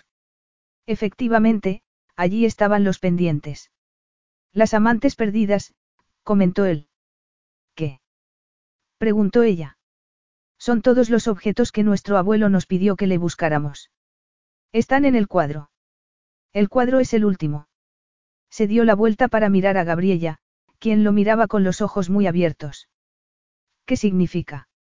Significa que me parece que no estaba siendo fantasiosa cuando creíste que podía haber un lazo profundo entre nuestros abuelos. Pero, pero el cuadro lo pintó alguien que se llamaba Bartolo. Lo sé, pero hay algo. En un momento, tu abuela tuvo todos esos objetos, pero también fueron los objetos más queridos para mi abuelo en otro momento. Alex. Entonces, sonó el teléfono de Alex. Era Nate, su medio hermano. Las cosas iban mejor entre ellos desde hacía unos años, pero nunca habían estado muy unidos y le extrañaba que le llamara. Tengo que contestar. Gabriella lo miró mientras salía de la habitación con el teléfono pegado a la oreja. Era raro estar allí, en su casa con él. No era doméstico, dudaba que algo pudiera parecer doméstico con Alex, pero sí era íntimo. Naturalmente, no se había quedado con ella para contestar la llamada, un recordatorio muy claro de que no compartían gran cosa de sus vidas. Volvió a mirar el cuadro y se fijó en los objetos. El abuelo de Alex era Giovanni Disione y, que ella supiera, no tenía relación con la familia real. No tenía relación con Isoladoro, aparte de ese cuadro, era una coincidencia por sí solo, y si se mezclaba con esos objetos. Alex volvió con la chaqueta oscura puesta y una expresión decidida. Tengo que marcharme. Volveré lo antes que pueda. Puedes comer lo que encuentres en la nevera o beber todo el alcohol que quieras. No tienes una biblioteca. ¿Qué voy a hacer? Preguntó ella medio en serio y medio en broma. Tendrás que ver una película, cara mía. Hizo todo lo que pudo para mantenerse ocupada mientras Alex estaba fuera, pero fueron pasando las horas hasta que se convirtieron en cuatro. Entonces, sin darse cuenta, se quedó adormilada en el sofá, se sentía malhumorada y algo preocupada. Debería haberle pedido el número de su móvil para al menos cerciorarse de que no estaba muerto en un callejón o algo por el estilo. Además, una vez que se le metió esa idea en la cabeza, no pudo sacársela. Alex estaba muerto en un callejón, o si no muerto, desangrándose sobre el cemento agrietado de la acera. La idea hacía que le doliera el estómago y era absurda, pero una vez arraigada, ahí se quedaba. Cruzó la enorme sala y abrió la puerta de uno de los dormitorios, donde había una cama muy grande con una colcha negra. Frunció el ceño. Como no sabía cuál era el dormitorio de Alex, abrió la otra puerta y vio una cama casi idéntica a la otra. Dejó escapar un suspiro de desesperación y entró en el cuarto pasando los dedos por la voluptuosa colcha. Estaba cansada. No había deshecho el equipaje porque no sabía cuál era su dormitorio. Se había puesto la sudadera para estar un poco más cómoda, pero no iba a ponerse a buscar el pijama. Se sentó en el borde de la cama y dio unos botes antes de tumbarse de espaldas. Miró el reloj y los resplandecientes números azules le dijeron que era más de medianoche. Entonces, pensó algo que le pareció más desasosegante todavía que la idea de que Alex estuviera muerto en un callejón. Quizá estuviese con una mujer. Si no, ¿por qué iba a pasar fuera toda la noche? El único motivo que se le ocurría para que un hombre pasase la noche fuera de casa era que estaba con una mujer. Podría estar haciendo con esa mujer las cosas que no iba a hacer con ella, podría estar haciendo todo eso tan erótico que le había dicho a ella, y que le había despertado un deseo que ni siquiera sabía que tenía. Odiaba a esa mujer fuera quien fuese. Una mujer que tendría toda la atención de Alex, no solo una parte, aunque fuese durante una noche. No tendría solo su sonrisa o el brillo de sus ojos, no solo su voz ronca y perfecta y las promesas que no cumpliría, tendría todo su cuerpo sin barreras entre ellos. Lo acariciaría por todos lados y adivinaría secretos de él que ella no sabría jamás. Ardía por dentro. No sabía que los celos ardían de dentro afuera y hacían que se sintiera en carne viva, desasosegada y enfadada. No había estado celosa nunca, nunca había habido un hombre en su vida. Había estado demasiado ocupada entre libros polvorientos, arropándose con la manta de la seguridad, aislada por las estanterías de la biblioteca, por la casa de campo de la familia. Protegiéndose del rechazo. Lo que le había dicho a Alex era verdad. Sus padres no habían querido tenerla, no la habían elegido. Era difícil creer que alguien lo hiciera, era invisible. Eso, en el mejor de los casos, en el peor, era un incordio. Tragó saliva, cerró los ojos con fuerza y se abrazó las rodillas contra el pecho. No supo nada más hasta que oyó unas pisadas que entraban en el cuarto. Abrió los ojos como impulsados por un resorte y miró el reloj. Eran las tres. Se puso de espaldas y se sentó. Alex, susurró con el corazón latiéndole como una locomotora. Gabriela. Su nombre le sonó raro en sus labios, como si él creyera que era una especie de aparición. Sí, soy yo. Este es tu cuarto. Debería haberlo examinado mejor, pero... Pero no había querido y no pudo terminar la frase. No podía decirle que, en cierta medida, había esperado que ese fuese su cuarto y que se lo encontraría más tarde. Había sido poco previsora porque seguía llevando la sudadera y no era la prenda ideal para seducir a nadie. ¿Estabas dormida? Sí. Me quedé dormida esperándote y llegué a pensar que podías estar muerto, evidentemente, no estaba muerto, pero sí podía haberse acostado con una mujer. Estabas con una mujer. Él suspiró y se sentó en el borde de la cama. No, pero te habría importado si lo hubiese estado. Esa pregunta es ridícula. Claro que me habría importado. No tenía ganas de hacerse la tímida o la importante. Estaba adormilada e irritable y sentía como si tuviese arenilla por debajo de los párpados. Él cambió de posición y se tumbó al lado de ella, quien contuvo el aliento. Había mucha cama entre ellos, pero aún así. Era mi hermano. Nate, mi medio hermano. Ya te he hablado de Nate. Sí. Él encontró el anillo y tenía una inscripción, vea. Bartolo, dijo ella. Seguramente. El cuadro tiene las mismas iniciales, Gabriela. Eran de él, ella era de él, como dijo tu abuela, pero es algo más. Sé que mi abuelo tuvo que empezar de cero cuando vino a Estados Unidos, pero me pregunto hasta qué punto fue de cero. ¿Crees que era el amante de mi abuela? Las sospechas de él eran las mismas que las de ella. Tenía sentido. Si no, ¿cómo iba a tener alguien todos los objetos que aparecían en el cuadro? Además, había que tener en cuenta la reacción de su abuela. Había querido que Giovanni se quedara el cuadro. Ella lo sabe, comentó Gabriella acordándose de cómo había mirado a Alex la primera vez que lo vio en Aceena. Lo adivinó antes que nosotros. Estoy segura de que te pareces a él, a cómo era entonces. Supongo que por eso me dejó quedármelo. Se amaban, pero no podían estar juntos porque ella tenía que casarse con alguien de la realeza, con mi abuelo, Gabriella notó que algo le atenazaba la garganta. El artista, Bartolo, la amaba mucho. Lo sé, se puede ver. Separarse de esas cosas tuvo que matarlo. No del todo, está muy vivo por el momento. Le hirió separarse de esas cosas y me pregunto si cree que volver a verlas le devolverá algo de sus fuerzas. No necesita los objetos, contestó ella en un tono melancólico. Tienes razón.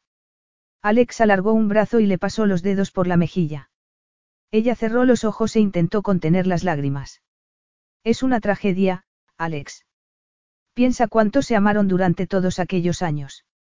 Gabriella vio la vida solitaria y desolada que se extendía ante ella, se dio cuenta de que nunca podría casarse con un hombre que no le despertara fantasías, que no podría casarse con un hombre que entendiera el arte como ella, le gustaran los libros y tuviera una biblioteca.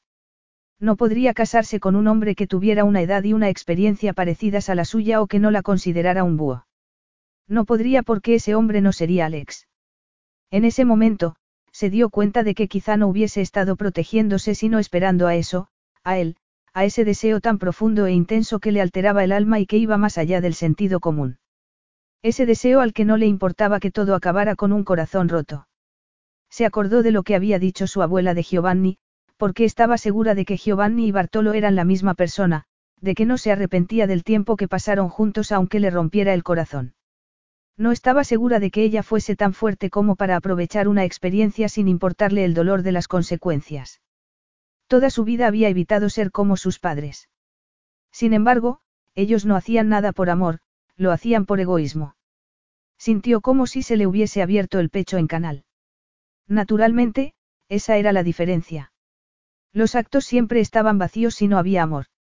Durante un tiempo, su madre le había dado un beso de buenas noches antes de marcharse a una fiesta, pero había sido un gesto vacío, y la demostración era que en ese momento, cuando ya era adulta, ninguno de sus padres le hablaba. Aquellos besos de buenas noches no podían ser un recuerdo feliz cuando sabía perfectamente lo que eran, algo que hacían sus padres para salvar la poca conciencia que tenían. Eso, sin embargo, no tenía nada que ver con hacer lo que había que hacer. Solo era, necesidad. Alex era un hombre al margen del mundo. Todo parecía girar alrededor de él y él parecía que vivía intacto en el mundo. Quería tocarlo, pero no solo su piel. Quería tocar debajo, quería llegar a donde le latía el corazón. Quería que ardiera de dentro a fuera, quería que le ardiera la sangre y el alma. Sobre todo, quería todo lo que le había prometido en la biblioteca. Cuando se separaran, la herida permanecería independientemente de lo que pasara en ese momento. Si él iba a dejarle una cicatriz, quería que fuese una cicatriz tan profunda que no se curara nunca. Se acercó a él y le acarició la mejilla, como había hecho él. Gabriella, gruñó él en un tono de advertencia. Ella no hizo caso. Se inclinó y lo besó como si tuviera derecho a besarlo, como si supiera hacerlo, aunque lo que sabía era que él se daría cuenta de lo limitada que era su técnica porque la había aprendido de él. Por eso, cuando le pasó la lengua por los labios, supo que estaba imitando el beso que le dio él. Sin embargo, si Alex se dio cuenta, no lo demostró. Estaba completamente inmóvil, pero no la apartó. Cuando se separaron, con la mano todavía en su mejilla, pudo oír la respiración entrecortada que llenaba el espacio entre los dos, pero no supo si era la de él o la suya, o la de los dos. Gabriella, repitió él, no tienes ni idea de lo que estás pidiendo, de lo que estás haciendo. Ella apoyó la frente en la de él hasta que las puntas de las narices se tocaron. Quiero hacer al amor. Sé qué es eso, Alex. Sexo. No lo había querido antes, específicamente, pero sí lo quiero en este momento. No puedo ofrecerte nada. No haré promesas porque las rompería. Es posible. Es seguro. Bueno, el cielo podría caerse mañana o podría atropellarme un autobús. No sucederá. No se sabe. No sabemos nada más allá del momento. Vi la cara de mi abuela y sé que se arrepentía de muchas cosas, pero creo que nunca se arrepintió de haber estado con Bartolo. Sabía que decir eso era lo mismo que reconocer que lo que sentía por él no era solo atracción, pero le daba igual. Soy el peor de los pecadores. Condené a mi medio hermano a que viviera al margen de la familia. Me interpuse en su camino e hice que sintiera que nunca podría estar unido a nosotros. Él me lo ha dicho esta noche. Lo llevo dentro, Gabriella. Alex. Llevo la sangre de mi padre. Créeme cuando te digo que no me arrepentiré de nada de lo que pase esta noche, mi nobleza es mera apariencia sin nada de convicción. Sin embargo, tú, Gabriella, me temo que sí te arrepentirás. Es posible que me arrepienta mañana, pero no en este momento y lo único que tenemos con certeza es este momento. Él dejó escapar un sonido primitivo y se puso encima de ella con los brazos a los costados de sus hombros. Ella le pasó una pierna por encima de la pantorrilla como si así fuera a retenerlo, aunque sabía que no serviría de nada. Sin embargo, quería que él supiera que quería tenerlo allí, y que lo quería con todas sus fuerzas. Alex, ella le tomó la cara entre las manos e intentó ver lo que estaba pensando a pesar de la oscuridad. No sabes cuánto te deseo. Él se puso tenso y se apartó un poco. El corazón de ella se encogió como un animalito que le atenazaba el pecho con sus garras. Alex, repitió ella dispuesta a rogárselo si hacía falta. Él encendió la luz y le iluminó los pómulos, dejando en sombra el hundimiento de las mejillas y dándole un aire atormentado a sus rasgos. Si voy a pecar, lo haré con los ojos abiertos. Si voy a tenerte, voy a mirarte mientras lo hago. Ella dejó escapar un suspiro de alivio y le rodeó el cuello con las manos. Me alegro. No te alegrarás. Gabriella, soy demasiado mayor para ti, estoy demasiado hastiado y cansado. No puedo ofrecerte nada y es raro que me dé cuenta de eso. Soy multimillonario, tengo más dinero del que podría gastarme en toda la vida. Tengo todas esas cosas y me han bastado durante muchos años. He tenido todo lo que he querido y cuando lo he querido. He tenido el control sobre mi reputación y la he blandido como una espada cuando me ha hecho falta. Sin embargo, nada de eso me sirve en este momento, nada me ayuda contigo. Es, insuficiente y no estoy acostumbrado a quedarme corto. Te tienes a ti mismo. Eso es todo lo que yo puedo ofrecer. Tiene que ser suficiente. Lo será esta noche. Alex bajó la cabeza y la besó con más profundidad e intensidad que nunca. Una agitación se le extendió por todo el cuerpo como una parra que se le enroscaba alrededor de los miembros y la garganta y le impedía respirar, que la ataba Alex con tanta fuerza que supo que separarse de él sería mucho más doloroso de lo que se había imaginado. Sin embargo, no pararía aunque supiera eso. Esa vez, Alex no dejó las manos quietas, no se limitó a ponerle la palma en el abdomen. Le pasó las yemas de los dedos por los pechos antes de tomarle uno con firmeza y de acariciarle el pezón con el pulgar. Ella contuvo la respiración y se arqueó como si todo su cuerpo se hubiese despertado por la sensación. Es un regalo que no me merezco, comentó él en un tono de veneración. Ella no podía hablar, pero, si hubiese podido, le habría dicho que era ella quien recibía el regalo, que había pasado muchos años sola y aislada, que había mucho vacío en ella. Se había ocultado para que no le hicieran daño otra vez, para evitar el rechazo. El abandono de sus padres le había hecho mucho daño. Cuando salía, se ponía una máscara. Nunca dejaba que nadie viera las dos partes de ella. La princesa Gabriella no se mezclaba con la Gabriella que era todos los días y no daba a nadie la oportunidad de que rechazara a quien era en realidad. Sin embargo, Alex lo tenía todo. Lo tenía todo en la palma de la mano como tenía su cuerpo, y estaba allí, estaba acariciándola, estaba dedicándole todas sus atenciones. Era tan hermoso que le costaba respirar. Le quitó la sudadera por encima de la cabeza para desvelar sus pechos. Ella se había quitado el sujetador cuando se puso la sudadera y se sintió aliviada. Era una barrera menos entre los dos y no quería que nada se interpusiera entre ellos. Quería entregarle todo, su cuerpo y su alma, y por muy necio que fuera, y lo sabía, no podía callar ese deseo que rugía dentro de ella como un animal indómito.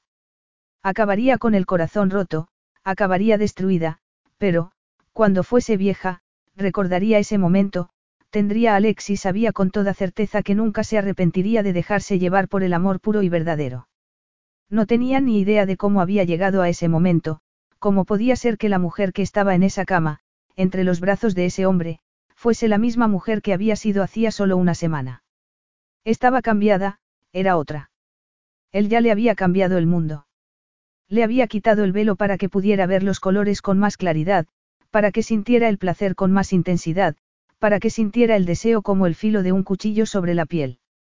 Era doloroso, exultante y mágico a la vez. Le quitó en un instante los pantalones y la ropa interior y la dejó completamente desnuda. La miró sin poder disimular la avidez y el deseo. Gaby, susurró su nombre como si fuera una plegaria, creía que no apreciaba el arte, pero tú, tú eres toda la belleza que un pintor ha podido intentar plasmar en un lienzo. Los campos, las montañas, toda la tersura de la piel femenina que se ha pintado para intentar mostrar parte de la grandiosidad que hay sobre la tierra, todo se queda corto en comparación contigo. Tenía el corazón tan rebosante que creía que iba a explotar. ¿Cómo iba a ser eso real? ¿Cómo era posible que ese hombre estuviese diciéndole esas cosas? Era inconcebible que pudiese ser suficiente para ese hombre, que él tuviese miedo de no ser suficiente para ella, que se disculpara por lo que no podía ofrecerle. No tenía ni el más mínimo sentido. Sin embargo, se deleitaba con ello y lo aceptaba, lo tomaba como si se lo debieran por todos los años en los que se había sentido insignificante. Necesito verte, susurró ella con una voz ronca que casi ni reconoció. Todavía no, replicó él. Bajó la cabeza, la besó en el cuello, la besó a lo largo de las clavículas y bajó por los pechos hasta tomarle un pezón con la boca y succionarlo mientras lo acariciaba con la lengua. El placer que sintió por las venas le pareció tan abrasador y aterrador como la lava. Hacer el amor era mucho más que una caricia y esa casi la había carbonizado. ¿Cómo iba a sobrevivir? No iba a sobrevivir, al menos, igual que antes. No había nada que pasara a través del fuego y quedara igual que antes, pero, en ese punto, ella tampoco quería quedar como antes, quería ser distinta, que él la cambiara irreversiblemente. Él siguió besándola por el abdomen y le pasó la lengua por el ombligo antes de bajar un poco más. ¿Lo ves, cara mía? Si me quitara la ropa, no resistiría la tentación de entrar en ti, y te mereces mucho más, te mereces que te dedique mi tiempo. Como te dije en la biblioteca, cuando esté dentro de ti, no podré contenerme y, por eso, tienes que gozar antes, ahora.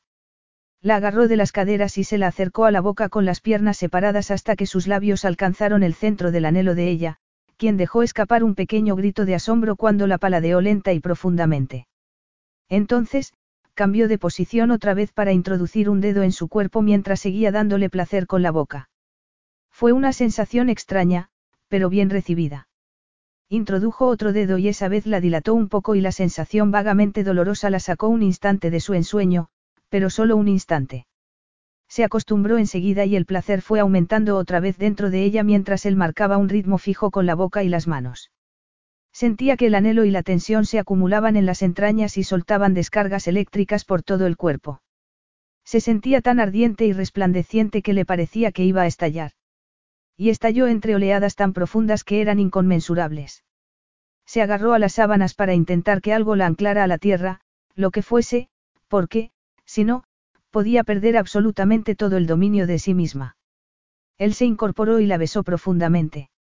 Ella captó en su lengua el sabor de su propio deseo. ¿Estás bien? Le preguntó él con el pecho subiendo y bajando por lo que le costaba respirar. Mejor que bien. Estoy, Alex, no sabía que era, así. ¿Cómo creías, que era? Preguntó él trabándose como si estuviese bebido. No lo sé porque no sabía que iba a ser contigo. Tanto importa que sea yo. Ella captó cierta vulnerabilidad detrás de la pregunta. Es lo único que importa. Él gruñó y volvió a besarla mientras se desabotonaba la camisa todo lo deprisa que podía.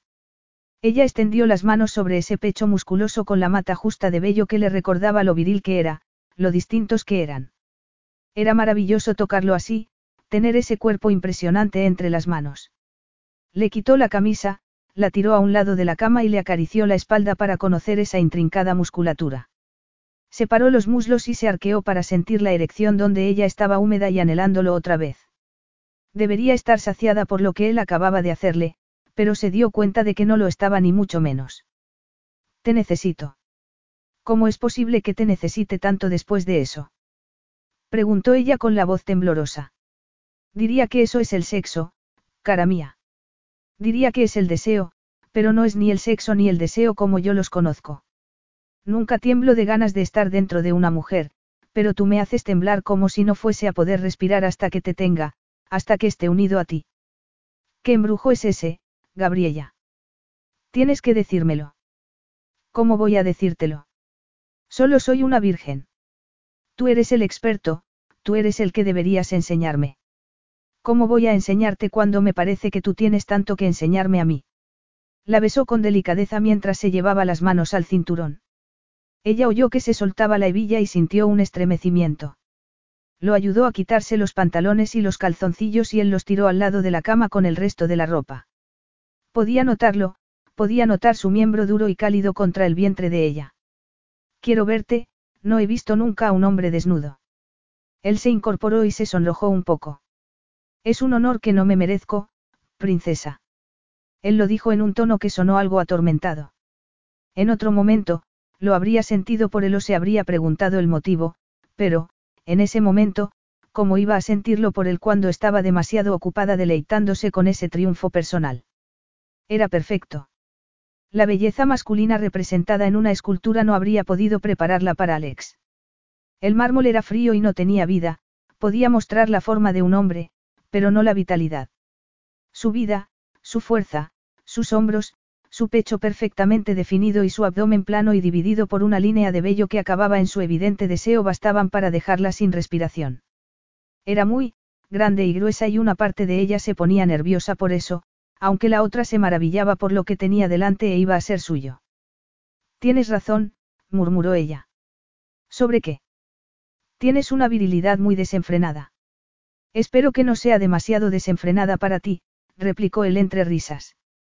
Es perfecta para mí, como no iba a serlo. Él se puso de rodillas entre sus muslos y con las manos en sus hombros. Ella lo miró con el corazón desbocado. Eres hermoso. Y tú eres más de lo que me merezco. La besó, le rodeó la cintura con los brazos y la estrechó contra sí con el extremo de la erección en la entrada de su cuerpo.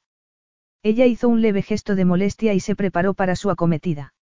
Dolía, pero lo deseaba sin ninguna duda.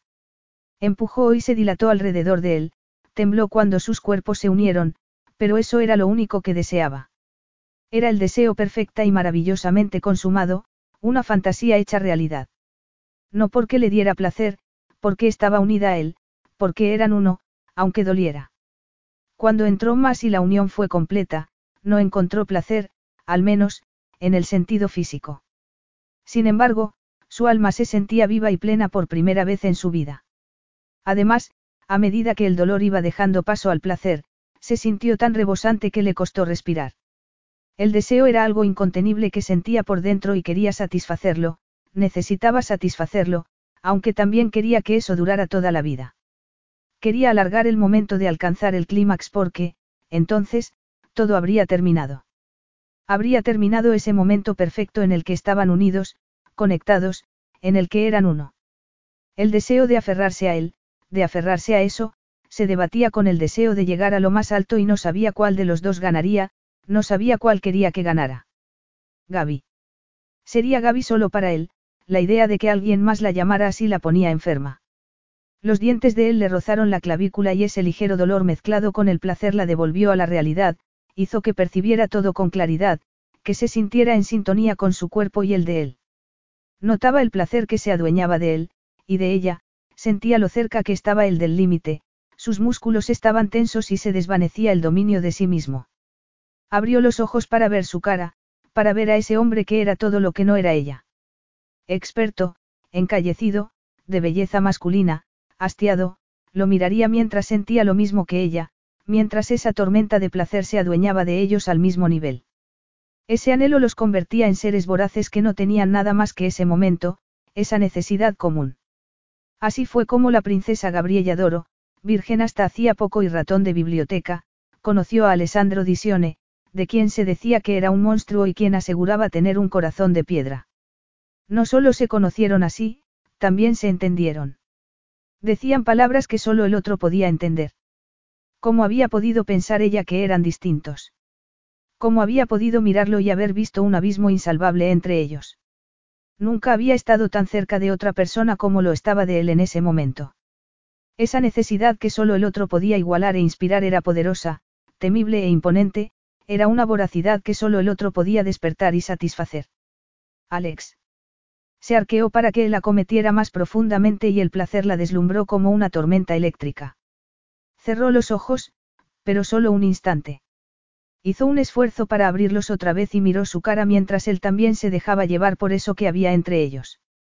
Lo miró mientras esa cara, que podía haber estado esculpida en mármol, se ablandaba antes de contraerse por el dolor y la desesperación mientras gruñía y se liberaba. Todo su cuerpo tembló mientras explotaba dentro de ella. Lo abrazó mientras el placer seguía estremeciéndolo y las convulsiones la dominaban a ella como una oleada interminable. Estaban conectados por ese placer y ese momento. Cuando terminó, se quedaron tumbados, entrelazados y respirando juntos. Sabía que Alex se arrepentiría más tarde porque, dijera lo que dijese, no era un monstruo. No entendía por qué estaba tan empeñado en convencer a todo el mundo, y a sí mismo, de que lo era.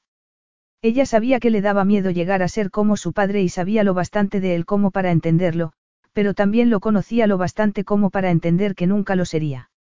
Había cometido algunos errores con su familia, pero era casi un niño.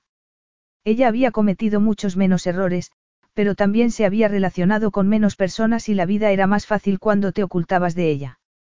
Se miraba a sí mismo y veía un monstruo en potencia, y se empeñaba en que los demás vieran lo mismo, pero ella sabía la verdad. Era muy irónico, muy gracioso y brillante. Se preocupaba mucho por ella y por todos los que lo rodeaban aunque fingía que no lo hacía. Su forma de ocuparse de su abuelo, el dolor que se reflejaba en su voz cuando hablaba de su medio hermano y de cómo lo había tratado, todas las atenciones que había tenido con ella indicaban algo muy distinto a todo lo que se había construido Alex durante años. Él solo había cedido cuando ella había presionado y los dos habían vencido el punto de resistencia. Él nunca la había presionado y ella sabía con toda certeza que no lo haría nunca. Era un héroe para ella y se empeñaba en presentarse como un villano. Deseaba más que nada en el mundo que él pudiera verse a través de los ojos de ella, que pudiera verse claramente a sí mismo. Decidió tomarse como una misión personal que él cambiara la opinión que tenía de sí mismo y lo haría. Naturalmente, no la cambiaría de un día para otro por mucho que ella quisiera. Iba a tener que demostrarle quién era de verdad a lo largo del tiempo. Sin embargo, iba a tener que quedarse con él para que pudiera hacerlo. Iba a tener que dejar a Ceena y convencerlo para que intentara tener algún tipo de relación con ella. Había contado que tenía asuntos con mujeres, porque no iba a tener uno con ella. Acabaría dándose cuenta de que estaban bien juntos. Le daba vueltas a muchas cosas, pero nunca le había gustado posponerlas, siempre estaba intentando resolver problemas y llegar a la verdad, saber cuál era el origen del problema para dejarlo zanjado. Desgraciadamente, no podía consultar un libro de historia para llevar a cabo un estudio sobre Alex, tendría que estudiarlo en persona, aunque no sería un sacrificio precisamente. Estás muy callada, comentó él. Estoy pensando. ¿Y qué piensas? Ella se mordió el labio inferior. No podía decirle que estaba buscando la manera de que la amara y se amara a sí mismo. Eres muy bueno en la cama, contestó ella porque, al fin y al cabo, eso era lo que estaba pensando su cuerpo. Naturalmente, no tengo término de comparación, pero no creo que haya muchos hombres que tengan tantos conocimientos como tú. No se trata de conocimientos, Gaby, Alex, todavía entrelazado con ella, le apartó el pelo de la cara. Es, química. Ella sintió una oleada de calidez en el corazón, pero se esfumó como había llegado. Para ella, era mucho más que eso. Encontraría la manera de mostrárselo. Después de haberse pasado una vida ocultándose, estaba segura de una cosa. No volvería a las sombras después de haber disfrutado de la luz con Alex. Capítulo 13. Alex se había llamado de todo desde la primera noche que se acostó con Gabriella. Naturalmente, eso no le había impedido acostarse con ella todas las noches desde entonces. Era como había fantaseado que podía ser. Era delicada y hermosa y su afán por el estudio había tomado un camino erótico que no había podido imaginarse. Era muy minuciosa y había investigado su cuerpo como si fuese un texto antiguo que quería desentrañar. Nadie lo había estudiado, a él y a sus secretos, tan profundamente. Nadie había buscado el hombre que había debajo de la leyenda y él lo había dejado así por distintos motivos. Le costaba mantener a Gaby a esa distancia e, incluso, le costaba mantenerla a cualquier distancia. Era hermosa y delicada y más generosa de lo que debería ser. Se pasaba noches no solo explorando su cuerpo, sino que se quedaba tumbado al lado de ella y ella le leía fragmentos de sus libros favoritos o intentaba enseñarle algo de arte u otras cosas que a él no le importaban lo más mínimo. Sin embargo, le gustaba oír esas palabras dichas por ella, le gustaba que cayeran sobre él como miel caliente y que le aliviaran el alma de una manera que le había parecido imposible, sobre todo, porque lo fácil era imaginarse que no tenía alma.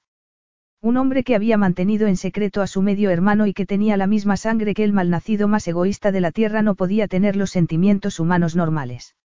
No podía sentir cariño por una mujer hermosa con la que no tenía nada en común. No podían aliviarle un alma que no tenía.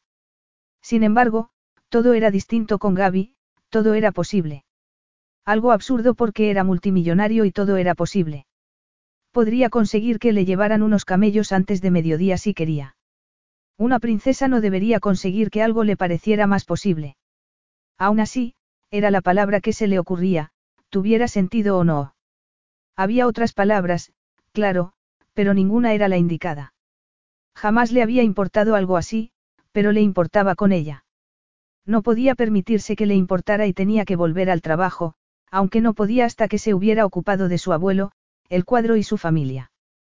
Afortunadamente, iban a reunirse ese mismo día.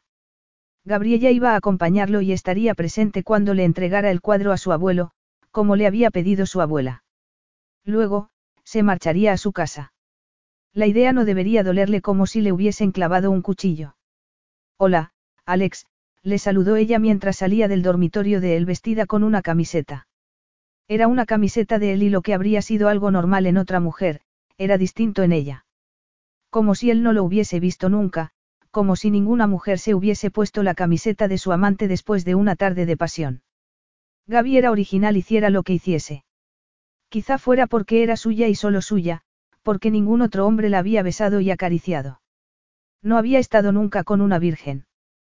Quizá fuese más antiguo de lo que pensaba.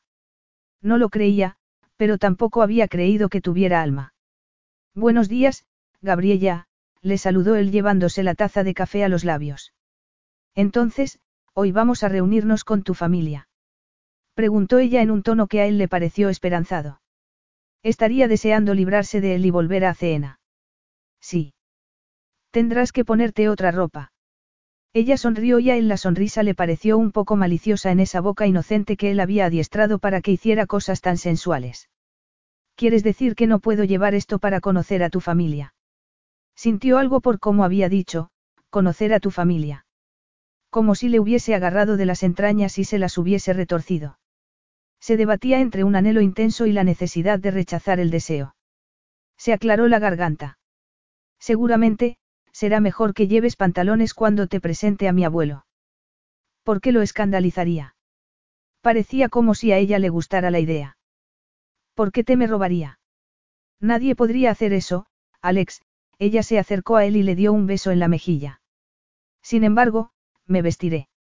Gabriella se dio media vuelta, salió de la habitación y él se quedó preguntándose qué había pasado.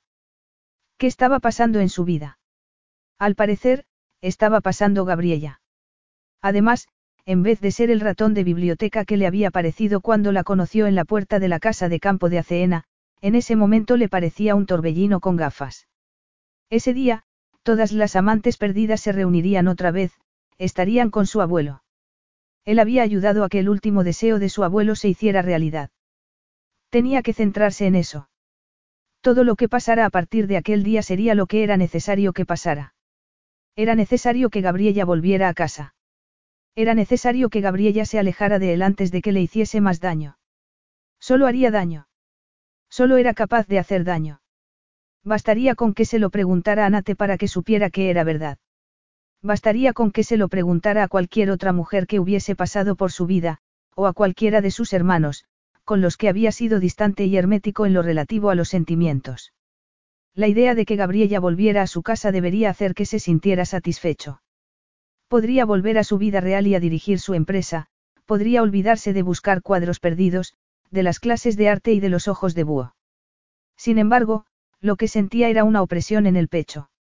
Se había pasado 36 años pasando por alto sus sentimientos y no veía ningún motivo para que no empezara a hacerles caso en ese momento. No iba muy a menudo a la residencia familiar de los Disione. Para él, solo tenía fantasmas del pasado.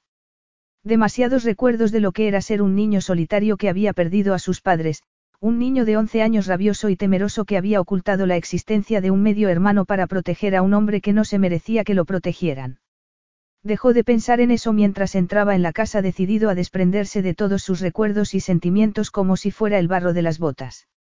Podía oír que Gabriella lo seguía, podía oír sus tímidas pisadas en el mármol. Llevaba el cuadro y se dirigía hacia la sala, aunque no se sentía muy preparado para encontrarse con su abuelo y sus hermanos. Todos los ojos se clavaron en él cuando entró, en el cuadro que llevaba y en la mujer que seguía sus pasos. No podía recordar cuándo había sido la última vez que estuvieron juntos en un cuarto. Dario y Dante estaban juntos. Los gemelos Disione volvían a hablarse después de tantos años de desavenencias. Todo el mundo estaba reunido en esa habitación por esa misión que le había encomendado Giovanni. Eso habría sido imposible antes de esa búsqueda de la que se había burlado. También estaban Nate, con quien siempre había tenido una relación más tensa, y su novia embarazada. Cuando lo miró, ya no volvió a sentir el peso del remordimiento. Se preguntó si habían buscado esos objetos en realidad o habían buscado un tesoro muy distinto. ¿Qué os pasa? preguntó él en tono sarcástico. ¿Acaso no habéis visto nunca un cuadro o una mujer? Giovanni se quedó sentado con los ojos clavados en Gabriella y Alex supo que estaba viendo el mismo parecido que Lucia había visto en él. Hacía mucho tiempo que no veía un cuadro así, o una mujer así, comentó lentamente su abuelo sin dejar de mirar a Gaby. Gabriella lo miró con curiosidad. Todo eso confirmaba lo que los dos sospechaban, pero él estaba ansioso de oír la historia contada por su abuelo. En este cuadro no hay solo una mujer, dijo Alex. Las amantes también están aquí. Se dio la vuelta y puso el cuadro sobre la repisa de la chimenea. Sus hermanos ya no estaban mirándolo, estaban mirando el cuadro. Me parece que aquí hay una historia, no, no, siguió Alex. No me creo que nos hayas mandado a todos a rebuscar por todo el mundo y que no vayas a contarnos nunca la verdad. Giovanni se frotó la barbilla con una expresión pensativa. Tienes razón, Alessandro. No pienso guardar el secreto para siempre. Casi un siglo es tiempo de sobra para que un hombre como yo se aferre a sus secretos. Bueno, yo espero que vivas algunos años más, replicó Alex aunque sabía que era muy improbable. Que Dios te oiga, pero como a lo mejor está demasiado ocupado y no lo oye, creo que debería hablar en este momento. Es posible que hayáis empezado a sospechar que no me llamo Giovanni Disione. Mi nombre de nacimiento es Bartolo Agosti. Las letras Baldo de las joyas, comentó Dario. La inscripción en las piezas que le regalé a Lucia, Giovanni sonrió. Bartolo Agosti y Lucia Doro. Cuando llegué a Estados Unidos no solo rehice mi fortuna, no rehice solo mi patrimonio, rehice mi leyenda. Nací en Isoladoro, en una familia adinerada. Mi hermano y yo solíamos jugar con una niña en los jardines del palacio. Era tiempos fáciles en la isla. La familia real no estaba en peligro y se movía tranquilamente, se mezclaba con sus súbditos y jugaba al aire libre. Yo era uno de esos súbditos de la princesa, aunque tenía título.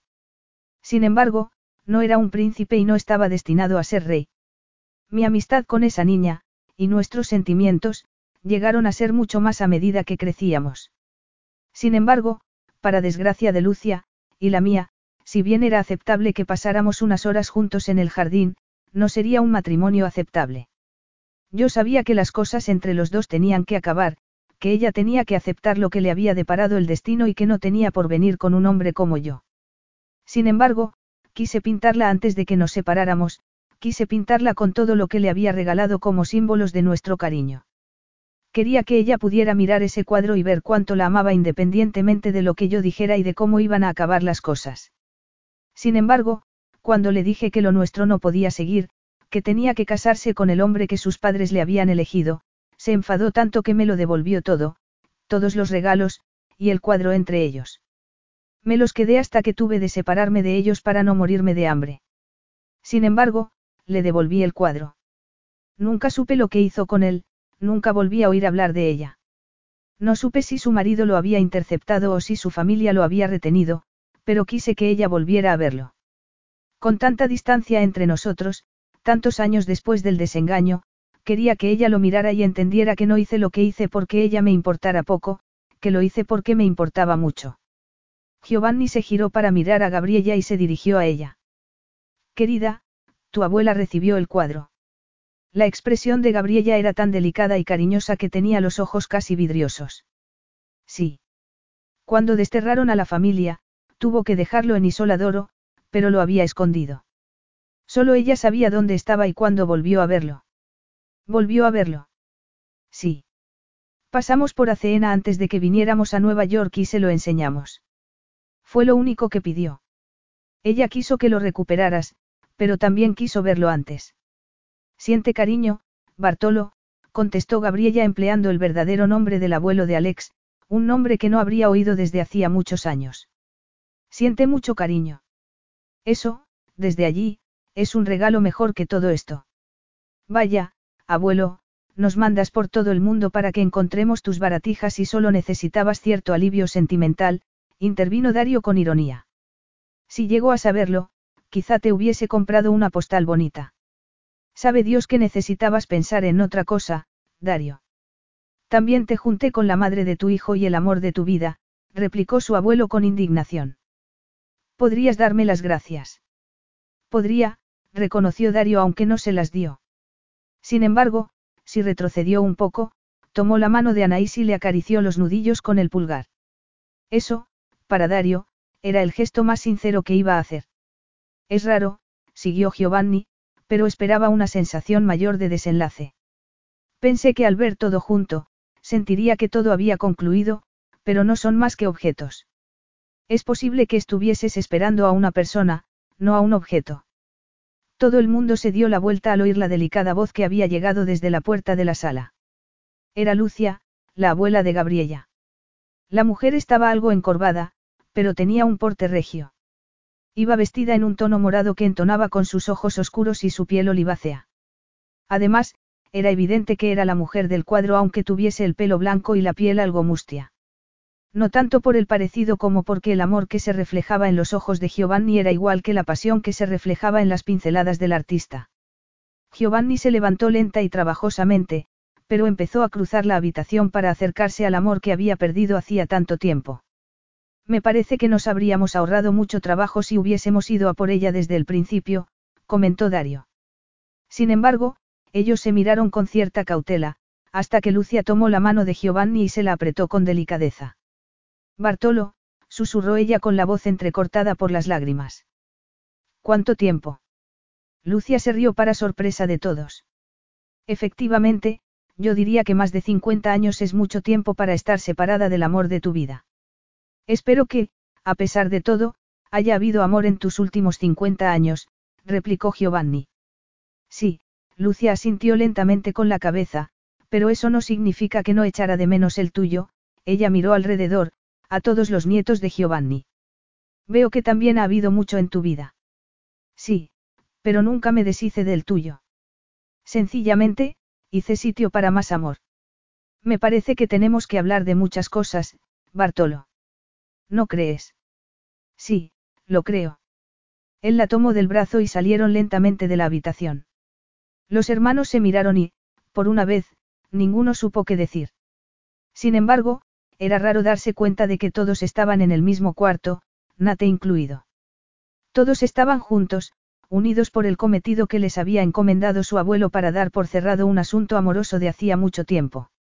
Si Alex hubiese sido mínimamente sentimental, quizá hubiese dicho, incluso, que el amor los había juntado. Gabriella sí lo diría, seguramente, cuando estuvieran solos. Le parecía raro que pudiera prever que ella fuera a decir ese tipo de cosas.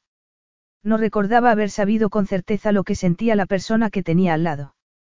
Sin embargo, Gabriella tenía algo que estaba enraizado en él, como si fuese una parte más de sí mismo. Podía adivinar lo que pensaba, sentía y opinaba mejor que lo que pensaba, sentía y opinaba él mismo. Alex, ¿podemos hablar? Le preguntó Gabriella. No era exactamente lo que él había previsto que diría, pero sí sabía que quería hablar porque la escena entre sus abuelos había despertado algo dentro de ella. Por algún motivo, le tranquilizaba esa capacidad para reconocer y prever los estados de ánimo de Gabriella. Algo quedaría exactamente igual cuando ella volviera a Ceena.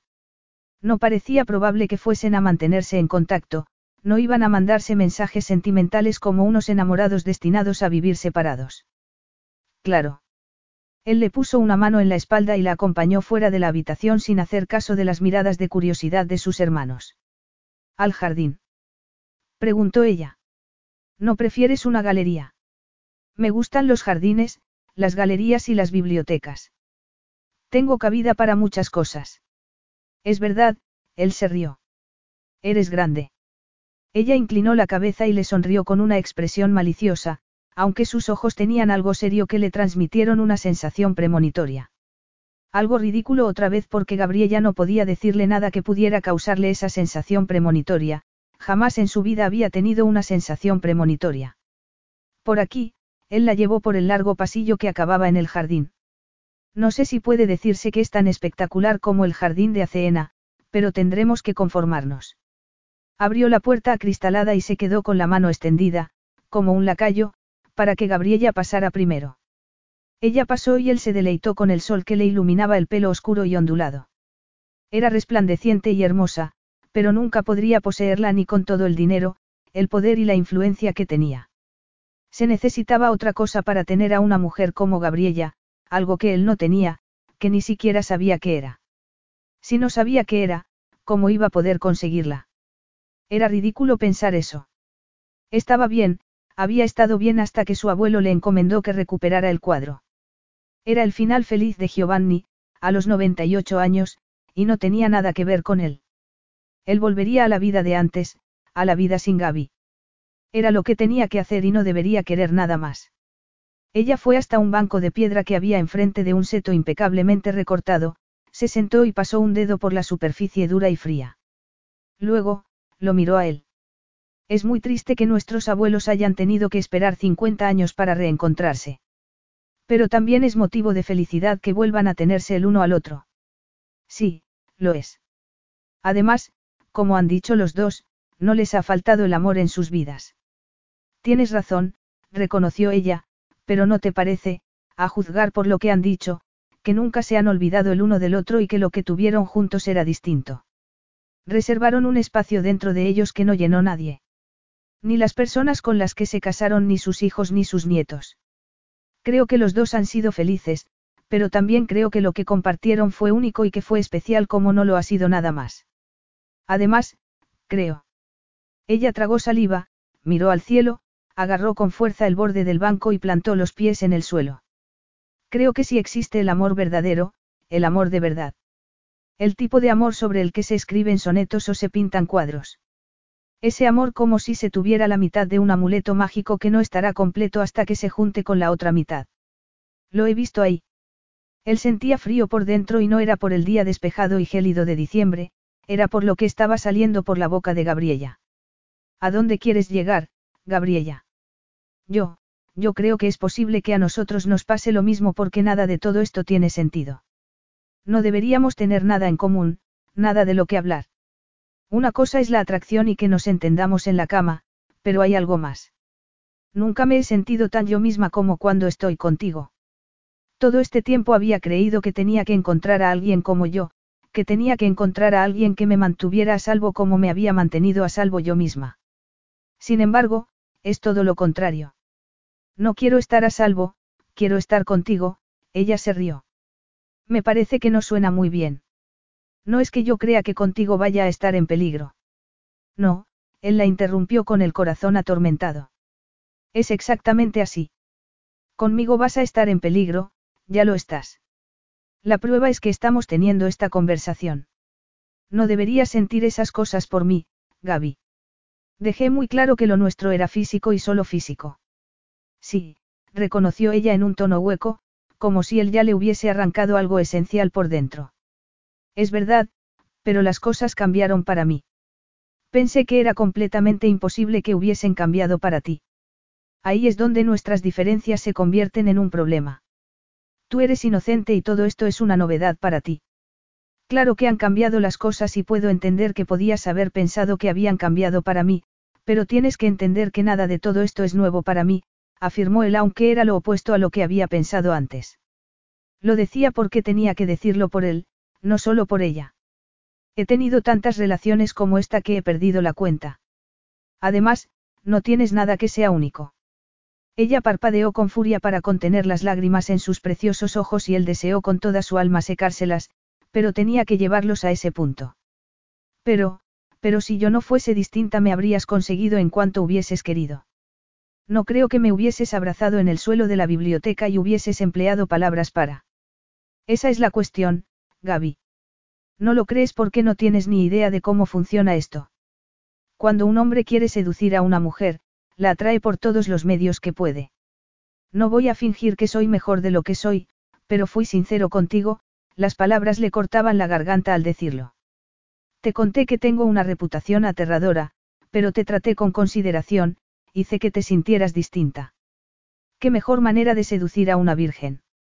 Sin embargo, nunca quise tu amor, querida niña, solo quería tu cuerpo. ¿Por qué dices eso? Porque ha llegado el momento de que te diga la verdad. Supe que esto había acabado cuando empezaste a ponerte poética. Era distinto cuando creía que volverías tranquilamente a tu país en cuanto se hubiese entregado el cuadro. Evidentemente, tenías pensada otra cosa y yo no tengo el más mínimo interés en alargar esta farsa. Ella cerró los ojos y una lágrima le cayó por la mejilla. Esa no era la farsa, lo es esto. Gabriella, él endureció la voz con aspereza, te dije cómo soy. Me dedico a los negocios, a intercambiar cosas. Nosotros hemos intercambiado placer. Eso es lo único que ha habido para mí. Aparte, mantuve en secreto a mi hermano para intentar proteger la reputación de mi padre, un hombre depravado hasta límites insospechados. Esas son las cosas que yo defiendo. No, eso es lo que dijiste. Estás empeñado en que todo el mundo y yo pensemos que eres un monstruo. ¿Por qué? ¿De qué te ocultas? Ella abrió los ojos, se encontró con la mirada de él y vio que la rabia había sustituido a la tristeza que había visto un momento antes. Ese es mi secreto más profundo y sombrío, cara mía. No oculto nada, todo es tan superficial como parece, no hay nada por las profundidades. Entiendo que tengas que creer eso, Alex, y entiendo que eso es lo que quieres que crea todo el mundo, lo que no entiendo es el motivo. No hay nada que entender, él extendió las manos. Esa es la verdad pura y dura sobre mí. Mi leyenda es mucho más interesante que lo que yo llegaré a ser, esas historias sobre mi crueldad despiadada, la cruda realidad es que hago lo que me da dinero y lo que me da placer, que me muevo por eso. A las mujeres y los medios de comunicación les gusta fingir que hay algo más detrás de todo eso, pero no soy más interesante de lo que lo fueron mi padre y mi madre. No, replicó ella con un susurro, dijiste que no quería ser como ellos. Dije muchas cosas, pero no te las creas. Yo creo que esto se ha acabado, Gabriela. Hemos entregado el cuadro y nuestros abuelos se han reencontrado. Ellos pueden conservar su amor verdadero. Yo conservaré mi dinero, mi vida sexual variada y mi libertad. Tú puedes volver con tus libros. Alex, murmuró ella como una súplica con la voz quebrada. Se sintió como si lo desgarrara por dentro. Eso era lo mejor. Tenía que acabar tan tajantemente como su abuelo había acabado con Lucia, pero él no dejaría un cuadro, no dejaría un rastro de migas para que Gabriella pudiera acabar encontrándolo. Lo hacía por ella, por el porvenir de ella. Encontraría un hombre mejor que él. En ese momento, ella creía que él era más apasionante que el hombre bueno e intelectual con el que acabaría, pero en el futuro se daría cuenta de que estaba equivocada, entendería que necesitaba a alguien estable y afable, alguien que le daría todo lo que ella se merecía y más. Estaba maltrecha sentimentalmente por sus padres, que se habían parecido mucho a los de él, y él no iba a seguir haciéndole daño. Lo más considerado que podía hacer era retirarse en ese momento, aunque no lo pareciera. Tenías razón, él sabía que tenía en sus labios el golpe de gracia. El libertino no acaba nunca con la rarita. Siempre cruza la habitación por ella, Gaby, porque es vulnerable, porque es un reto, porque es un cambio para un paladar hastiado, pero no acaba con ella, no acaba con nadie. Entonces, se dio media vuelta y la dejó en el jardín deshaciéndose en mil pedazos, como se deshacía el corazón de él. Se parecían mucho a Giovanni y Lucia, pero con una diferencia muy notable. Él no llegaría a estar en un cuarto con sus nietos ni les contaría su historia porque no tendría nietos, no tendría otra mujer ni una esposa. Sus hermanos tendrían que encargarse de seguir con el linaje porque él no iba a hacerlo. No dejaría nada, ni su sangre corrompida ni unas amantes perdidas. Gabriella podría tener amor en su vida, no se aferraría a él, él no se lo merecía. Capítulo 14. Estaba aturdida y lo había estado desde que Alex la dejó sentada en el jardín de la casa de su abuelo. Tambaleándose, había vuelto hacía un par de horas a la casa y se había encontrado con su abuela, quien, naturalmente, estaba pensando en quedarse para pasar con Giovanni el tiempo que le quedara. Se alegraría por ellos, una parte de ella ya se alegraba por ellos, pero la mayor parte de ella estaba hecha añicos, añicos diminutos y muy dolorosos. Eso hacía que fuese difícil que se alegrara plenamente por algo o alguien. No estaba segura de que fuese a respirar plenamente otra vez, y mucho menos de que fuese a sonreír. Era muy teatral, pero se sentía muy teatral. Le gustaría acordarse de Alex como su primer amor y su primer desengaño amoroso, pero sabía que la palabra no era, primer, que era, único. Su único amor y su único amante. El único hombre que desearía en su vida y el único hombre que necesitaría.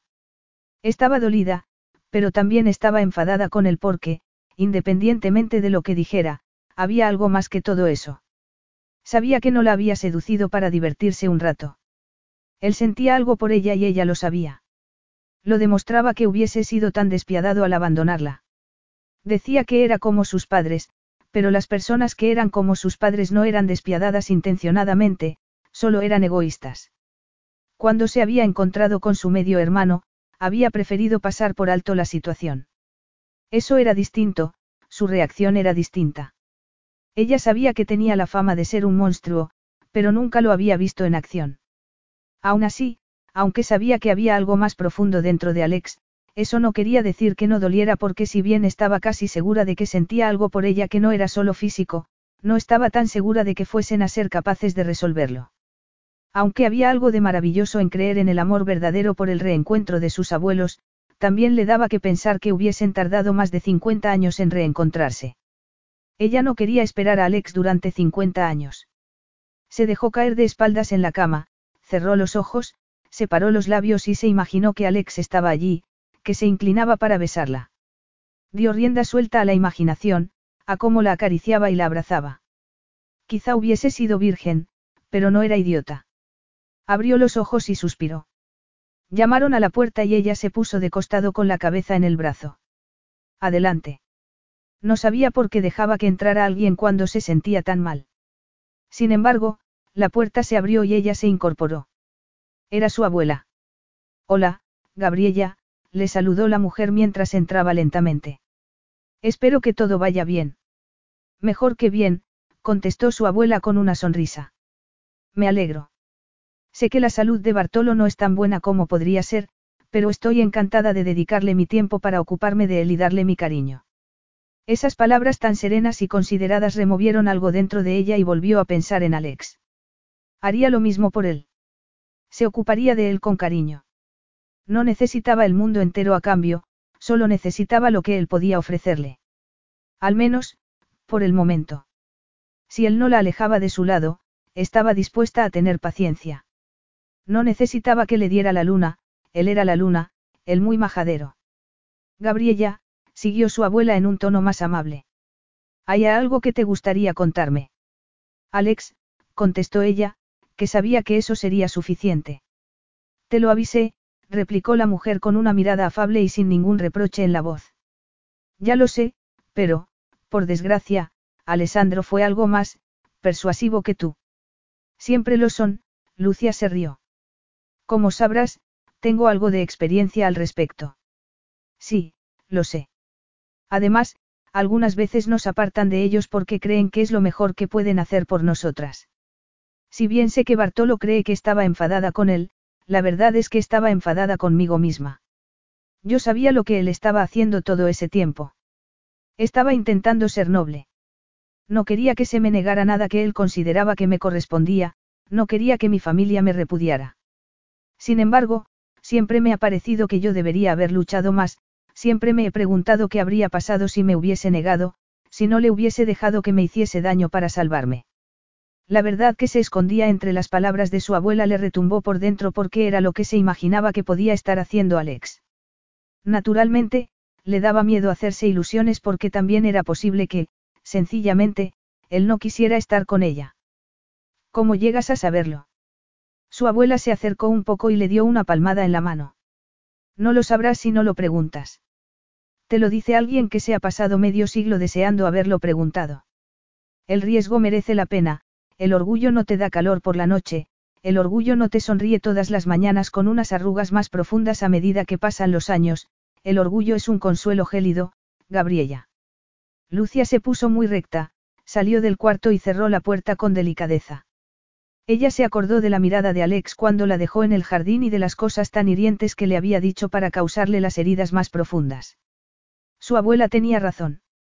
El orgullo no tenía cabida, su orgullo podía irse al infierno, pero ella mantendría su amor por Alex. Había pasado demasiados años ocultándose, intentando que no volvieran a rechazarla como se había sentido rechazada por sus padres. Sin embargo, solo había conseguido una biblioteca polvorienta. Eso se había acabado. Tendría su biblioteca polvorienta y su hombre. Lo vio muy claro de repente. Se había pasado años haciendo la genealogía de su familia, había intentado desvelar los misterios del pasado para proyectar luz sobre historias y acontecimientos que habían vivido otras personas, pero todo había sido para ocultarse. No volvería a ocultarse, no podía seguir culpando de todo al pasado, tenía que construir su propia vida y su propia historia. Se levantó con vehemencia y decisión. Era posible que Alessandro Disione se considerase el ser más temible sobre la faz de la tierra, pero el mundo podía echarse a temblar si desdeñaban a Gabriella Doro y estaba decidida a que él se enterara. Capítulo 15. Alex estaba planteándose la posibilidad de llenar la bañera con whisky para ver si podía absorber el alcohol directamente por la piel. Haría cualquier cosa para sofocar la palpitación en las sienes, el dolor tan agudo que le atenazaba las entrañas y se extendía por todo su ser. Beber no había servido de nada. Todavía podía ver la cara de ella, todavía podía ver cómo lo miraba, herida, dolida cuando él creía que lo que había hecho era algo noble. Era algo noble o, sencillamente, era un cobarde. La pregunta había estado dándole vueltas por la cabeza durante horas, hasta que se había convertido en un ácido que lo corroía por dentro y acababa con todas sus justificaciones. Además, una vez dentro, no podía librarse de ella. Estaba protegiéndola o estaba protegiéndose a sí mismo. Ella le había contado sin reparos que se había ocultado del mundo para protegerse, para que no volvieran a rechazarla, porque sus padres la habían tratado como algo secundario y accidental, como si no importara. Y él, ¿acaso no se había ocultado también del mundo? Se había ocultado detrás de la fachada de ser un dragón y un monstruo desalmado.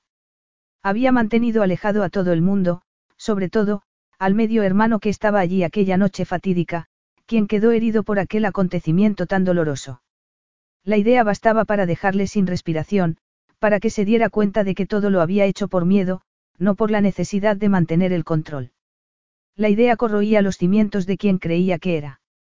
Se consideraba fuerte y con pleno dominio de las cosas. En ese momento, se preguntaba si seguía siendo un niño que se ocultaba de los sentimientos complicados y las decisiones complicadas, que ocultaba la existencia de la verdad para no tener que afrontarla. Exactamente, lo que había hecho con Nate. Sin embargo, ¿qué vida podía esperarle a ella con él? ¿Qué podía ofrecerle a Gabriella?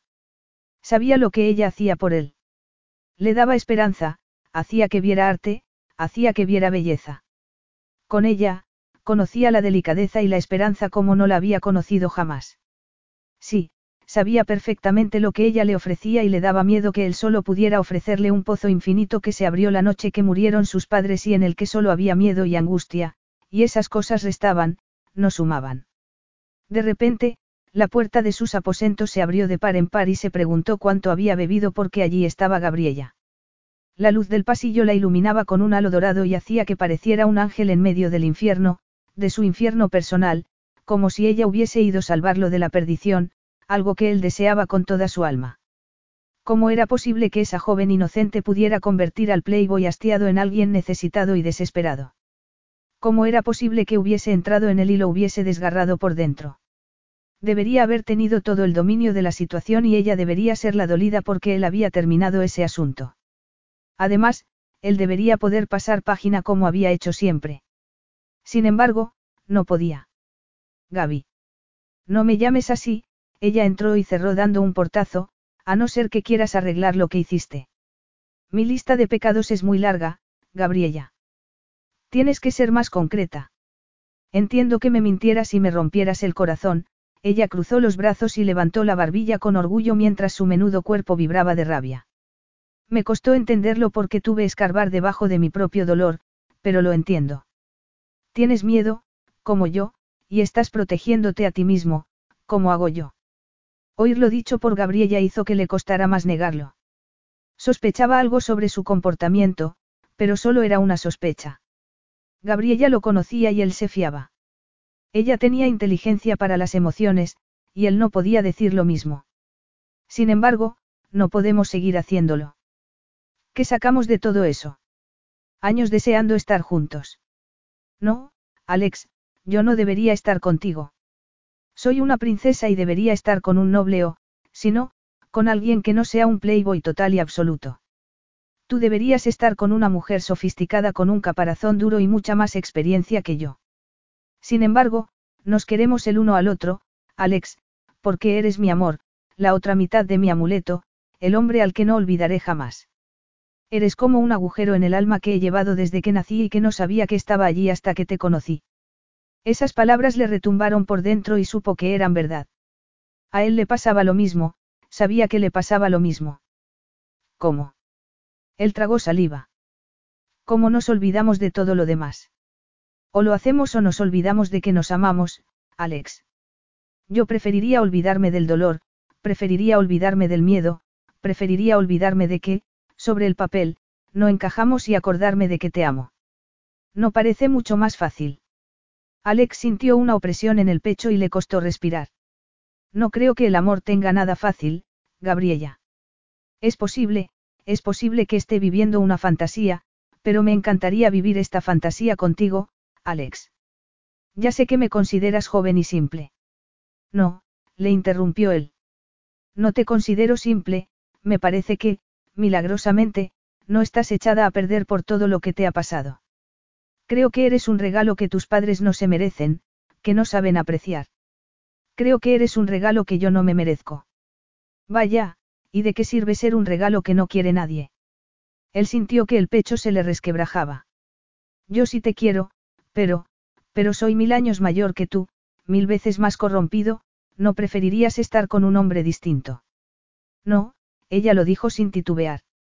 Nadie más hace que quiera salir de la biblioteca. Me gustaban las cosas pequeñas y silenciosas, pero lo que siento por ti, no tiene nada de pequeño o silencioso. Es grande y estruendoso, me retumba en los oídos y en el pecho y me aterra, pero, aún así, lo quiero. Estaba tan cautivada porque el libertino había ido detrás de la rarita que no me paré a pensar lo increíble que era que hubiese dejado de ocultarme por ti, Alex, que te quiera es un milagro en sí. No sé si lo aprecias. Él se rió, pero fue una risa seria. Créeme, lo aprecio. Yo también. Te amo y lo siento si no es algo sofisticado, si no debería haber pasado, pero ha pasado y es algo increíble y maravilloso. Mucho mejor que ocultarme. Por favor, acompáñame y vamos a alejarnos del remordimiento porque sé que todavía te sientes culpable, pero eras un niño y tienes que perdonarte a ti mismo. Es verdad, él asintió lentamente con la cabeza. Tienes razón. Era un niño, pero ya soy un hombre. Aún así, me ocultaba como un niño y eso tiene que acabar, Gabriela. Tienes razón.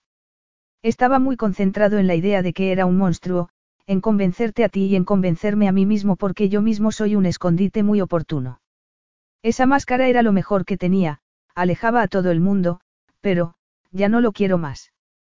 Creí que me daba fuerza, me convencí a mí mismo de que estaba dando la espalda a la forma de vivir de mis padres, que me distanciaba de ese comportamiento irreflexivo, que así no envenenaba a nadie, pero tenía miedo de los demás, tenía miedo de mí mismo. Tienes razón, vivir sin ti sería mucho peor que aprender a desprenderme de todo esto, se acercó a ella, le tomó la nuca entre las manos y la miró a los ojos. Si me aceptas después de todo lo que he dicho, después de todo lo que he hecho desde que te conozco y antes, entonces, me sentiría muy honrado si tú, supongo que puedo pedirte que te cases conmigo, no. No, contestó ella, y a él se le cayó el alma a los pies. No puedes porque todavía no me has dicho que me amas. Creía que se sobreentendía. Ni hablar. Me gusta el arte, la poesía, los libros, me gusta ver la belleza ante mí. Mi cara no es suficiente. Preguntó él esbozando una sonrisa. Es un primer paso, pero necesito las palabras. Te amo, preciosa Gaby. ¿De verdad? Preguntó ella con lágrimas en los ojos, con esas lágrimas buenas que hacían que él temblara maravillado. Aunque no sea aburrida. Sobre todo, porque no eres aburrida, porque eres inteligente, porque me enseñas cosas del mundo y de mí mismo. Quiero pasar el resto de mi vida abrazándote, acariciándote, estando contigo. Quiero que tus labios sean los últimos labios que bese y que tu corazón sea el único que he hecho mío. Por si no te habías enterado la primera vez, te amo. Ella sonrió. Fue una de esas sonrisas soñadoras que jamás se había atrevido a soñar que recibiría, una de esas sonrisas soñadoras que ni siquiera había sabido que quería recibir. Las cosas que esa princesa estaba enseñándole eran increíbles. Eso está mejor. Entonces, ya puedo, pedirte la mano. ¿De verdad quieres casarte, Alex? Sí, porque es lo que te mereces. Para siempre y sin condiciones. Además, sigo creyendo que tengo que resolver algunas cosas que llevo dentro. Me temo que voy a exigir mucho de ti. Es posible que lo hagas algunas veces, pero yo exigiré mucho de ti otras. No estamos en esto a medias, estamos para siempre y sin condiciones. Te llevaré cuando necesites que te lleve, Alex, ella se acercó y le puso la mano en la mejilla, y sé que tú me llevarás cuando necesite que me lleves. Eso es el amor. El amor da. Ya sabemos que es que la gente tome, cuando solo hacen lo que les pleis, pero nosotros no somos así, esto no es así. Gabriella, si flaqueo, prométeme que volverás a meterme en vereda. Te doy mi palabra. No puedo pintarte, Gabriella, no puedo enseñarte cómo te veo. No puedo explicártelo con el lenguaje del arte y la verdad es que la poesía no se me da muy bien. Mentiroso, se te da maravillosamente. No, la verdad es que no. Lo diré sencilla y sinceramente. Te amo desde ahora y para siempre. Eso es todo lo que necesito. Nada de tigres blancos. Ella se rascó la barbilla como si estuviese pensándoselo. Pues no te diría que no. Bueno, replicó él, es posible que no pueda complacerte con eso, pero ¿qué te parece una boda en Navidad? Ella sonrió, le rodeó el cuello con los brazos y se puso de puntillas para darle un beso. Eso me parece perfecto. Epílogo. Una boda entre un multimillonario y una princesa era algo increíble de verdad. Sobre todo, porque cuando se mezclaban los títulos y el dinero era increíblemente fácil que todo se organizara en un par de semanas. Toda la familia fue para ayudar a Gabriella y Alessandro a que celebraran su amor. El amor siempre era precioso, pero había algo especialmente precioso en ver a Gabriella y Alessandro juntos. No era solo el anillo que llevaba en el dedo ni la diadema sobre la melena oscura ni los pendientes que resplandecían en sus orejas, era el amor que irradiaban, la especie de simetría tan evidente que se apreciaba allí.